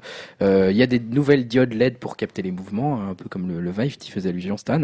Euh, apparemment, il est plus confortable aussi pour les gens qui l'ont essayé, plus sympa, et, plus sympa à mettre. Euh, voilà, donc ça, ça devrait. Euh, voilà, ceux qui l'ont essayé ont eu un, des retours très positifs quand même. hein, dans, Ouais, dans ce que j'ai lu, euh, vraiment, euh, c'était vraiment prometteur, quoi. Donc euh, on en saura sûrement beaucoup plus à le 3 parce que y Yoshida aurait- ouais, euh, a dit qu'il y aurait des jeux Voilà. testables déjà à le 3 euh, sur, sur, sur le Je Morpheus. suis curieux de voir la puissance des jeux en fait, le Ouais. rendu des jeux. Je suis très curieux C'est aussi. ça qui me. Mais ça sera je, compliqué. Je doute pas que ça marche, Parce mais qu'à l'E3, on va voir des journalistes qui l'essayent qui vont faire Waouh Mais bon, quand tu l'as pas essayé, en fait, tu sais pas quoi. En gros. Non, mais disons qu'en sachant quels jeux vont être portés dessus, tu sauras si quel, enfin, quelle voie ça peut, Mm. ça peut, ça peut prendre. C'est sûr que si par exemple t'as un, je sais pas, un, un Rockstar, Rockstar qui annonce quelque chose dessus, ou euh, toi, est-ce que ça va Ouais. se limiter à des petites expériences Made in Sony? Est-ce qu'ils vont ramener des indés dessus, euh, Surtout qu'on déjà pas des jeux prix, hein. compatibles? Est-ce que ça va vraiment être des gros studios qui vont faire des jeux dessus? On sait pas trop Parce que s'ils le vendent à 500 500 dollars en plus de la PS4, ça Non, risque d'être cher. ça On sait pas le prix. hein. Ouais. Ah, ils ont dit Ça qu'ils n'avaient pas travaillé en, réfléchissant au prix d'abord, justement. C'est ça le problème. Bon, on verra. On verra. Euh, Du côté d'NVIDIA, je vais aller très vite. Ils ont annoncé une console Android TV. Bon, 200 dollars, euh, c'est pas très très puissant, mais pourquoi pas C'est une petite console toute légère, toute fine, euh, pour pouvoir profiter un peu de l'expérience du cloud gaming. Donc, euh, bon, ça sort qu'aux États-Unis au mois de mai. Pour l'instant, on n'en saura pas, mais c'est le premier appareil Android TV à proposer de la 4K aussi. Donc, ça pourrait être intéressant pour cet aspect-là. Microsoft qui était présent aussi, et là, ce que j'en ai retenu perso, c'est qu'ils ont beaucoup parlé de l'unification de leur offre.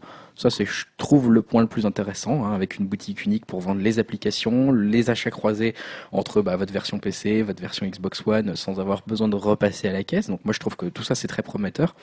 Euh, avec aussi apparemment une, une compatibilité justement sur HoloLens euh, pour pouvoir euh, bah, faire tourner ces jeux Xbox One sur HoloLens, tout ça via un système unifié. Beaucoup d'annonces sur l'unification de leur système et je trouve que c'est voilà, on le sentait venir depuis quelques années hein, déjà qu'ils allaient tout unifier. Là, ça se confirme et je trouve que c'est plutôt intéressant. Donc euh, voilà, il y a aussi pas mal d'annonces sur des jeux indés, mais ça, j'y reviendrai dans ma news euh, juste après. Euh, voilà, moi c'est un peu tout ce que j'ai gardé, on va dire, de la, Bah, de la GDC cette année. Euh, voilà. Bon, on va passer à des annonces un peu plus rapides en vrac. Ouais. Euh, Julien, tu voulais nous parler de Treeace.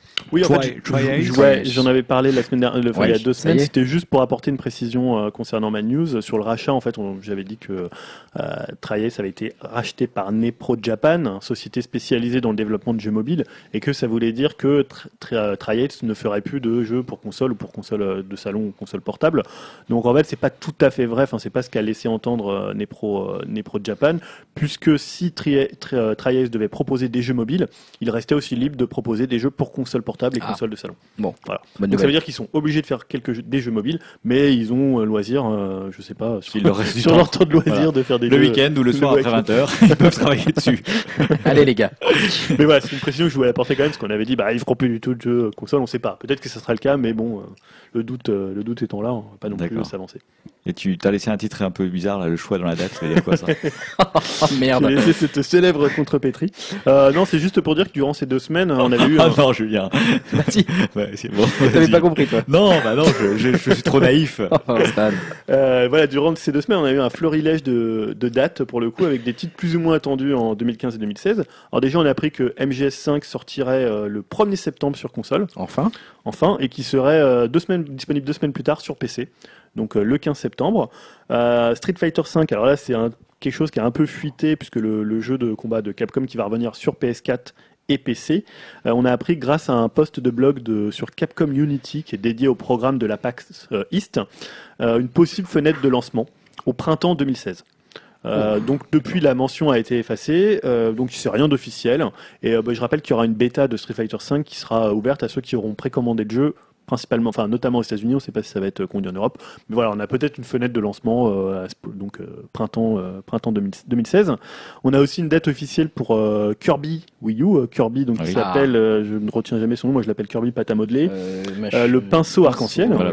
Et on pourra donc euh, se procurer en Europe. Oui, puisqu'il est- Le Rainbow Alors, Curse. Je l'ai dit. Euh, il est déjà disponible au Japon et aux États-Unis. Ouais. Et en France, ils se sont dit il y avait tellement de jeux Wii U qui sortaient, donc on n'allait pas le sortir maintenant. Faut le traduire. Faut- Voilà, on sait pas pourquoi ils l'ont repoussé. Bon, Euh, et on pourra le, il sera disponible le 8 mai.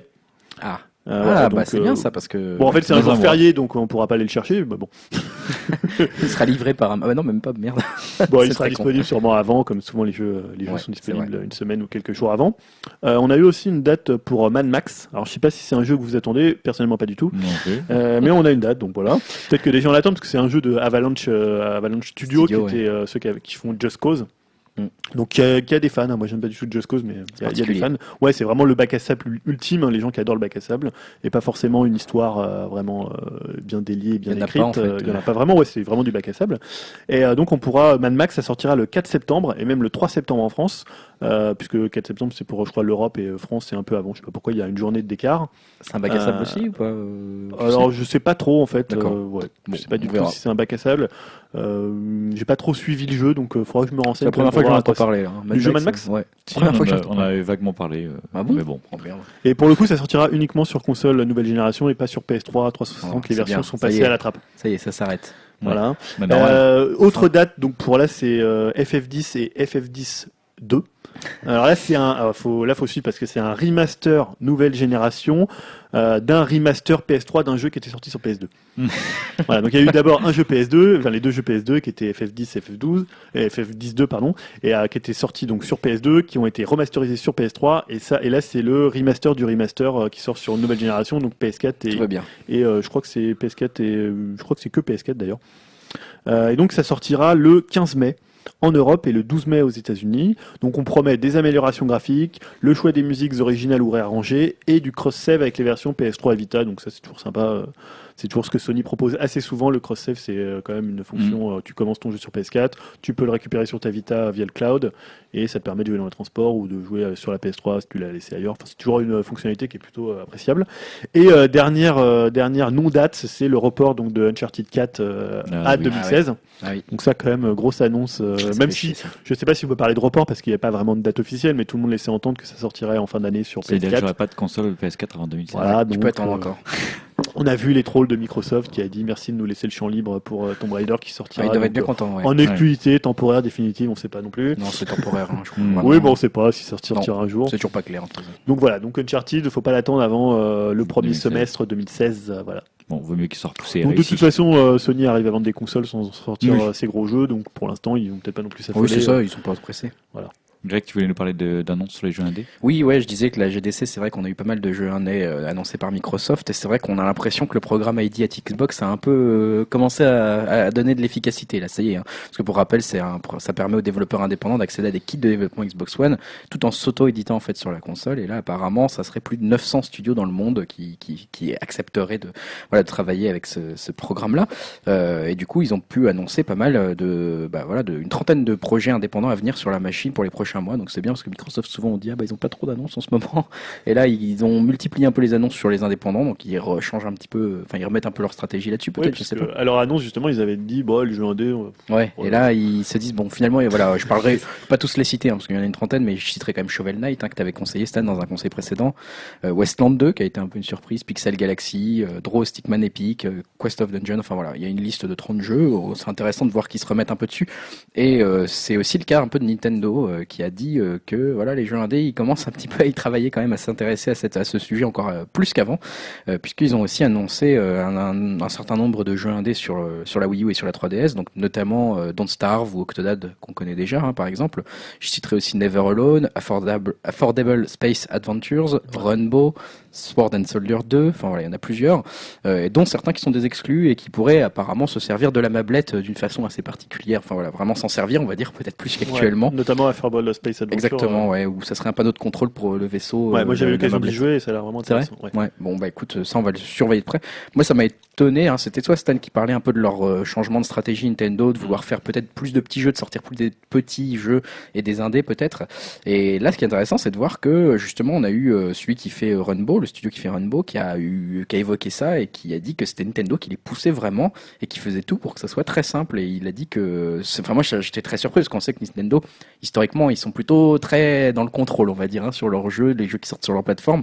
Hein, à l'époque, il fallait même euh, qu'il y ait le tampon Nintendo pour que ça sorte, etc. Et là, on dirait que ça lâche, euh, il lâche du lest un petit peu chez Nintendo. Donc c'est Dave Proctor, euh, le producteur chez euh, 13AM Games, voilà, donc ceux qui ont fait Rainbow, qui dit que ça a été un processus étonnamment facile de travailler avec Nintendo et que par exemple, eux, leur jeu en ce qui leur concerne. C'était qu'un prototype dans une Game Jam à Toronto et c'est Nintendo qui est venu les chercher en disant bah, vous allez en faire un jeu Wii. Oui, ils ont complètement. euh, Ils ont tout- mais tout ils ont, changé. mais ça fait déjà quelques temps, puisqu'il Mm. y a déjà pas mal de jeux indés qui sont sortis sur Wii U.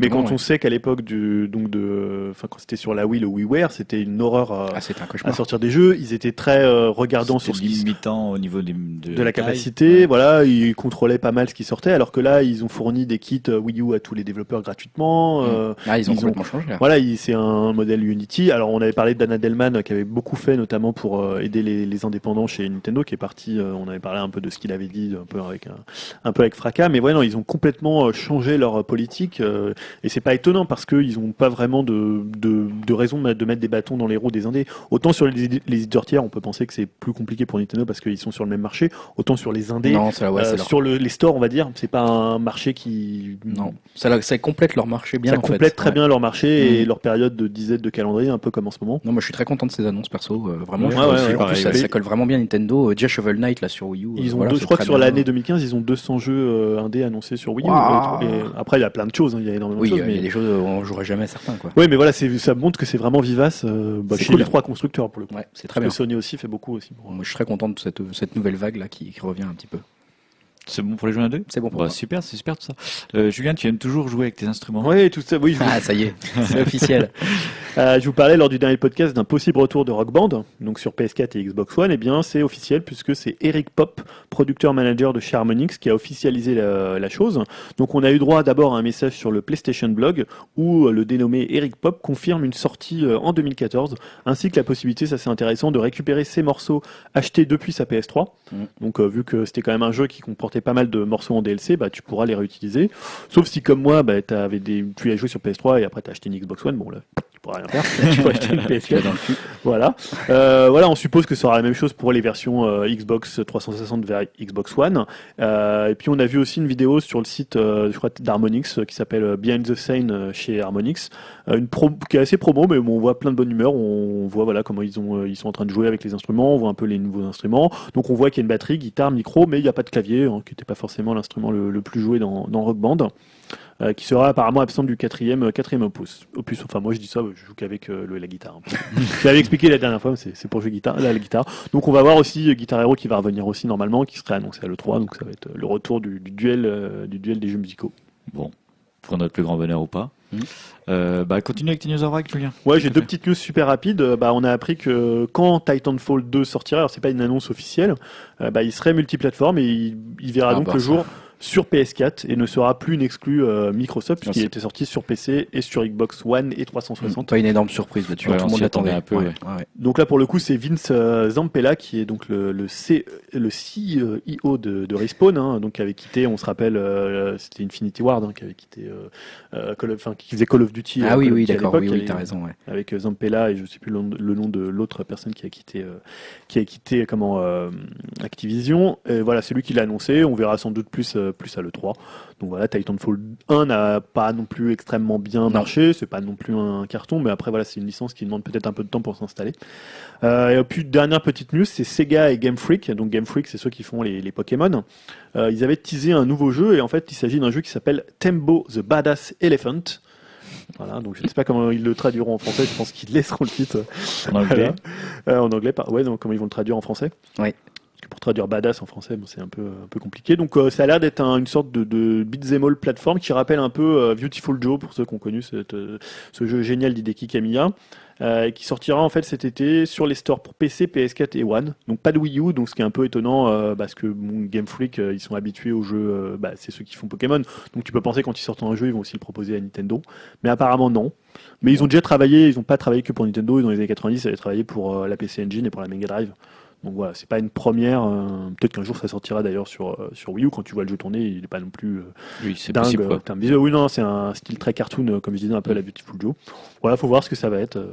je sais pas si ça sera intéressant, mais Game Freak, ils font plutôt des bons jeux. Des. Pokémon et aussi Harmonite, qui était plutôt sympa. D'accord. Bon, bah, comme on est des cracks en jeux vidéo, on va peut-être vous donner des conseils pour faire des bons jeux. Ouais. Enfin, c'est pas moi qui vais vous les donner. Ah bon Je suis un peu Non, déçu. C'est euh, Anita Sarkisian, euh, donc euh, qui est la réalisatrice des documentaires euh, Troops versus Women in Video Games, euh, voilà, qui en gros regrettait dans ces documentaires-là la place qui était laissée euh, aux personnages féminins dans les jeux vidéo, qui étaient souvent un peu victimes du syndrome de la princesse à aller rechercher dans un château.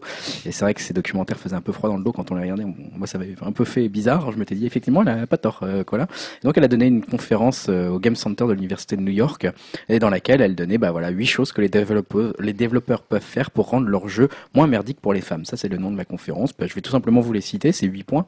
C'est assez, assez rapide. Euh, le premier point, c'est éviter le principe de la schtroumpfette, hein, selon lequel un grand, un groupe de personnages ne va inclure qu'un seul personnage féminin dont la principale caractéristique se résume à être féminin, donc habillé en rose ou des choses comme ça, par exemple. Deuxième point, éviter la- l'armure bikini et les autres tenues affriolantes injustifiées. Troisième point, créer des personnages féminins aux morphologies variées, pas seulement des top modèles. Quatrième point, ne pas insister sur le postérieur des personnages féminins, mais du moins pas davantage qu'on ne le ferait sur celui d'un personnage masculin. Cinquième point, inclure davantage de personnages féminins de couleur. Sixième point, animer les personnages féminins conformément à la manière dont de vraies femmes se déplaceraient. Septième point, enregistrer des cris de douleur féminins qui ne ressemblent pas à des orgasmes. Et huitième point, inclure des ennemis féminins sans pour autant les sexualiser. Voilà, donc euh, je voulais juste les citer parce que ça paraît des conseils finalement un peu basiques. Presque sont- bon sens, j'ai envie Ouais, c'est presque du Ouais, bon sens. En gros, tu fais pas Bayonetta, quoi. Voilà, c'est ça. C'est dommage, non Euh, ou tu le fais autrement, quoi. Non, mais Bayonetta, elle est quand même, euh, voilà, elle a quand même du pouvoir. Alors Oui. la plupart du temps, c'est pas, c'est pas le cas. Euh, ça me paraît des principes simples et peu il faut creuser. C'est Oui, voilà. c'est la, la surface qui a l'air. Effectivement, elle a quand même un physique assez. Oui, non, mais parce que je pensais à tous tes points, euh, Ouais. les, les plans sur les postérieurs. Ah, euh, ça, sur- oui, ça, Bayonetta, ils ont raté là-dessus. voilà, pour moi, c'est tout. Bon, c'est intéressant, c'est intéressant d'avoir ce point de vue. Merci Grégoire. On va passer tout de suite à la rubrique euh, critique et conseils.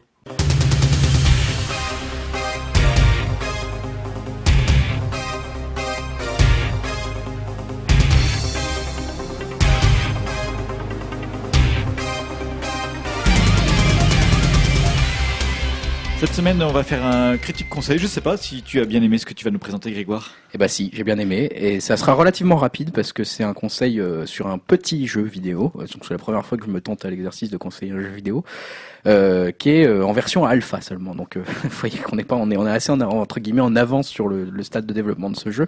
Et ce jeu c'est Besiege. Alors Besiege, on, je crois qu'on le prononce Besiege. Besiege en anglais. Siege. Besiege, donc c'est B-E-S-I-E-G-E. Euh, qui est un jeu de Speederling Games et qui est un jeu entre le puzzle game, hein, vous allez devoir construire des choses, et euh, le jeu de stratégie, euh, et le tout appuyé qui repose sur une, un principe de, voilà, de, de simulation de physique, on va dire, avec lequel on prend énormément de plaisir à jouer. Alors qu'est-ce que c'est concrètement? Euh, Le nom, attends, le- tu- sur quelle plateforme il est c'est sur PC, pardon, donc PC, euh, Linux, euh, Mac. PC, Ordinateur. Ordinateur, voilà. Comme son nom l'indique, donc le but de Besiege, Besiege, enfin je veux dire Besiege, c'est de construire une machine de siège, tout simplement, hein, pour atteindre l'objectif fixé euh, dans chacun des niveaux. Donc le plus souvent, vous allez, on va demander de détruire une maison, un moulin, un château, euh, parce que tout ça se passe dans un style relativement moyenâgeux. Hein, vous en doutez, moi j'ai une machine de siège. Et euh, en face de vous, en plus de vos objectifs, souvent vous aurez des chevaliers à pied ou des archers euh, qui vous attaquent. Vous aurez des canons qui vous tirent dessus, des moutons, ce genre de choses.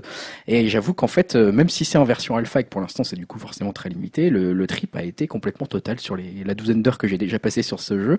Alors pourquoi je me suis éclaté? Bah Parce que tout simplement la liberté de création elle est complètement totale. Donc là, vous pouvez laisser libre cours à l'ingénieur cruel qui sommeille en vous, et en moi visiblement il était très cruel. Parce que donc à votre disposition, vous avez plein de choses, donc je vais en citer certains, hein, des blocs simples, doubles, des charnières, des roues, des câbles de traction, des blocs tournants, euh, des pics, des lance-flammes, des ressorts, des scies circulaires, des boules explosives, des ailes pour voler, des boucliers, enfin plein de choses. Et vous pouvez tout imbriquer comme vous le voulez, comme bon vous semble, pour fabriquer les mécanismes que vous voulez, aussi tordus qu'ils soient. Donc vous pouvez faire tout ce qui vous passe par la tête. Et en plus, ce qui est bien, c'est que c'est très rapide d'exécution, puisque vous faites votre machine de la mort tranquillement dans votre coin, entre guillemets, en mode, en mode pause, en mode construction. Vous, faites, vous appuyez sur un petit bouton ou sur la barre espace, et hop, ça active le jeu. Vous pouvez lancer votre machine de la mort. Et par le même bouton, donc un petit, une petite pression sur la barre espace, vous pouvez retourner en mode construction pour euh, aller parfaire votre euh, machine, pour pouvoir finir le niveau avec celle-ci. Euh, et surtout pour qu'elle s'écroule pas comme une grosse merde. Parce que c'est à peu près ce qui se passe dans 90% des cas au début, hein, quand vous allez construire une machine, elle va juste vous exploser à la gueule. Pourquoi? Parce que le moteur physique, il est justement assez marrant et surtout relativement complet. hein. Donc on a la gravité, bien sûr.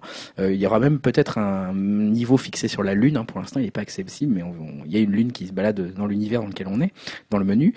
Euh, Il y a de la portance qui est pris en, en, en compte, il y a l'élasticité, les jointures et l'effet d'inertie, par exemple. Euh, Quand vous faites un tir au canon, il y a un effet de recul de votre machine. Donc c'est ce genre de choses qu'il faut apprendre à, à manier. Euh, et on découvre tout ça, j'avoue, avec des échecs à chaque fois ridicules qui vous font bien marrer, euh, parce que vous avez une situation complètement improbable avec machine qui a complètement pris feu toute seule au lieu d'aller détruire le château. Donc euh, chaque fois on se marre bien, puis on recommence. Euh, donc pour l'instant c'est une version alpha, hein, je vous l'ai dit, il y a qu'une quinzaine de missions disponibles dans la version alpha. Mais ce qui est bien, c'est que chacun peut prendre le plaisir qu'il veut. Euh, par exemple, on peut essayer de passer tous les niveaux avec la machine la plus simple possible, qui ferait que 3-4 blocs et qui va juste répondre à l'objectif du niveau. Ou alors, on peut essayer de se faire des défis. Bah, moi, c'est ce que j'ai fait. Après, j'ai refait tous les niveaux en essayant de créer des doubles catapultes, des trébuchets, euh, des machines volantes pour larguer des bombes, ce genre de choses. Et en plus de ça, on a un mode sandbox dans lequel on est totalement libre dans sa création pour tester des autres choses. Et encore, on a, on va dire un espace, un volume de création en 3D qui est encore plus large. Donc, on n'a pas de limite du tout pour le coup. Euh, bon, parfois, bien sûr, euh, il y a encore des petits défauts hein, dans le jeu, logiquement. Il est encore tout neuf, on va dire. Donc, on peste un peu parfois contre la physique euh, parce qu'il y a un petit truc qui se passe pas comme vous l'aviez prévu.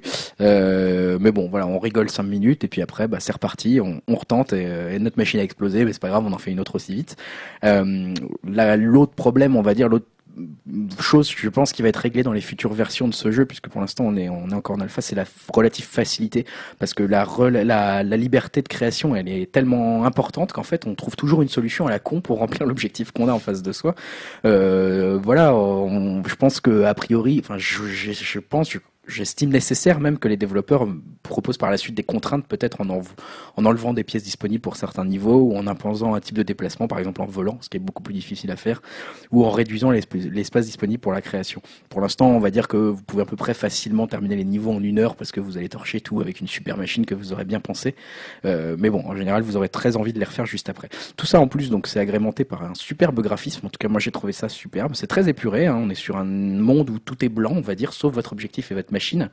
Et euh, tout ça avec un espèce d'effet vignette autour, un vignettage. hein. donc euh, les, les bords sont un peu plus sombres et vous avez un effet de profondeur. C'est très bien travaillé. Donc dès que vous approchez votre machine euh, en zoomant dessus pour aller rajouter un élastique, etc., vous aurez un bel effet de flou sur le château au loin euh, que vous devrez attaquer. C'est assez joli, franchement. Ça donne un petit aspect maquette à tout ça. Donc c'est C'est très. quoi C'est c'est la très 3D joli. C'est en 3D C'est comment C'est tout en 3D. Tout ouais, en ouais. 3D. Tout en 3D, tu tournes autour de ta machine euh, très facilement. Euh, et en plus de ça, il y a une option qui permet de modifier la vitesse du jeu, c'est-à-dire qu'on peut la passer à 1% ou la mettre à 200%. Et ce qui est très drôle, c'est quand on la passe à 5-6%, on se retrouve dans un mode ultra slow motion. Et du coup, on voit notre euh, catapulte partir doucement exploser en vol comme une merde parce qu'on a mal prévu le recul. Donc on passe encore plus de temps à rigoler bêtement devant son écran. Donc voilà, Euh, l'interface est très bien faite. Et donc voilà, Euh, moi je vous le conseille aujourd'hui. C'est mon conseil de la semaine, c'est Besiege ou Besiege. Comment tu le trouves ce jeu? C'est tu vas sur Steam tout simplement, euh, tu tapes euh, Besiege. Il et est en accès- il est même euh, mis en avant, je crois, parce qu'il D'accord. justement c'est un- une des early access les plus jouées sur Steam actuellement. hein. donc euh, c'est ça coûte 6 euros en version cher, alpha. Bien. Et j'avoue que ça vend pour l'instant pas mal du rêve quand même, hein, Mm. parce qu'on est devant une liberté de création telle pour l'instant, on peut s'amuser euh, comme un fou. Et d'ailleurs, si vous allez euh, euh, télécharger voilà la version alpha, peut-être qu'on en fera gagner une pour le podcast Dist. Hein, J'évoquais la j'évoquais la possibilité tout à l'heure. Euh, bah, sur les internets, déjà, il y a des communautés euh, bien fédérées, c'est-à-dire qu'il y, y a beaucoup de partage de machines, parce qu'on peut exporter les machines et les donner à d'autres gens si on veut. Donc il y a des gens qui ont construit des hélicoptères Apache complètement fous. Je, je sais même pas comment ils ont fait ça. Et euh, il y a aussi beaucoup déjà de tutos sur YouTube pour construire des machines complètement euh, inutiles et donc euh, très drôles. Donc voilà. Moi je vous insiste à aller voir sur euh, Steam et à taper Besiege ou Besiege pour aller regarder ça. C'est seulement 6 euros. Et moi j'y ai déjà passé une douzaine d'heures juste à me marrer bêtement. Donc euh, Ça a allez-y. l'air sympa. Voilà. Bon, super. Merci pour ce conseil, Grégoire. Eh ben de rien. Euh, on va enchaîner tout de suite, on va évoquer les sorties ciné Allez, qui c'est parti. viennent pour les deux prochaines semaines, donc le 18 et le 25 mars. Euh, on, s'était, on, s'était- on avait évoqué entre nous le fait de se prêter un petit jeu, pardon, euh, de chacun de sélectionner un seul film par semaine. Ah bon? Oui, J'étais pas au courant C'est pour ça que je te regardais, Julien. J'étais pas, Ah pas bon trop au courant non plus. Non, on l'avait évoqué, mais on, on l'avait pas formalisé. Je te rassure, Julien, t'inquiète pas. Prenez des décisions sans me concerne. comment, comment? Attendez, on coupe le son, on l'a discuté. Ouais, ça va. Non, tu nous dis autant de films que tu veux, mais moi je me suis amusé à me mettre cette contrainte. C'est stade en fait. D'accord, ok. Moi j'en ai Euh, sélectionné plusieurs. hein. bon, Grégoire, tiens, tu fais le malin. Le 18 mars. qu'est-ce Eh ben, j'en ai sélectionné deux. Eh ben, Non, j'ai sélectionné Hacker. Alors pourquoi? Parce que euh, ça a l'air bizarre, ça a l'air un peu nul, mais surtout parce que c'est réalisé par Michael Ah Mann. oui, donc euh, voilà, je- ça m'a quand même intrigué, même si la bande-annonce, j'avoue, m'a fait très peur. Voilà, c'est tout ce que j'en ai à dire pour Julien, toi, l'instant. tu l'as Ah moi, aussi. la, la bande-annonce m'a- m'a pas fait peur du Ah, tout, si. j'ai rien compris. Mais euh, par contre, j'ai retrouvé Michael Mann, c'est-à-dire il y a des plans de ville, euh, il y a une façon de, ça a l'air d'être euh, d'être monté, d'être expliqué. Tu voilà, tu, tu dis que ça va être très complexe, et en même temps, Michael Mann, c'est quelqu'un, je trouve, par un film comme Révélation, il arrive bien à rendre la complexité d'un sujet. Donc euh, là, c'est une bande-annonce où c'est vrai que tu comprends pas vraiment de quels sont les tenants, les aboutissants. Mais je pense sur un film de deux heures, je sais pas combien de temps il dure, deux heures, deux heures et demie. euh, je fais confiance à Michael Mann pour ça, même si le dernier, enfin le dernier Michael Mann que j'avais vu, c'était euh, Public Enemy, c'était pas terrible. Mais voilà, quand tu as fait des films comme Hit, comme Collateral, même comme euh, moi, un de mes préférés, c'est Miami Vice, voilà. Je, je, je confesse, hein, ce sera peut-être un de mes conseils, c'est un de mes préférés. Je trouve que c'est On un verra, très très grand ouais. film, peut-être le meilleur Michael Si t'arrives à nous le vendre, écoute.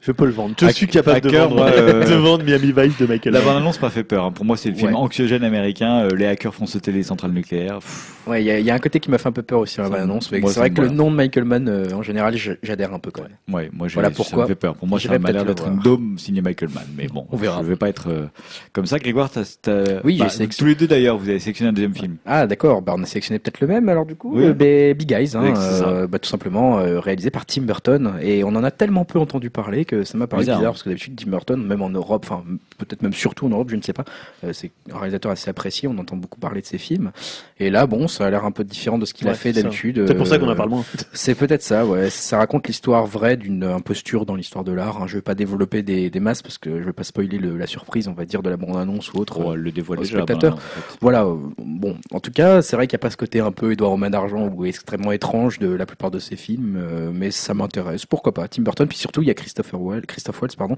que j'aime beaucoup, donc euh, excellent Euh, J'ai envie d'aller le voir le 18 mars. Julien, t'as quelque chose à ajouter sur ça?